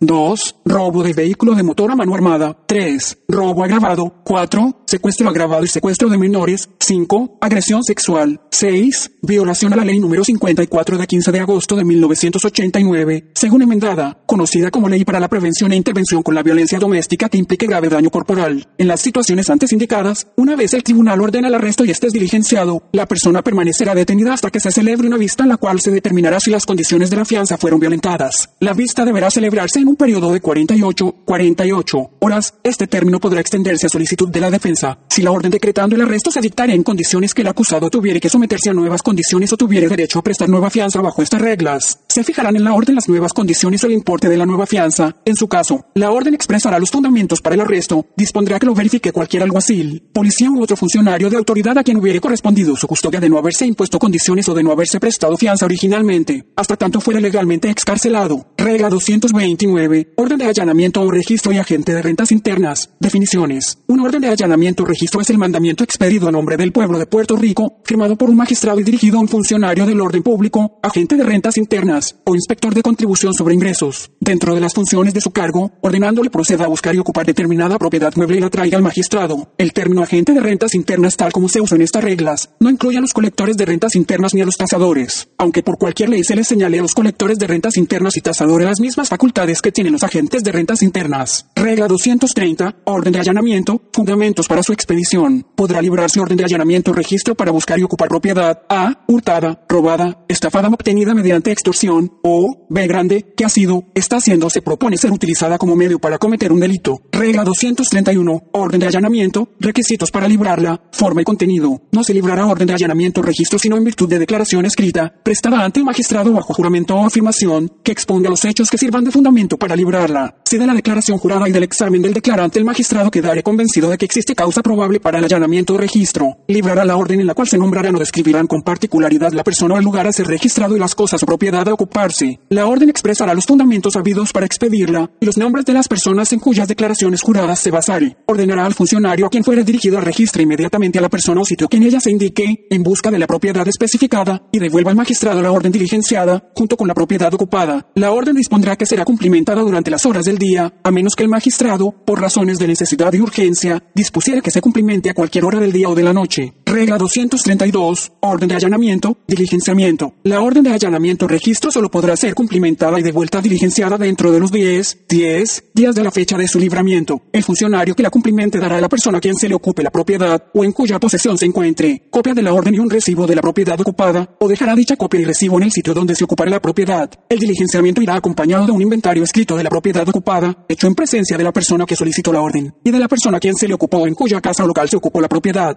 De estar dichas personas presentes, y si alguna de ellas no lo estuviere, en presencia de alguna otra persona que fuere digna de crédito, el inventario será jurado por el diligenciante, a requerimiento de la persona que solicitó el allanamiento o registro, o de la persona a quien le fue ocupada la propiedad, el magistrado entregará estas copias del inventario. Regla 233, orden de allanamiento, remisión de orden diligenciada. El magistrado a quien se devolviera diligenciada una orden de allanamiento o registro unirá a la misma copia del diligenciamiento, el inventario, las declaraciones juradas y cualesquiera otros documentos que hubieran relación con la misma, y la propiedad ocupada, remitiéndolo todo inmediatamente al tribunal que conociere o hubiere de conocer del delito en relación con el cual se expidió la orden de allanamiento o registro. Regla 234. Allanamiento. Moción de supresión de evidencia. La persona agraviada por un allanamiento o registro ilegal podrá solicitar del tribunal al cual se refiere la regla anterior la supresión de cualquier evidencia obtenida en virtud de tal allanamiento o registro o la devolución de la propiedad por cualquiera de los siguientes fundamentos. A. Que la propiedad fue ilegalmente ocupada sin orden de allanamiento o registro. B. Grande. Que la orden de allanamiento o registro es insuficiente de su propia faz. C. Que la propiedad ocupada a la persona o sitio registrado no corresponde a la descripción hecha en la orden de allanamiento o registro, d. que no había causa probable para creer en la existencia de los fundamentos en que se basó la orden de allanamiento o registro, e. que la orden de allanamiento fue librada o cumplimentada ilegalmente, f.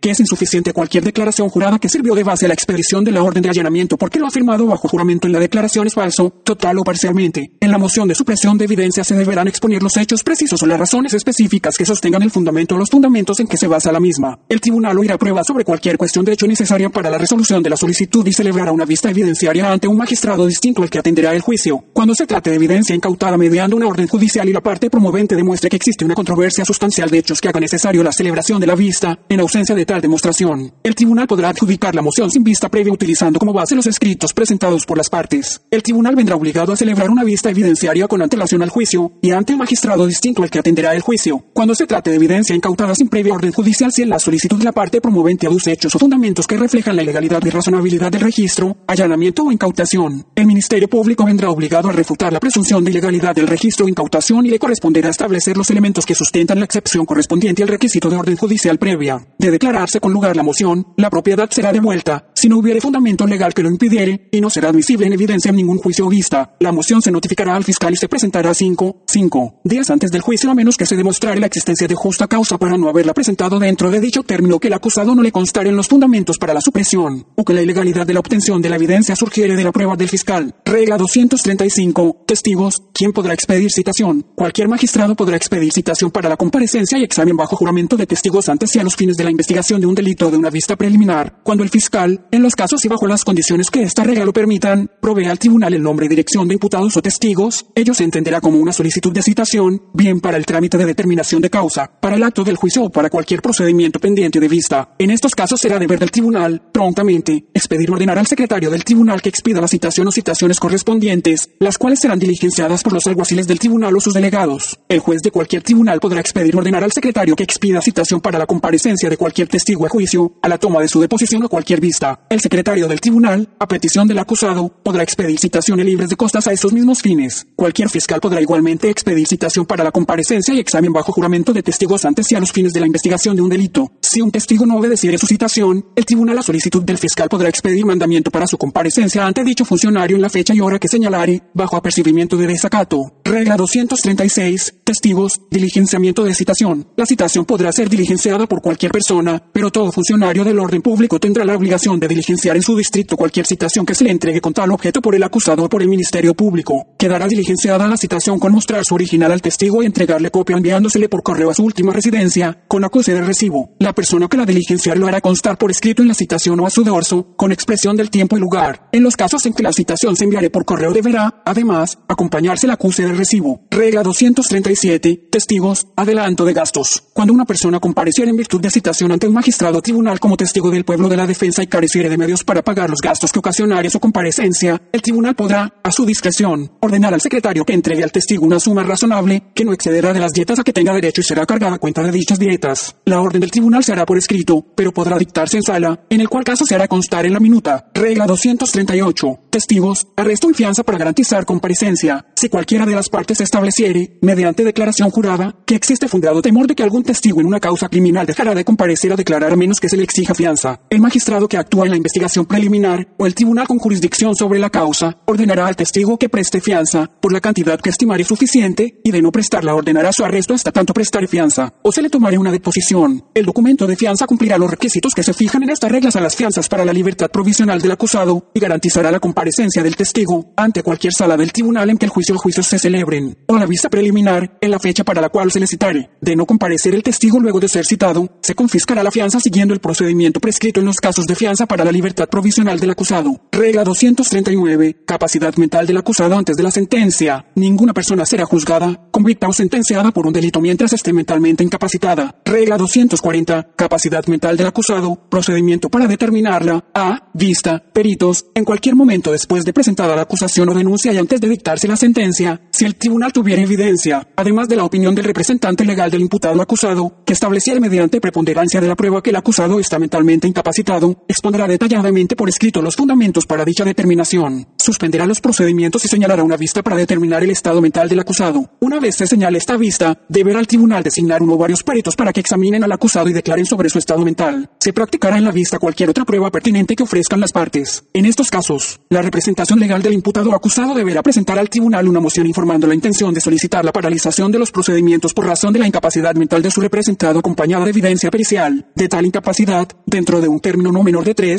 3, días antes de la fecha señalada para la vista de que se trate, B grande, efectos de la determinación, si como resultado de la prueba el tribunal determinare que el acusado está mentalmente capacitado, continuará el proceso. Si el tribunal determinare lo contrario, podrá ordenar la reclusión del acusado en una institución adecuada. Si luego de así recluirse al acusado el tribunal tuviera base razonable para creer que el estado mental del acusado permite la continuación del proceso, citará una nueva vista que se llevará a cabo de acuerdo con lo provisto en el inciso A de esta regla y determinará entonces si debe continuar el proceso. C fiadores, depósito, si el tribunal ordenare la reclusión del acusado en una institución, según lo dispuesto en el inciso B grande de esta regla, quedarán exonerados sus fiadores, y de haberse verificado un depósito de acuerdo con la regla 222, será devuelto a la persona que acreditaría su autoridad para recibirlo. D. Procedimiento en la vista preliminar, si el magistrado ante quien hubiere de celebrarse una vista preliminar tuviera evidencia, además de la opinión del representante legal del imputado, que establecerá mediante preponderancia de la prueba que el imputado está mentalmente incapacitado, expondrá detalladamente por escrito los fundamentos para dicha determinación, suspenderá dicha vista y levantará un acta breve al efecto, de la cual dará traslado inmediato, con los demás documentos en autos, al secretario de la sala del tribunal de primera instancia correspondiente, ante la cual se celebrará una vista siguiendo lo dispuesto en el inciso A de esta regla. En estos casos, la representación legal del imputado deberá presentar al tribunal una moción informando la intención de solicitar la paralización de los procedimientos por razón de la incapacidad mental de su representado acompañada de evidencia pericial de tal incapacidad, dentro de un término no menor de tres, tres días antes de la fecha señalada para la vista preliminar, si el tribunal determinaría que el imputado está mentalmente capacitado, devolverá el expediente al magistrado tribunal de origen, con su resolución, y los trámites de la vista preliminar continuarán hasta su terminación. Si el tribunal determinara lo contrario, actuará de conformidad con lo provisto en el inciso B grande de esta regla, solo que a los efectos de la vista preliminar, regla 241, procedimiento para imposición de la medida de seguridad. Cuando el imputado fuere absuelto, hubiera una determinación de no causa en vista preliminar por razón de incapacidad mental o determinación de no procesabilidad permanente o se declare su inimputabilidad en tal sentido. El tribunal conservará jurisdicción sobre la persona y podrá decretar internarlo en una institución adecuada para su tratamiento. Si en el ejercicio de su discreción determina conforme a la evidencia presentada que dicha persona por su peligrosidad constituye un riesgo para la sociedad o que se beneficiará con dicho tratamiento, en caso de ordenarse internarlo, la misma se prolongará por el tiempo requerido para la seguridad de la sociedad y el bienestar de la persona internada. En todo caso, será obligación de las personas a cargo del tratamiento e informar trimestralmente al tribunal sobre la evolución del caso. A. Examen psiquiátrico o psicológico. El tribunal designará a petición del Ministerio Fiscal o a iniciativa propia un psiquiatra o psicólogo ambos para que examinen a la persona y rindan un informe sobre su estado mental. El examen será a los únicos fines de asistir al tribunal en la determinación respecto a la internación de la persona. El examen deberá ser efectuado y un informe rendido al tribunal con copia al Ministerio Fiscal y a la defensa dentro de los 30, 30 días siguientes al fallo veredicto. Por justa causa el tribunal podrá extender el término, pero nunca por un periodo en exceso de 10,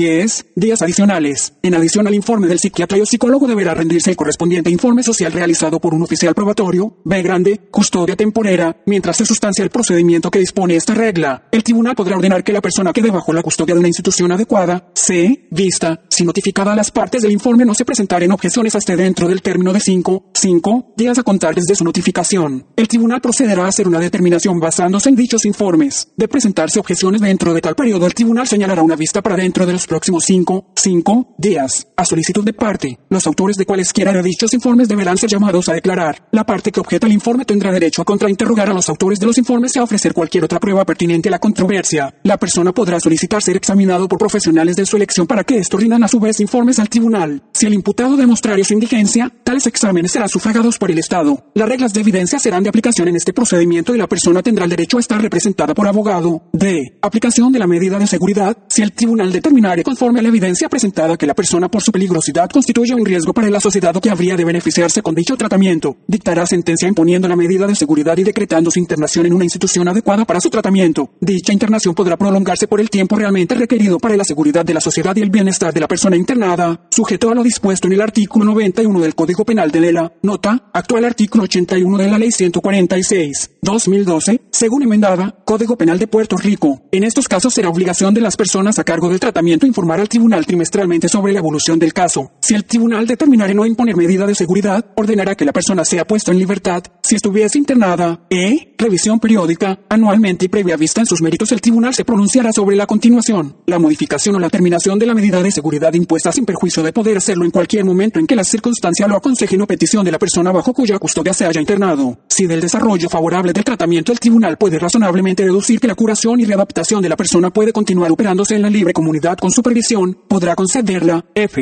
Informes. A los efectos de la revisión periódica de la medida de seguridad, el tribunal deberá tener el informe de un psiquiatra o de un psicólogo o de ambos. En cuanto a estos informes, regirán las normas del inciso C de esta regla. G. Notificación de la continuación, modificación o terminación de la medida de seguridad. Cualquier pronunciamiento del tribunal con relación a la medida de seguridad impuesta deberá ser notificada a las partes e instituciones concernidas. H. Récord oficial. Se llevará un récord oficial de todos los procedimientos aquí establecidos para la aplicación, continuación, modificación o terminación de la medida de seguridad y el procedimiento dispuesto en esta regla será igualmente aplicable en la vista preliminar establecida por la regla 23 de procedimiento criminal cuando la determinación de no causa para acusar sea por razón de incapacidad mental o declaración de no procesabilidad permanente del imputado y el Ministerio Público determinar en no recurrir en alzada o que de haberlo hecho se sostuviera la determinación de no causa para acusar por los mismos fundamentos. Regla 242. Desacato. A. Procedimiento sumario. El desacato criminal podrá castigarse en forma sumaria siempre que el juez certifique que vio la conducta constitutiva de desacato y que se cometió en presencia del tribunal. La orden condenando por desacato expondrá los hechos y será firmada por el juez, dejándose constancia de ella en las minutas del tribunal. B grande, procedimiento ordinario, salvo lo provisto en el inciso A de esta regla. En todo caso de desacato criminal se le dará al acusado previo aviso la oportunidad de ser oído. El aviso expondrá el sitio, hora y fecha de la vista, concederá al acusado un tiempo razonable para preparar su defensa, para saber al acusado que se le imputa un desacato criminal y pondrá los hechos esenciales constitutivos del mismo. El acusado tendrá derecho a su libertad provisional bajo fianza de acuerdo con las disposiciones de estas reglas. Si el desacato se fundará en actos o conducta irrespetuosa hacia un juez, este no podrá conocer de la causa excepto con el consentimiento del acusado. Regla 243. Presencia del acusado. A. Delitos graves. En todo proceso por delito grave, felony, el acusado deberá estar presente en el acto de la lectura de la acusación y en todas las etapas del juicio, incluyendo la constitución del jurado y la rendición del veredicto fallo y en el pronunciamiento de la sentencia. Si el acusado ha comparecido sido el acto de la lectura de la acusación y habiendo sido advertido conforme a la regla 58 citado para juicio no se presentase, el tribunal luego de investigada las causas podrá celebrar el mismo en su ausencia hasta que recayere fallo, veredicto y el pronunciamiento de la sentencia, siempre que el acusado estuviese representado por abogado. Si en cualquier etapa durante el juicio el acusado no regresaría a sala para la continuación del mismo, el tribunal luego de investigada las causas podrá dictar mandamiento ordenando su arresto, pero en todo caso la ausencia voluntaria del acusado no impedirá que el juicio continúe hasta que se rinda el veredicto, el fallo y el pronunciamiento de la sentencia. ve grande delitos menos graves, en procesos por delitos menos graves, mis menor Siempre que el acusado estuviera representado por abogado, el tribunal podrá proceder a la lectura de la denuncia o acusación, al juicio, al fallo y al pronunciamiento de la sentencia, y podrá recibir una alegación de culpabilidad en ausencia del acusado. Si la presencia del acusado fuera necesaria, el tribunal podrá dictar mandamiento ordenando su asistencia personal. El tribunal podrá proceder en casos de delitos menos graves según dispuesto en la excepción del inciso A, cuando las circunstancias fueren las allí contempladas, C, corporaciones. Una corporación podrá comparecer se representada por abogado para todos los fines de conducta del acusado en procesos por delitos graves o menos graves. Si el acusado incurriera en conducta tal que impidiera el desarrollo normal del juicio, el tribunal podrá 1. tramitar un desacato o 2. tomar las medidas coercitivas pertinentes o 3. ordenar que el acusado sea removido y continuar con el proceso en ausencia. Regla 244. Notificaciones. A menos que se disponga en contrario en estas reglas, siempre que se requiera o permita notificar a una parte representada por abogado. La notificación se hará al abogado a no ser que el tribunal ordenare que la parte deberá ser notificada personalmente, y dicha notificación se efectuará de acuerdo con lo dispuesto sobre el particular en las reglas de procedimiento civil. Regla 245. Notificación de órdenes. Al dictarse una orden en ausencia de cualquier parte que resultaría afectada, el secretario la notificará a dicha parte inmediatamente. Regla 245. Transacción de delitos. Solo podrán transigirse delitos menos graves, graves de cuarto o de tercer grado, cuando el imputado o acusado se haya esforzado por acordar una compensación con el perjudicado y le haya restablecido en su mayor parte la situación jurídica anterior al hecho delictivo, o no haya indemnizado total o sustancialmente, en una situación en la que la reparación de los daños le exija notables prestaciones personales, con el consentimiento del perjudicado y del Ministerio Público, en aquellos casos en que esta regla permite la transacción. Si la parte perjudicada compareciera ante el tribunal donde está pendiente la causa en cualquier momento antes de la celebración del juicio y reconociere plenamente que ha recibido reparación por el daño causándole. el tribunal podrá en el ejercicio de su discreción y con la participación del fiscal, decretar el archivo y sobreseimiento definitivo del caso, previo pago de las costas. El tribunal expondrá los fundamentos del sobreseimiento y archivo, los cuales se harán constar en las minutas. El sobreseimiento y archivo así decretado impedirá la formulación de otro proceso contra el acusado por el mismo delito. Regla 247 Sobreseimiento a, por el secretario de Justicia o fiscal. El secretario de Justicia o el fiscal podrán, previa aprobación del tribunal, sobreseer con o sin perjuicio para un nuevo proceso una denuncia o acusación con respecto a todos o algunos de los acusados, excepto según se dispone en el inciso C de esta regla. Dicho sobreseimiento no podrá solicitarse durante el juicio sin el consentimiento de dichos acusados, B grande, por el tribunal, orden. Cuando ello sea conveniente para los fines de la justicia y previa celebración de vista en la cual participará el fiscal, el tribunal podrá decretar el sobreseimiento de una acusación o denuncia. Las causas de sobreseimiento deberán exponerse en la orden que al efecto se dictare, la cual se al expediente del proceso. C. Exclusión de acusado para prestar testimonio. En un proceso contra dos o más personas, el tribunal podrá en cualquier momento después del comienzo del juicio, pero antes que los acusados hubieran comenzado su defensa, ordenar que se excluya del proceso a cualquier acusado, de modo que pueda servir de testigo del pueblo de Puerto Rico, cuando se hubiera incluido a dos o más personas en la misma acusación y el tribunal fuera de opinión que no existen pruebas suficientes contra uno de los acusados, deberá decretar que se le excluya del proceso. Antes de terminarse el periodo de la prueba, de modo que pueda servir de testigo a su compañero, de efectos. El sobreseimiento decretado de acuerdo con esta regla impedirá un nuevo proceso por los mismos hechos únicamente cuando sea de aplicación el inciso C de esta regla, cuando el tribunal así lo determine conforme al inciso B grande, de la misma cuando se trate de un delito menos grave. Regla 247.1, sobreseimiento y exoneración de acusaciones. El tribunal luego del acusado hacer una alegación de culpabilidad y sin hacer pronunciamiento de culpabilidad cuando el secretario de justicia o el fiscal lo solicitar y presentar evidencia de que el acusado ha suscrito un convenio para someter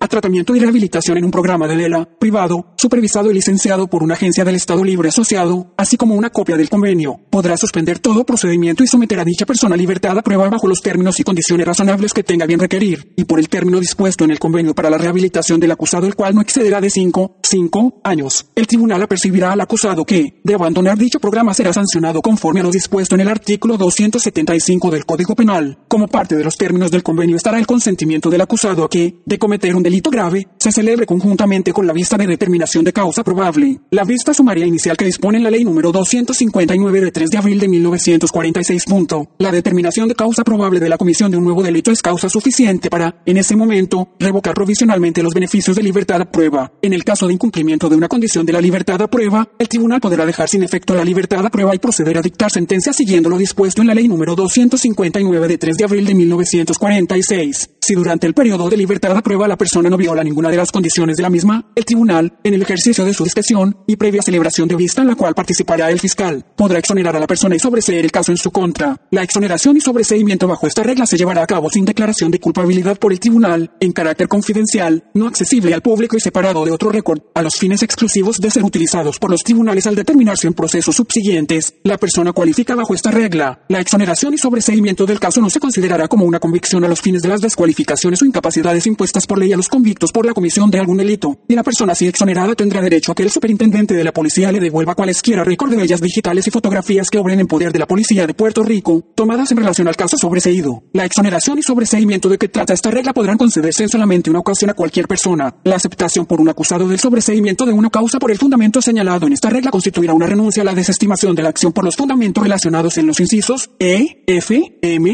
I, N de la regla 64. Regla 248. Excepciones abolidas. Quedan abolidas las excepciones a las resoluciones o órdenes del tribunal en el curso del juicio. Para todos los fines que hasta ahora han sido necesarias las excepciones, será suficiente que una parte, al solicitar una resolución o orden del tribunal, o al este dictarla, formule sus razones u objeciones al efecto. Pero si una de las partes no tuviera oportunidad para objetar cualquier resolución u orden, la omisión no le perjudicará. Regla 249. Términos, como sureste computarán. La computación de cualquier término prescrito concedido por estas reglas, o por orden del tribunal, o por cualquier estatuto aplicable se verificará conforme a la regla 68.1 de procedimiento civil, regla 250, tribunales siempre accesibles. Todos los tribunales se considerarán siempre abiertos para la presentación de cualquier escrito apropiado, para la expedición o devolución de citaciones y mandamientos, y para la presentación de mociones y expedición de órdenes. Regla 251. Disposición de propiedad robada o ilegalmente apropiada. Todo funcionario del orden público que ocupare o recibiere propiedad que se alegare ha sido robada o ilegalmente apropiada la retendrá a disposición del magistrado o tribunal ante el cual estuviere pendiente el proceso por el delito imputado. El magistrado o tribunal correspondiente ordenará la entrega de la propiedad robada o ilegalmente apropiada a la persona que acreditare satisfactoriamente tener derecho a su posesión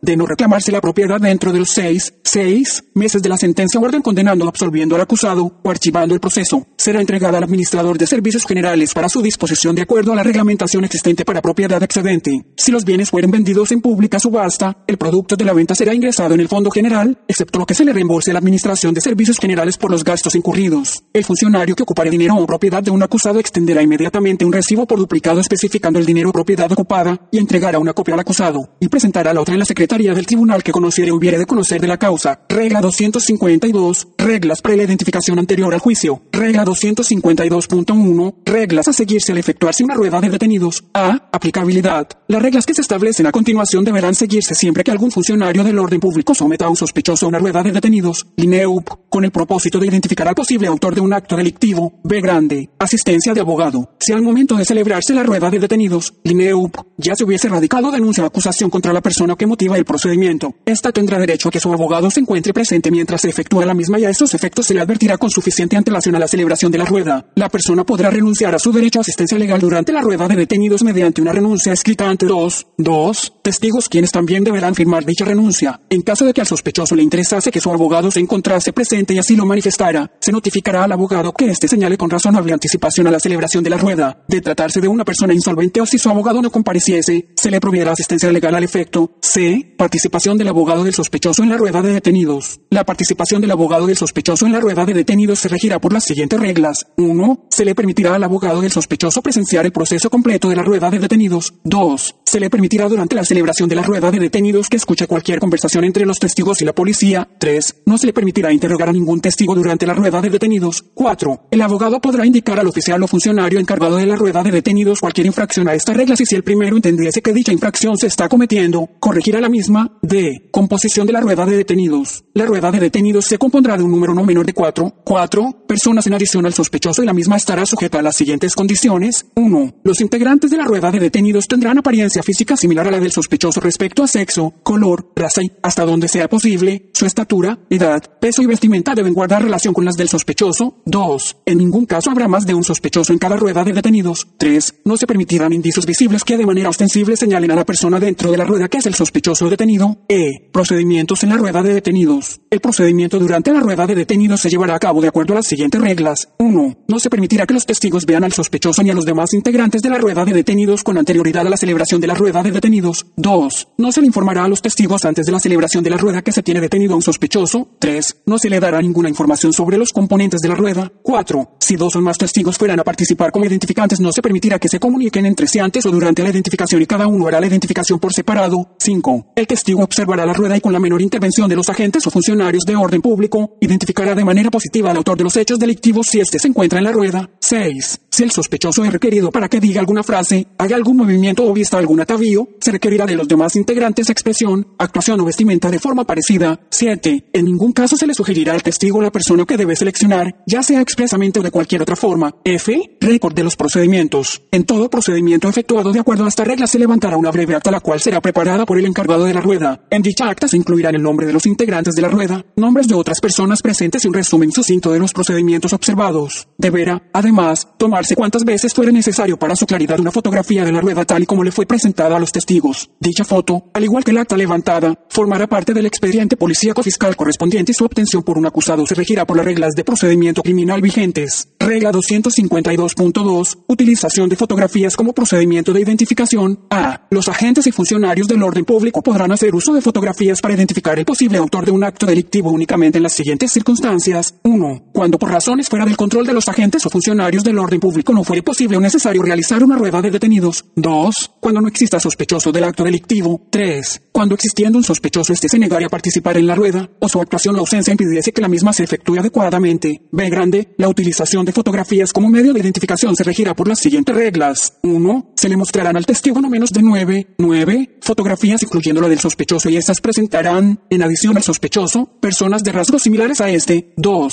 Si dos o más testigos fueran a hacer la identificación fotográfica, cada uno hará la identificación por separado. 3. En ningún caso se le sugerirá al testigo la persona que debe seleccionar mediante la forma de llevar a cabo el procedimiento, por marcas en las fotografías o cualquier otro medio. 4. Celebrada la identificación fotográfica. Si el testigo identificara el autor de los hechos delictivos, se procederá a levantar un acta que resuma brevemente el procedimiento seguido y se identificarán las fotografías utilizadas de manera que posteriormente pueda establecerse cuáles fueron las fotografías presentadas al testigo. Regla 253. Expedientes, libros, actas, registros. Los secretarios y alguaciles de los tribunales formarán expedientes, los cuales podrán ser electrónicos y llevarán libros, actas y registros en causas criminales, según lo dispuesto por la regla 254. Regla 254. Presentación, tramitación y notificación por medios electrónicos, firma y expediente electrónico. Toda denuncia, acusación, moción y demás escritos que se contemplan en esta regla se presentarán y tramitarán por medios electrónicos. Una vez se implanten las medidas administrativas y la tecnología necesaria para ello, el envío electrónico a la dirección o portal establecido por el juez presidente del Tribunal Supremo de Puerto Rico para cada Secretaría del Tribunal General de Justicia constituirá la presentación de escritos en el Tribunal y la Secretaría la que se refiere estas reglas. La presentación electrónica de una moción o un escrito constituirá, a su vez, la notificación que debe efectuarse entre abogados, abogadas y partes que se autorepresentan, según exigen estas reglas. Asimismo, se notificarán por medios electrónicos las órdenes, resoluciones, decretos y sentencias que emita o expida el tribunal, al igual que cualquier otro documento que el secretario o la secretaria o el tribunal deba notificar durante un procedimiento criminal, a menos que por orden judicial se disponga de otra manera. En estos casos, se entenderá que una firma electrónica constituirá el requisito de firma que exigen estas reglas y tendrá la misma validez legal que la manuscrita de puño y letra. El requisito de juramento que exigen estas reglas para la presentación de la denuncia o de la acusación será satisfecho con una certificación al efecto bajo una firma electrónica. La presentación electrónica de la denuncia o acusación no releva de la notificación personal debida a la persona acusada y por tanto no podrá ser notificada electrónicamente. A tales efectos, la notificación inicial de toda denuncia o pliego acusatorio tendrá que hacerse a la persona acusada mediante la entrega física de documento impreso, las órdenes, mandamientos, citaciones y cualesquiera otros documentos que requieran su entrega diligenciamiento personal